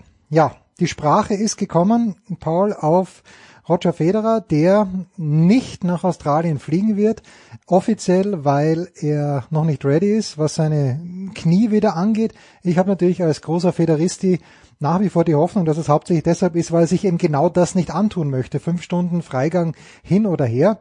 Also fünf Stunden Freigang ist eh schon. Eigentlich ist es überragend, wenn man sich überlegt, du komm, gehst um zehn aus dem Haus, bist um drei wieder zu Hause das ist halb so wild, als wenn du wirklich 24 Stunden dort eingekerkert bist. Aber äh, wenn man so ein bisschen die Kommentare liest, ich weiß nicht, Paul, ob du es gelesen hast, Simon Herrig hat auch was drüber geschrieben, unser Schweizer Kollege, der sehr, sehr gut tief im, im, im Thema drinnen ist, im Federer-Thema, der eben auch sinngemäß sagt, naja, für Federer geht es nur noch darum, einen guten Abschluss zu finden für sich selbst, dass er äh, erhobenen Hauptes rausgeht. Und das wäre eben dann meinetwegen Wimbledon, Tokio und US Open. Ich sage immer noch Basel, vielleicht Labour Cup, aber Paul, deine Glaskugel ist in dieser Hinsicht hoffentlich ein kleines bisschen klarer als meine. Hm, ja, ich habe den Artikel auch gelesen von Simon Hering, ja. Sehr gute, sehr gute Analyse. Ich glaube, also klar, das, der große Punkt war jetzt für Australien sicherlich auch, dass Federer nicht mit seiner Familie dann da in großen, mit dieser großen Entourage anreisen kann wie sonst. Das braucht er, glaube ich, auch, um sich zu 100 Prozent bei so einem Grand Slam wohlzufühlen. Und vielleicht noch wichtiger, er wird es gespürt haben, er kann dieses Turnier nicht gewinnen. Dass er da noch nicht so weit ist, dass er jetzt wie damals 2017 nach einem halben Jahr Pause nach, nach diesem Wimbledon-Halbfinale war es ja gegen, gegen Raonic, wo er sich, wo er sich hingelegt hat und dann nochmal äh, Knieprobleme hatte, als er dann zurückkommt und die Australian Open sofort gewinnt. Also das hat er gespürt. 2021 kann er das nicht schaffen, nicht in dieser Form. Ich glaube aber auch, er hat noch einen drin. Und die Chance natürlich ist die in Wimbledon am größten, wenn er sich gezielt auf die Rasensaison vorbereitet. Jetzt ist wirklich die Frage, was braucht er, um vorher so richtig in, in Schwung zu kommen? Spiel, es wird ja spekuliert, spielt er vielleicht sogar Rotterdam, spielt er, spielt er äh, in Dubai, da gibt's ja, glaube ich, auch einen, einen Vertrag sogar. Also das, das sind dann die Überlegungen. Ich könnte mir aber vorstellen, dass, oder, oder Miami, dass er in Miami vielleicht zurückkommt. Ich könnte mir vorstellen, dass die Pause vielleicht sogar noch ein bisschen verlängert wird und er dann wirklich gezielt entweder, entweder er spielt ein, ein Sandplatzturnier, das ist dann aber auch die Frage, ob das dann äh, wirklich Sinn macht, oder er geht, kommt ganz gezielt zur Rasensaison und dann aber topfit zurück ja, und dann gibt's vielleicht hoffentlich das, das letzte Hurra in, in Tokio. Tokio ist ja auch noch ein ganz großes Fragezeichen. Da ist Sebastian, äh, glaube ich, noch, noch besser im Thema. Und ich hoffe schon auch irgendwie, dass, dass er, wenn er, wenn er spürt, er hat jetzt dieses Comeback gut hinbekommen, dass er vielleicht sogar sagt, hey, 2022, 2022, dann vielleicht auch wieder mit mehr Zuschauern, wieder, wieder richtiges Tennis, so wie er sich das wünscht. Die große Bühne 2022 Wimbledon. Warum nicht als krönender Abschluss das nochmal spielen? Und auch um den Sieg mitspielen. Das würde ich ihm schon zutrauen, dass er nicht in diesem Jahr Schluss macht, sondern nächstes Jahr Wimbledon. Ja, nur die Idee, Sebastian Halle, Stuttgart oder es ist Stuttgart vor Halle, ja genau, Stuttgart, Halle und dann Wimbledon, wirklich auf Rasen zurückzukommen, nur auf Rasen zurückzukommen, würde auf der einen Seite Sinn machen, aber ich kann mir das ich kann es mir schwer vorstellen, ehrlicherweise. Dann hätte er 15 Monate Pause gemacht. Das wäre natürlich enorm viel. Wie siehst du die ganze Gemengelage? Ja, es würde darauf hinauslaufen. Also ähm, da müssen wir uns ja nichts vormachen. Also er wird jetzt nicht im Februar einsteigen auf, auf Hartplatz und dann irgendwie äh, nach den Australian Open äh, die Asien-Saison oder was eben dann wo überhaupt noch gespielt werden kann, äh, dass er da zurückkommt, das glaube ich auch nicht ich finde das jetzt nicht weiter tragisch. Er muss halt warten, bis er äh, äh, wieder topfit ist nach seiner Auffassung und wann es auch wieder Spaß macht, das kann er sich leisten zu sagen, äh, ich spiele dann, wann es mir wieder Spaß macht und mir macht Spaß, wenn meine Familie dabei ist, wenn wir keine Quarantäne haben und wenn äh, ein Belag kommt, der mir gut tut, wenn ich in Form bin und äh, so lange wird er warten. Der hat doch keine Not. Also ich finde das vollkommen richtig, was er macht und kann das auch vollkommen nachvollziehen, dass er sich die Qual jetzt da nach Australien zu fahren nicht antut unter den gegebenen Voraussetzungen. Und ähm, er nagt ja nicht am Hungertuch, also äh, er muss ja nicht spielen. Und äh, deswegen glaube ich, dass das für ihn, für seinen Körper auch die beste Lösung ist, äh, zu sagen, ich komme zurück auf einen Belag, auf dem ich mich wohlfühle oder sogar am wohlsten fühle und dann äh, schauen wir mal, wenn Wimbledon vorbei ist und die Hartplatzsaison wieder losgeht, wie es eben dann ist. Vielleicht sagt er dann auch, wenn die Welt immer noch äh, in Scherben liegt, äh, nö, dann höre ich halt auf äh, jetzt mit Tennis spielen und fange im Januar 2022 wieder an, wenn es dann eben äh, die Welt wieder in dem normalen, ja, unter den normalen Bedingungen gibt, ohne Corona. Das kann ich mir vorstellen, weil ich, was ich mir überhaupt nicht vorstellen kann, ist, dass er aufhören wird ohne Zuschauer. Das äh, will ich mir auch gar nicht vorstellen. Dazu ist er zu bedeutend, dazu hat er zu viel fürs Tennis getan. Also äh, da weigere ich mich auch irgendwie daran zu glauben. Roger Federer wird mit Zuschauern aufhören, wie es äh, gerade schon gesagt wurde, vielleicht eben dann 2022 mit Wimbledon. Und da ist dann auch egal, ob er in der zweiten Runde rausfliegt oder ob er das Ding gewinnt. Äh, er wird einen gigantischen Abschluss nach seinem letzten Spiel haben. Das kann ich mir vorstellen. Aber es müssen Zuschauer da sein und nicht nur äh, leere Ränge. Also das ist natürlich, Paul, ich, ich, ich merke schon, du setzt an, aber das wird A, die große Frage sein, wie machen sie es dann wirklich in Australien? Weil Craig Tiley hat ja gesagt, eigentlich äh, haben sie diese drei Zonen, wie es ja bei den French Open auch geplant war, ursprünglich 2020. Am Ende waren es nur noch 1000 Zuschauer insgesamt im Stadion. Ich habe auch gelesen, dass äh, die L'Equipe, was glaube ich vor ein paar Tagen schon gesagt hat, dass es sehr wahrscheinlich ist, dass die French Open 2021 ohne Zuschauer wieder stattfinden, dann zwar zum geplanten Zeitpunkt, aber ohne Zuschauer. Wimbledon werden wir sehen. Ähm, und Paul, wolltest du zu dieser Thematik noch, ich, ich habe irgendwie gespürt im Hinterkopf, du möchtest nochmal ansetzen. Nee, eigentlich alles gesagt. Äh, ich, aber genauso sehe ich es auch wie, wie Sebastian äh, Federer braucht den Abschluss dann auch mit Publikum. Äh, das hat der Tennissport verdient, das hat Federer verdient, das haben wir uns alle verdient. Das wünschen sich auch, ich glaube, das wünschen sich auch die, die Nadal und Djokovic-Fans.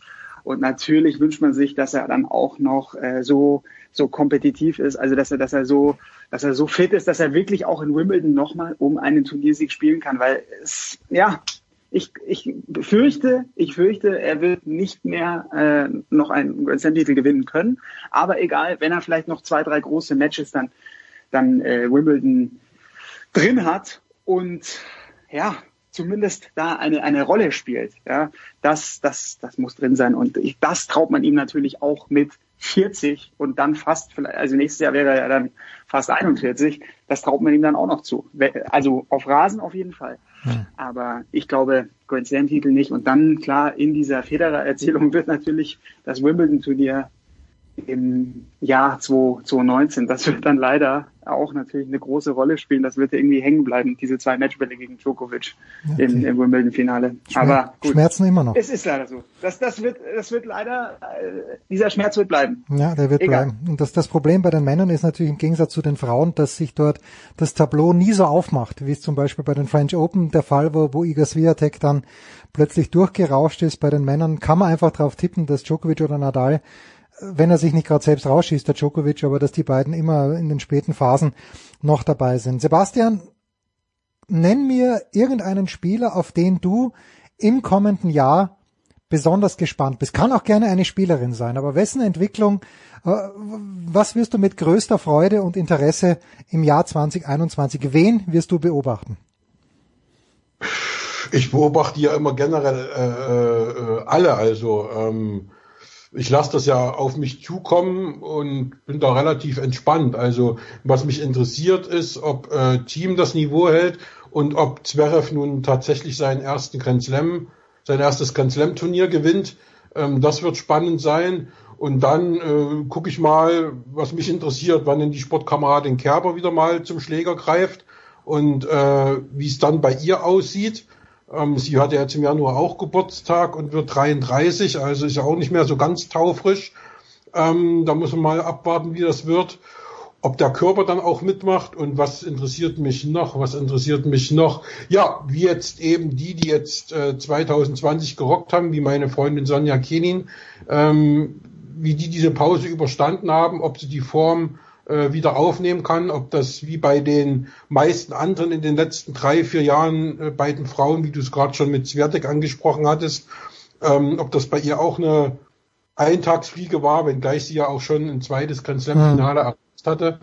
Ähm, äh, oder ob das auch wie bei den meisten anderen von Osaka mal abgesehen eine Eintagsfliege war mit einem Grand Slam-Sieg. Ich hoffe nicht äh, und hoffe, dass sie da weiter äh, marschieren wird und äh, dann bin ich mal gespannt, ob es eben die, die jetzt schon ganz, ganz lange nach Grand Slam-Siegen suchen, äh, und immer in der Weltspitze sind, äh, in der Weltrangliste äh, auch schon Nummer eins waren, ob die es nun wirklich mal in ihrem Leben schaffen, ein Grand Slam Turnier zu gewinnen oder ob das eben dabei bleibt, dass eben bei den Frauen mal die Nummer 45 ein Grand Slam Turnier gewinnt und die Nummer 80, aber eben äh, es genug Nummer eins Spielerinnen gibt, die das nie schaffen. Da spricht der Karolina Pliskova direkt an mit neuem Coach Sascha Bein. Ich kann übrigens äh, die zwei Fragen von Sebastian beantworten. Dominik wird sein Level halten und Zverev wird das erste Grand Slam Turnier nicht gewinnen. Äh, Paul, auf wen schaust du ganz besonders? Ja, ich, ich halte es mal dagegen. Ich sage, es wäre. Das sagst du immer. So. Ja, nein, wäre, nein. ja, auch ein neues. Zverev, Zverev hat zweimal von einem unfucking believable favorable draw profitiert. Sowohl ja, in Australien ja. als auch bei den US Open. Stimmt. Stimmt, aber ähm, er wird sich auch auch mal durchbeißen bei härteren Draws äh, sage ich. Und er wird 2021 eine, eine große Rolle spielen, sofern auch diese ganzen Nebengeräusche und ähm, die, die belastenden äh, Schlagzeilen neben dem Platz, äh, sofern er die in den Griff bekommt, beziehungsweise er, er das weiter so ausblenden kann. Und ja, super spannend, äh, das, was, was äh, Sebastian gerade angesprochen hat, bei den Frauen finde ich ja einfach dann, also da kommen wirklich, glaube ich, großartige Duelle auf uns zu. Also Iga Swiatek ja angesprochen, so wie die dominiert hat bei den French Open, wie die gespielt hat. Ich glaube, dass eine, eine Canon sie wirklich herausfordern kann. Und aber auch natürlich Naomi Osaka, die war ja bei den French Open gar nicht dabei. Äh, sowieso Osaka, Swiatek, Cannon, äh, Andreescu kommt zurück, äh, Barty äh, kommt wieder zurück. Also das sind das sind spektakuläre Duelle und ich sehe Siontek äh, und Osaka sehe ich da jetzt ein bisschen vorne, aber ich glaube, Kennen, die wird schon auch immer wieder bei, bei den Grand Slams äh, vorne mit dabei sein. Also das ist hochinteressant. Und bei den Herren, ja, Team, Team, auch, ich bin ja großer Tsitsipas-Verehrer, Team und Tsitsipas traue ich richtig was zu, 2021 und natürlich Alexander Zverev traditionell auch. Und bei den jungen Wilden, da, da hätte ich als Geheimtipp, hätte ich natürlich äh, so ein Carlos Alcaraz oder ein Musetti, die werden jetzt 2021 noch nicht um Grand Slams mitspielen, aber die werden weiter in die Weltspitze vordringen und Yannick Sinner bin ich auch natürlich ganz gespannt, was der was der 2021 veranstaltet. Da wird er 20 Jahre alt, der Yannick, erstaunlicherweise. Ja, genau. Ihr könnt euch zwei Sachen aufschreiben bei den Frauen. Das äh, ist hier verbrieft, könnt ihr auch gerne drauf Geld setzen. Bei den Frauen wird Naomi Osaka dominieren. Das Jahr, wenn sie fit bleibt. Und bei den Männern wird Daniel Medvedev, äh, ich glaube, der ist reif dass er ein Grand Slam Turnier gewinnt, weil er und dann möchte ich gerne sehen, das möchte ich sehen, ob der Jubel, wenn Daniil Medvedev jemals ein Grand Slam Turnier gewinnt, ob er dann gleich zurückhaltend jubelt, wie er das bei seinen Tausender Triumphen gemacht hat oder jetzt auch bei den ATP Finals. Er hat ja gesagt, das ist seine Masche. Sebastian war ja dabei und ich glaube, ja, und ich glaube, du warst auch dabei, Paul, in der abschließenden Pressekonferenz. Aber sollte er, äh, keine Ahnung, die Australian Open schon gewinnen, ob er dann wieder komplett jubelfrei rausgeht, ist für mich ich weiß, ich bin sehr einfach gestrickt, aber die eine der spannendsten Fragen des Tennisjahres 2021. Ha! Sebastian, vielen, vielen Dank. Paul, vielen, vielen Dank. Also guten Rutsch, everybody. Euch beiden natürlich ganz besonders. Und wir hören uns wieder 2021 mit äh, ganz vielen Dailies und hoffentlich noch ein paar Big Shows. Das war die Big Show auf sportradio360.de. Folgen Sie uns auf Twitter, klicken Sie den Gefällt mir-Button auf unserer Facebook-Seite und abonnieren Sie uns via RSS-Feed oder auf iTunes. Die nächste Ausgabe der Big Show gibt es am kommenden Donnerstag. Bis dahin sollten Sie die Zeit nutzen und die weiteren Angebote auf sportradio360.de wahrnehmen. Play Ball! Da ist gar nichts toll!